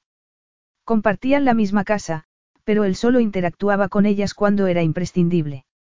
De ella había sido hermana y madre para ella, así que verse incluida en aquella familia de repente era desequilibrante para ella, y eran esos cambios, buenos y malos, que se estaban obrando en su vida lo que le estaban haciendo sentir cosas, buenas y malas, y no estaba acostumbrada a sentir porque nunca se lo había permitido. Pero se acostumbraría, y cuando sintiera que tenía el control de todo, se encontraría bien. Ha sido por estar en este maldito barco, se dijo, contemplando sus velas rojas. Es tan absurdamente romántico. Hola. Se volvió. Charlie estaba en la cubierta, el pelo alborotado, el botón de la cinturilla de sus pantalones desabrochado, al descubierto la musculatura tonificada de su abdomen. Hola. Estaba demasiado guapo, demasiado sexy para ser real, y que estuviera allí con ella le parecía tan improbable que sintió miedo de moverse por si desaparecía como una alucinación. Le vio acercarse sin molestarse en ocultar el deseo que sabía que se mostraba en sus facciones. El deseo era bueno. El deseo estaba permitido. Los dos lo habían acordado así, y lo vio reflejado en sus ojos oscuros. Me he puesto tu camisa. Espero que no te importe. Claro que no. Te queda mejor que a mí. Eso era discutible, pero antes de que pudiera responder, Charlie tiró de ella, hundió la mano en su pelo y la besó con suavidad. ¿Por qué no me has despertado? No he querido. Estabas tan tierno. Charlie hizo una mueca. Los bebés son tiernos. ¿Y las mascotas? Ella sonrió apoyando las manos en su pecho. Es que habíamos acordado ser sinceros el uno con el otro y, sinceramente, estabas muy tierno. Sabes que es una buena hora para volver nadando a la orilla desde aquí. Hay que ver, los piratas sois todos iguales, contestó, ladeando la cabeza. Tan sensibles y quisquillosos. Sabes mucho de piratas, no. No mucho, la verdad sonrió. De hecho, de ella decía que siempre elegía a los abusones. Nunca me habían llamado abusón, replicó, enarcando las cejas. Tú no cuentas. Esta conversación está haciendo estragos con mi ego. Dora se echó a reír y fingió darle un golpe en el brazo mientras el corazón se le desbocaba al ver una de aquellas irresistibles sonrisas suyas. Lo que quiero decir es que yo no te escogí. No nos escogimos ninguno de los dos. Archie es el responsable. Cierto. Hubo un instante de silencio en el que contemplaron una pareja de gaviotas que volaron casi rozando el agua para luego alzar el vuelo hacia el sol. Lo que hablamos anoche. ¿Lo dijiste en serio? Me refiero a ayudar con la parte de espectáculo del casino. Si contestó sorprendida por el cambio a lo profesional de su conversación. Sintió una extraña tensión en el estómago. De pronto aquel trabajo era lo que quería por encima de todo. Igual llegaba un día en que recuperaba su voz, pero, mientras tanto, aquello lo podía hacer y disfrutar con ello. Es que has cambiado de opinión. Quiso saber. Charlie negó con la cabeza. Necesito a alguien que entienda ese aspecto del negocio, alguien en quien pueda confiar. Y me gustaría que ese alguien fueras tú. Experimentó una sensación poco frecuente para ella. Era la sensación de importar, de tener algo que decir y marcar la diferencia para alguien, y eso solo ocurría cuando estaba sobre el escenario. Ni siquiera de ella lograba hacerla sentir así. A mí también me gustaría. Charlie la miró un instante en silencio. Tengo una esposa preciosa y con talento. Todo el mundo se va a volver loco contigo en la fiesta de nuestro compromiso. Fiesta de compromiso. Perdona, se apresuró a decir, viendo su expresión. Quería habértelo dicho anoche, pero se me fue de la cabeza. Dora se ruborizó al recordar cómo la había dado la vuelta, el peso y la firmeza de su cuerpo y la tensión de su piel. En ese camarote, no había habido pensamientos racionales ni límites. El deseo había pulverizado la razón y el control. No me sorprende. Espero que no te importe, contestó él, poniendo un dedo bajo su barbilla. Mis hermanas lo están planeando. Les encanta. Una fiesta de compromiso haría que todo fuese público, oficial. La familia Lao era muy conocida en el hemisferio oriental, y el compromiso del hijo mayor de Laodan no iba a pasar desapercibido en los medios. Ni tampoco para su madre, pensó. No hacía falta decir que Nuria estaría invitada. En otras circunstancias, ya se la habría presentado, pero había una razón más que evidente para que no lo hubiera hecho. Ninguna madre querría que su hijo se casara con la hermana del amante de su marido. Por un instante dudó si debía preguntárselo, pero la idea de introducir algo que pudiera poner en peligro aquel momento de intimidad hizo que le faltase el valor. No, claro que no contestó apresuradamente. Creo que es una idea encantadora. ¿Puedo ayudar en algo? No lo sé. Les preguntaré. Bueno, si hay una cosa sonrió. ¿Crees que podrías ayudarlas a escoger las actuaciones? Así que quieres ver si tengo lo que hace falta antes de dejarme suelta en tu casino, no. Charlie la miró a los ojos antes de comenzar a desabrochar muy despacio los botones de la camisa. Dora sintió el aire fresco y a continuación el calor de la palma de su mano sobre la piel. Respirar se volvió de pronto muy difícil. He visto cuánto necesitaba ver, y estoy convencido de que tienes lo que hace falta tener. El pulso se le disparó. Charlie la quería en su vida. A ella. Pero no. Eso no era cierto. Había querido creerlo del mismo modo que quería creer que cuando la abrazaba era algo más que sexo. Intentó deshacerse del sentimiento, apartarlo, pero había ido creciendo como una ola en el mar y, en aquel momento, nada, ninguna lógica, ninguna negación podría impedir que acabara llegando a la orilla. Igual que nada había logrado impedir que se enamorase de él. Deslumbrada por la verdad lo miró en silencio mientras él le acariciaba la cara y pasaba el pulgar por sus labios. Nos vas a hacer un favor a todos, Dora. Como ya te he dicho, ninguna de mis hermanas distingue una nota de la otra y, además, su gusto musical es un poco. ¿Cómo decirlo? Rosa. Intentó sonreír, pero por dentro estaba corriendo. Corriendo para huir de la esperanza y la desesperación que le llenaban el corazón. ¿Cómo había permitido que ocurriese? Y el rosa no es lo tuyo, ¿verdad? Él sonrió, negando con la cabeza y acariciándole la mejilla. ¿Hay algo más? El sábado es Kingmin. Es parecido al Día de Todos los Santos. Visitamos las tumbas de nuestros ancestros y presentamos nuestros respetos. Es un día importante y toda la familia estará allí. Toda la familia. El corazón le la latió desacompasado. ¿Quieres decir que Archie y yo también iremos? Él asintió. Sé que es mucho pedir, pero me gustaría que los dos me acompañaseis. ¿Y crees que a todos les parecerá bien? Estaba pensando en su madre, pero la palabra se negó a salir. Por supuesto. Archie es un lao, y pronto tú también lo serás. Quiero hacer lo que pienses que es mejor para la familia.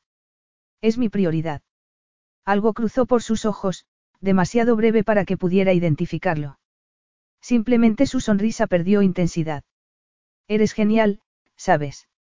Pareció dudar un instante, pero volvió a besarla, aunque de un modo más intenso, más urgente, como si estuviese intentando comunicarle algo que iba más allá de las palabras, y deslizó una mano bajo la camisa buscando su piel. Sintió cómo colocaba la pierna entre las suyas y de inmediato se derritió, apretándose contra él, haciendo crecer de inmediato el ardor en su cuerpo. Una ráfaga de aire rizó la superficie del agua, hizo flamear las velas y alborotar su pelo. Dora se estremeció. ¿Tienes frío? preguntó él. Un poco. La abrazó y mirándola a los ojos mientras le hacía notar su erección, susurró. Entonces, vámonos dentro y calentémonos. Charlie se miró en el espejo frunciendo el ceño. No era capaz de lograr que el nudo de la corbata quedase centrado. Déjame a mí. No se había dado cuenta de que Dora había entrado en el baño. Tenía la cabeza puesta en otra parte. Kingmin había llegado. Era el momento de recordar y homenajear a los muertos. A su padre. Dora llevaba el pelo recogido en una especie de moño, un vestido oscuro y ceñido y zapatos de salón negros. No le podía poner ni un pero a su aspecto, aunque no pudo evitar desear verla con su pijama de rayas rosas y blancas. O mejor aún, sin nada. No me mires así. Así, ¿cómo? Ella sonrió. Ya sabes. Contestó, apretándole con fuerza el nudo. Pero él no podía pensar en otra cosa que no fuera en acariciar aquellos labios con la lengua. Ya está. Ahora te toca a ti subirme la cremallera. Se giró y él obedientemente subió la cremallera. Contemplando su cuello, su piel sin mácula, pensó en las veces que había querido hablarle con sinceridad. Decirle que sus sentimientos habían cambiado. Que su relación era algo más que solo el modo más conveniente de que los dos formasen parte del día a día de Archie. Que la amaba. Sintió que el corazón se le inflamaba con aquel pensamiento, lo cual era toda una sorpresa.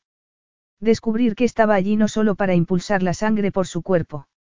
Apoyó las manos en sus hombros y la apretó contra sí besándola en el pelo.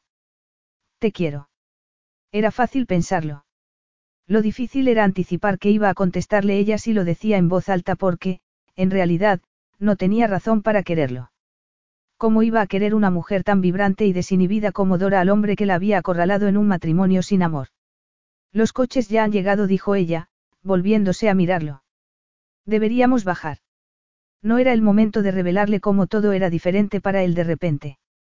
Como siempre, su padre era más importante. El recorrido se hizo en un extraño silencio. Incluso Archie parecía contagiado de la sobriedad del momento e iba calladito, agarrado a su mono. La tumba de Lao era sustancialmente más grande que las que había a su alrededor, y más elaborada. Había pequeñas columnas de humo en muchos sitios. Las autoridades habían prohibido la quema de regalos en honor a los muertos, pero a la gente le gustaba mantener sus tradiciones. Charlie limpió el polvo y las hojas de la tumba llevando al niño de la mano, y al ver a sus hermanas dejar ramos de flores sobre la piedra, sintió una oleada de piedad y culpa. Tan centrado había estado en satisfacer los deseos de su padre que había ignorado los de los vivos. Lo único que le había importado era que sus hermanas aparentasen tenerlo superado. Pero no era la función de la familia que los lazos que los unían no se quedaran en la superficie. No era esa la finalidad de un día como aquel. Recordar a las generaciones pasadas no era solo un modo de recordar a los muertos, sino un recordatorio de la importancia que tenían los vivos. Para eso se quemaban regalos y se tiraban fuegos artificiales. Para establecer conexiones con los seres queridos que quedaban después del humo y los colores brillantes. Dora le apretó una mano. ¿Estás bien? Sí. Gracias por venir hoy, y por dejarme traer a Archie. Vámonos a casa. La familia caminó entre los árboles para llegar al borde del mar, el día era cálido, pero el viento soplaba con fuerza. Un día perfecto para volar cometas. Dijo Charlie, entregándole a Dora una preciosa cometa negra y amarilla. Escribe en ella todo lo que temes. Todo lo que te da miedo que llegue a ocurrir. Y luego, cuando la cometa esté volando, corta las cuerdas y tus temores se irán flotando en el viento. Aquellas palabras tan poéticas le hicieron sonreír, tal y como él se esperaba. Hagámoslo juntos. Dejaron que Archie sostuviera la cometa. Aunque tiraba de su manita como si fuera un perrillo nervioso, el niño estaba tranquilo y sus ojazos oscuros se abrieron de par en par cuando Charlie cortó las cuerdas y la cometa subió al cielo. Dora y el niño siguieron el vuelo de la cometa con la mirada, pero Charlie los miraba a ellos y pensaba en el viaje que les había hecho hacer. Siguiendo los deseos de su padre, los había llevado hasta allí. Había cumplido con su deber como hijo, y contra todo pronóstico, había logrado unir a la familia y acrecentar el honor de los Lao. Debería sentirse inmensamente satisfecho, pero no podía esquivar la idea de que había logrado el éxito en un sentido pero fracasado en otro, de modo que para cuando terminaron de comer, estaba conteniendo la necesidad de llamar a Mario para intentar liberar toda aquella tensión en el gimnasio. Cuando todos se hubieron marchado y mientras Archie se echaba la siesta, Charlie se sentía, a solas con Dora, aún más tenso. ¿Quieres ir a nadar? Le ofreció ella. No, la verdad es que no estoy de humor, contestó, intentando estirar la espalda. ¿Te duele la espalda? Estoy bien, replicó con el ceño fruncido. Lo siento. Es que en este momento no soy muy buena compañía. No pasa nada. Si quieres te dejo solo. No contestó, tomando su mano, y el calor de su piel detuvo lo que se estaba formando dentro de su pecho, aunque despertó otra cosa. Me gustaría hacer algo para ayudarte. Se me ocurre algo, contestó. Pretendía que fuera un chiste, pero sonó torpe.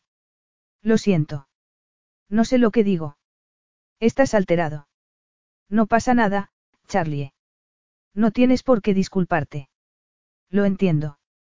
Sé que debes echar mucho de menos a tu padre, y no solo hoy, sino a diario. Hay tantas cosas que te lo recuerdan. Incluso él mismo. Miró la mano de Dora en la suya, y parte de la tensión se disipó. Aquella mujer era como un antídoto.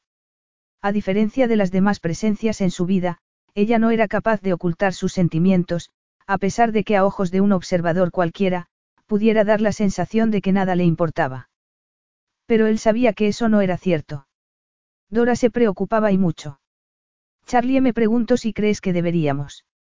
Parecía algo tensa y pensativa, si no deberíamos reunirnos con tu madre antes de la fiesta. En privado. Había escogido con cuidado las palabras para que sonaran a medio camino entre una observación y una pregunta. Entendía perfectamente su incomodidad. Encontrarse cara a cara con la esposa del amante de tu hermana, estando comprometida con su hijo. Es posible que nos diera la oportunidad de dejar atrás las cosas incómodas. Era una manera de decirlo, sí. Lo más sencillo y obvio sería decirle la verdad, y quería ser sincero con ella. Ella lo había sido con él, y ese era su acuerdo. Obviamente se preguntaba por qué aún no le había presentado a su madre, y daba por hecho de que era porque Nuria se sentía muy dolida por su compromiso y no quería presionarla, pero en realidad, no era esa la razón. Dora debía esperar que su madre estuviera enfadada y dolida, y esa clase de reacción sería, seguramente, casi bien recibida. Pero, a pesar de que su marido la había engañado en repetidas ocasiones y había tenido un hijo con su amante, Nuria seguía siendo una Lao, y eso era más importante que todo lo demás. Por eso necesitaba que se conocieran en público. Porque, de ese modo, Dora confundiría la compostura de su madre con un deseo de no dejar en evidencia a su hijo. Y para Nuria sería más justo y fácil que se conocieran sin testigos, pero, una vez más, tenía que anteponer las necesidades de la familia a sus sentimientos. Hacerlo de otro modo suscitaría muchas preguntas difíciles. ¿Cómo explicarle que le habían enseñado a mentir? Que ser miembro de aquella familia requería la adopción de un cierto código, creado por su padre, y que comportaba aprender a justificar la distorsión y la prevaricación. La reputación de la familia lo era todo, por encima de las necesidades del individuo. No soy quien tú crees que soy, hubiera querido decirle, pero no podría hacerlo hasta que estuvieran casados. Entonces le explicaría las reglas, e intentaría minimizar los sacrificios que Archie y ella iban a tener que hacer. Pero en aquel instante, tenía que encontrar el modo de responder a la pregunta de Dora. Creo que de ese modo le resultaría más difícil. Mejor si hay más gente. La vio digerir su respuesta con dificultad. Por eso no ha venido al cementerio con nosotros. Ha debido ser duro para ti no tenerla a tu lado. El dolor se palpaba en su voz, e hizo que Charlie sintiera contraerse el pecho por la culpa y la vergüenza. Su madre llevaba tanto tiempo dolida que ni siquiera se había parado a pensar en ello. No es culpa tuya, sino mía. No he sabido enfocar bien el día de hoy. Ni hoy, ni muchas otras cosas. Tengo las prioridades trastornadas y he dejado tirada a gente cuando más me necesitaba. Ahora quiero ponerle punto final a eso. Lo decía con la mano en el corazón. Quería romper el círculo y darles a Dora y Archie un tipo de vida diferente, una vida que no requiriera cercenar sus propias esperanzas y necesidades. Pero lo cierto era que, en cuanto se casaran, Dora y Archie desaparecerían igual que él, sus hermanas y su madre, bajo la fachada inmaculada de su familia. Capítulo 10. Nada podía haberla preparado para algo así. Por muchos roles, vestidos de diseño o yates que hubiera visto, el brillo de los invitados que llenaban la sala de recepciones del Black Tiger escapaba a su imaginación. Charlie estaba en lo cierto. Sus hermanas eran un hacha para las fiestas. Sofás Chester en tono gris y muebles de mimbre flanqueaban la pista de baile, y los veladores de hierro de los años 20 lucían unos ramos de rosas en un suave color melocotón.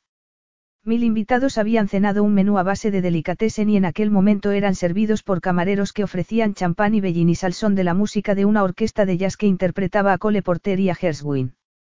Por cierto, una banda excelente. ¿Cuál es el veredicto? Charlie respiró hondo y se preparó para el asalto que sufrían sus emociones cada vez que lo miraba. Son increíbles, sonrió. Todo lo es. Tú sí que eres increíble, respondió admirando su vestido de Georgette gris humo. Pareces una estrella de cine. Tus hermanas tienen un gusto impecable.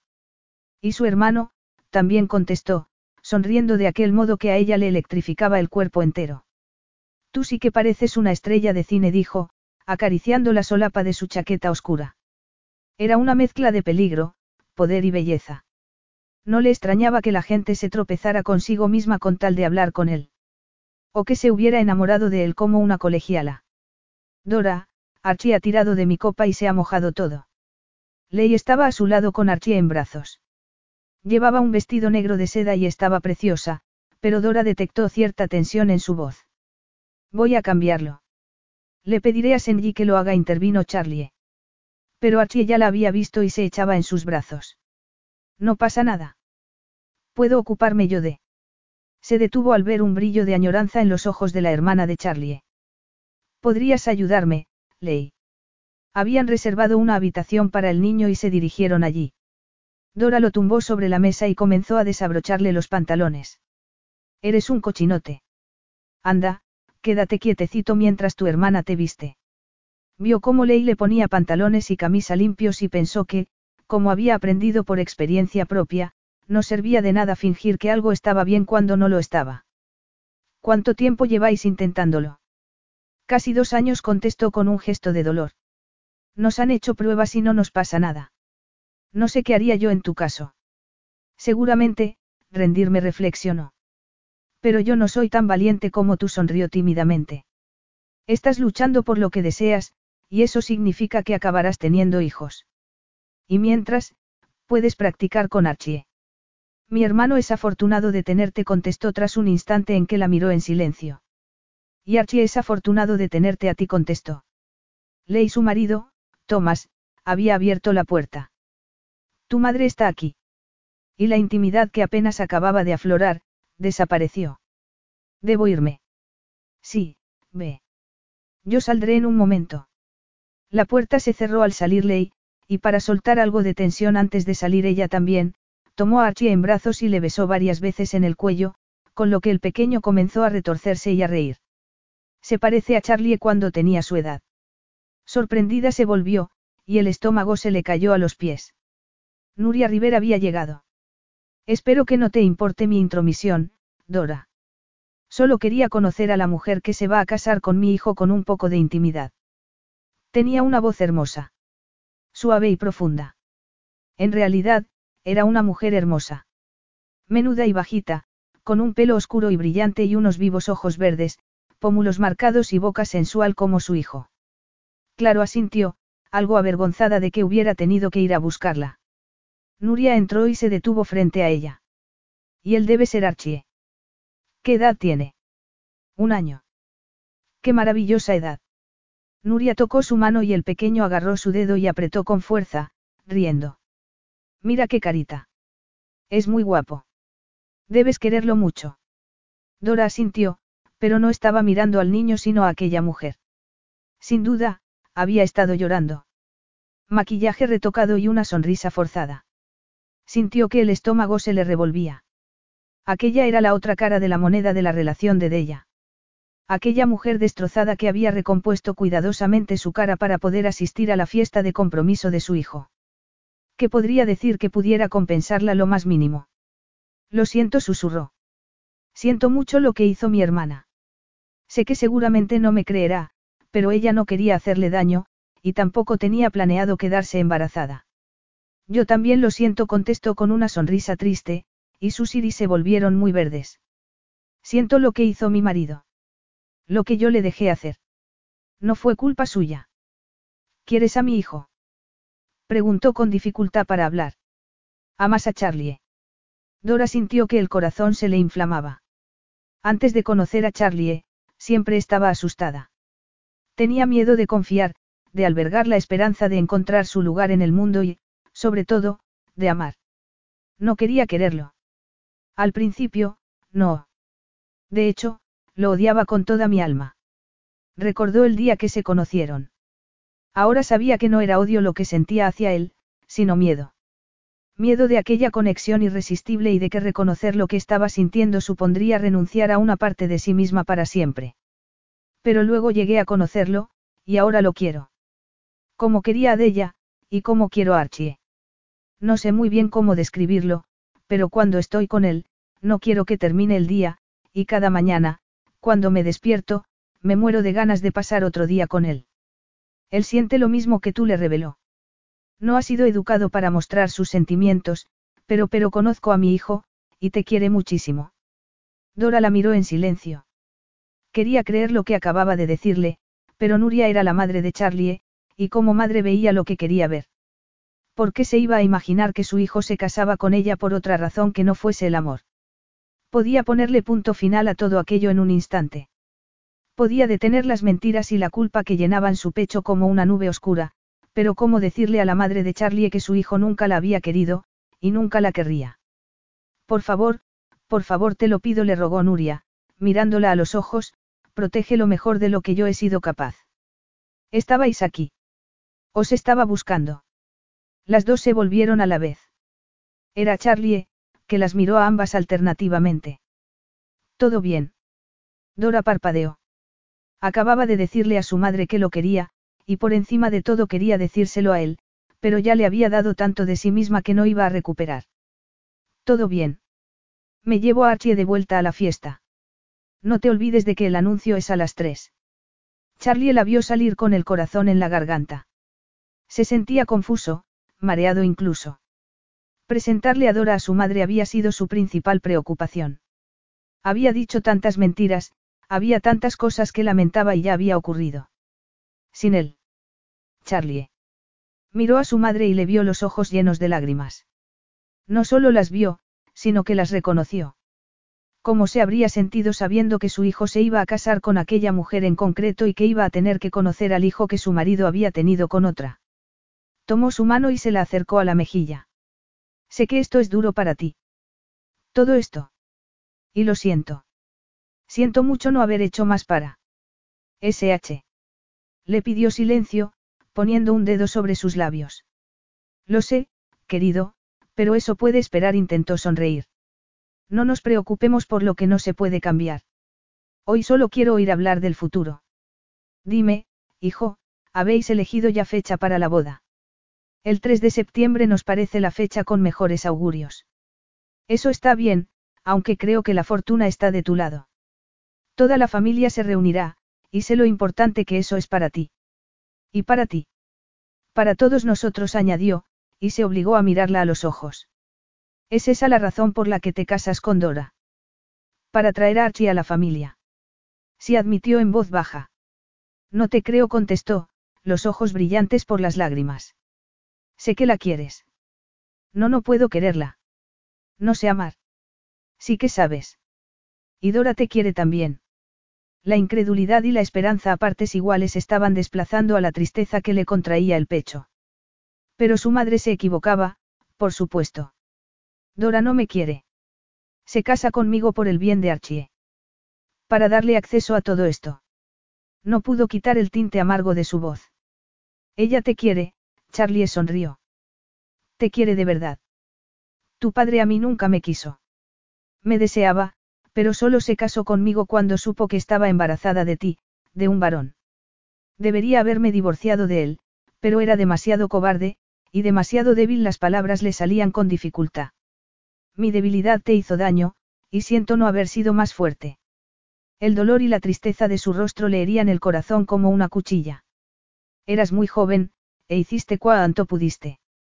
Era joven, y tenía miedo de estar sola, y lo hice por amor a ti.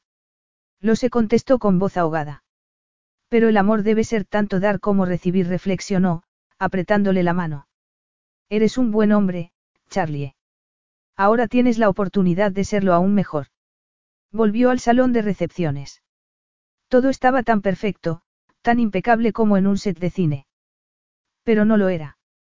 Era la vida real, con gente real.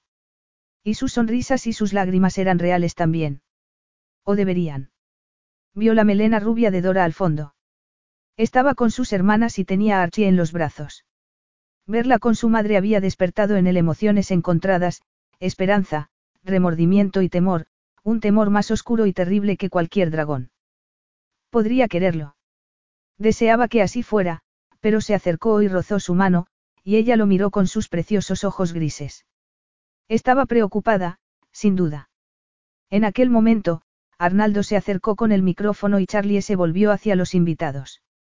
Buenas tardes y gracias por haber venido, saludo. Nos alegramos mucho de veros a todos. Como sabéis, tengo algo que anunciar. Miró a sus hermanas que, como siempre, lucían perfectas. Pero no pudo evitar percibir la tensión en los hombros de Ley, la línea descendente de la boca de José y la sonrisa excesivamente brillante de Sabrina. Y sintió miedo. Sus hermanas estaban interpretando el papel que les había sido asignado, pero en aquel momento, por primera vez, le dolió verlo. Le dolió pensar en la clase de mujeres en que se habían convertido. Miró entonces a su madre, que contemplaba la escena junto a las otras esposas de su padre. Sé un hombre mejor, le había dicho. Y qué mejor momento para empezar que aquel. Miró a Dora. Ella lo daría todo por amor. Lo haría por Archie, y lo haría por él. Pero la vida le había arrebatado más de lo que le había dado y, queriéndola como la quería, no podía soportar arrebatarle todo lo que amaba en ella, su carácter impulsivo, su valentía, su candor. Devolvió el micrófono a Arnaldo y se volvió hacia ella. Lo siento, dijo, y haciendo caso omiso del murmullo que crecía entre la gente, salió del salón. Dora le vio alejarse aturdida. A su alrededor, los invitados se miraban los unos a los otros, cuchicheando.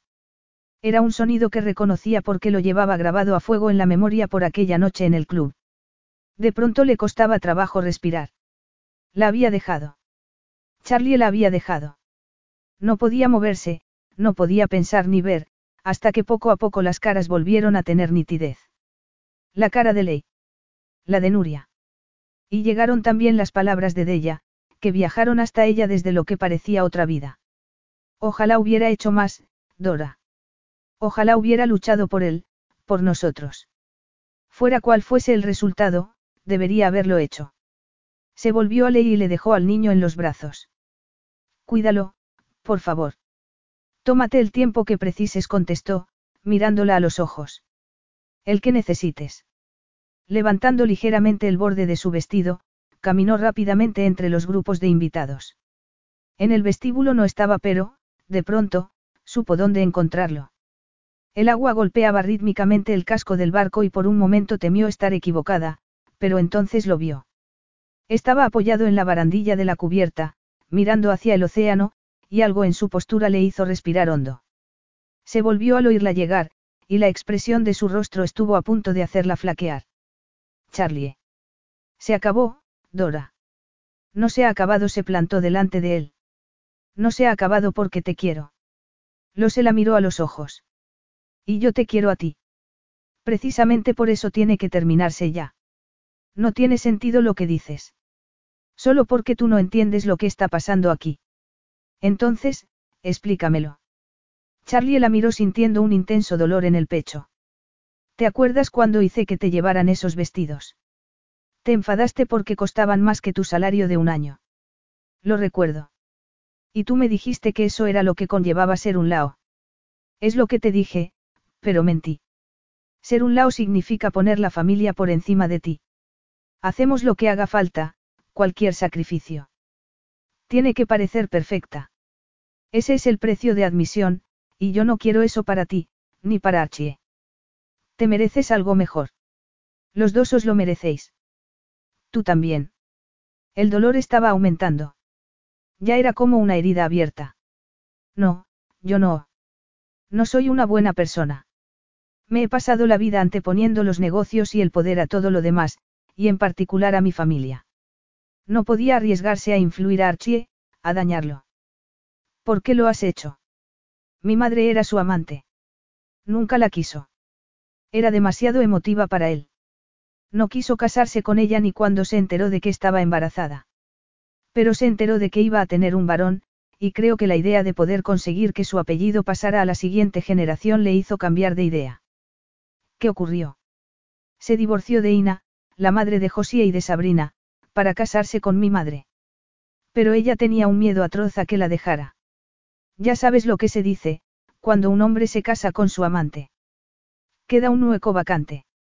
Asintió. Siguieron casados, pero vivieron vidas separadas desde que yo tenía unos tres años. Hubo compensaciones, claro. Le dio una casa preciosa, y se aseguró de que no tuviera preocupaciones económicas. Lo único que tenía que hacer era aparecer junto a él, sonreír y parecer la esposa amantísima. Y dejar que me enseñara a ser el digno heredero de su trono hizo una mueca.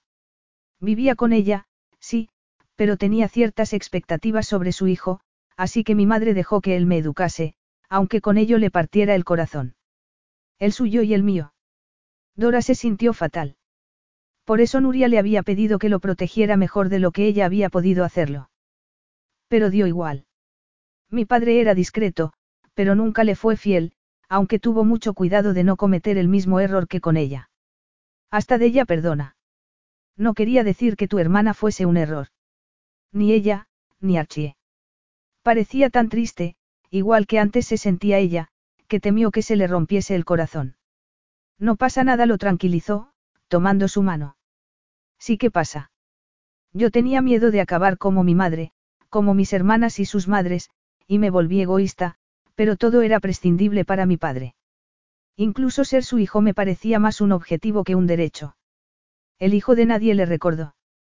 Tengo una madre, pero no dejé que ejerciera como tal. Aún hay tiempo.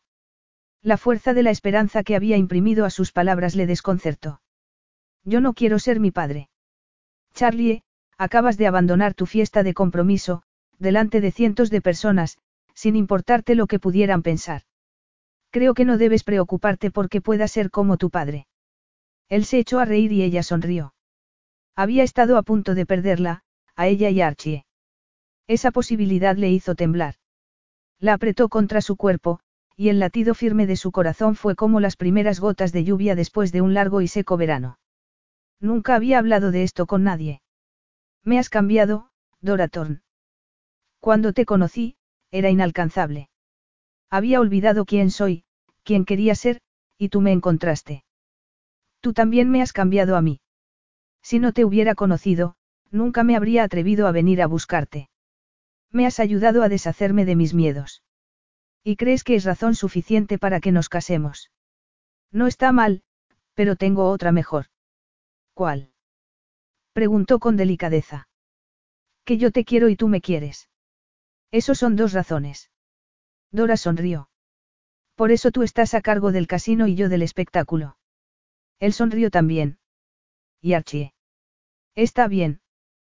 ¿Crees que deberíamos volver a la fiesta? Está con ley. Y me dijo que podíamos tardar cuanto necesitáramos. En ese caso, creo que la fiesta puede esperar. Y sin hacer caso de su exclamación de sorpresa, la tomó en brazos y bajaron al camarote. Epílogo. Dora contempló las teclas del piano y tocó un par de notas. Era temprano y no quería despertar a Charlie. Le resultaba increíble, pero había recuperado la voz. Primero fue solo una sensación, como de algo que se despertaba en su interior, pero enseguida fue imposible contenerlo.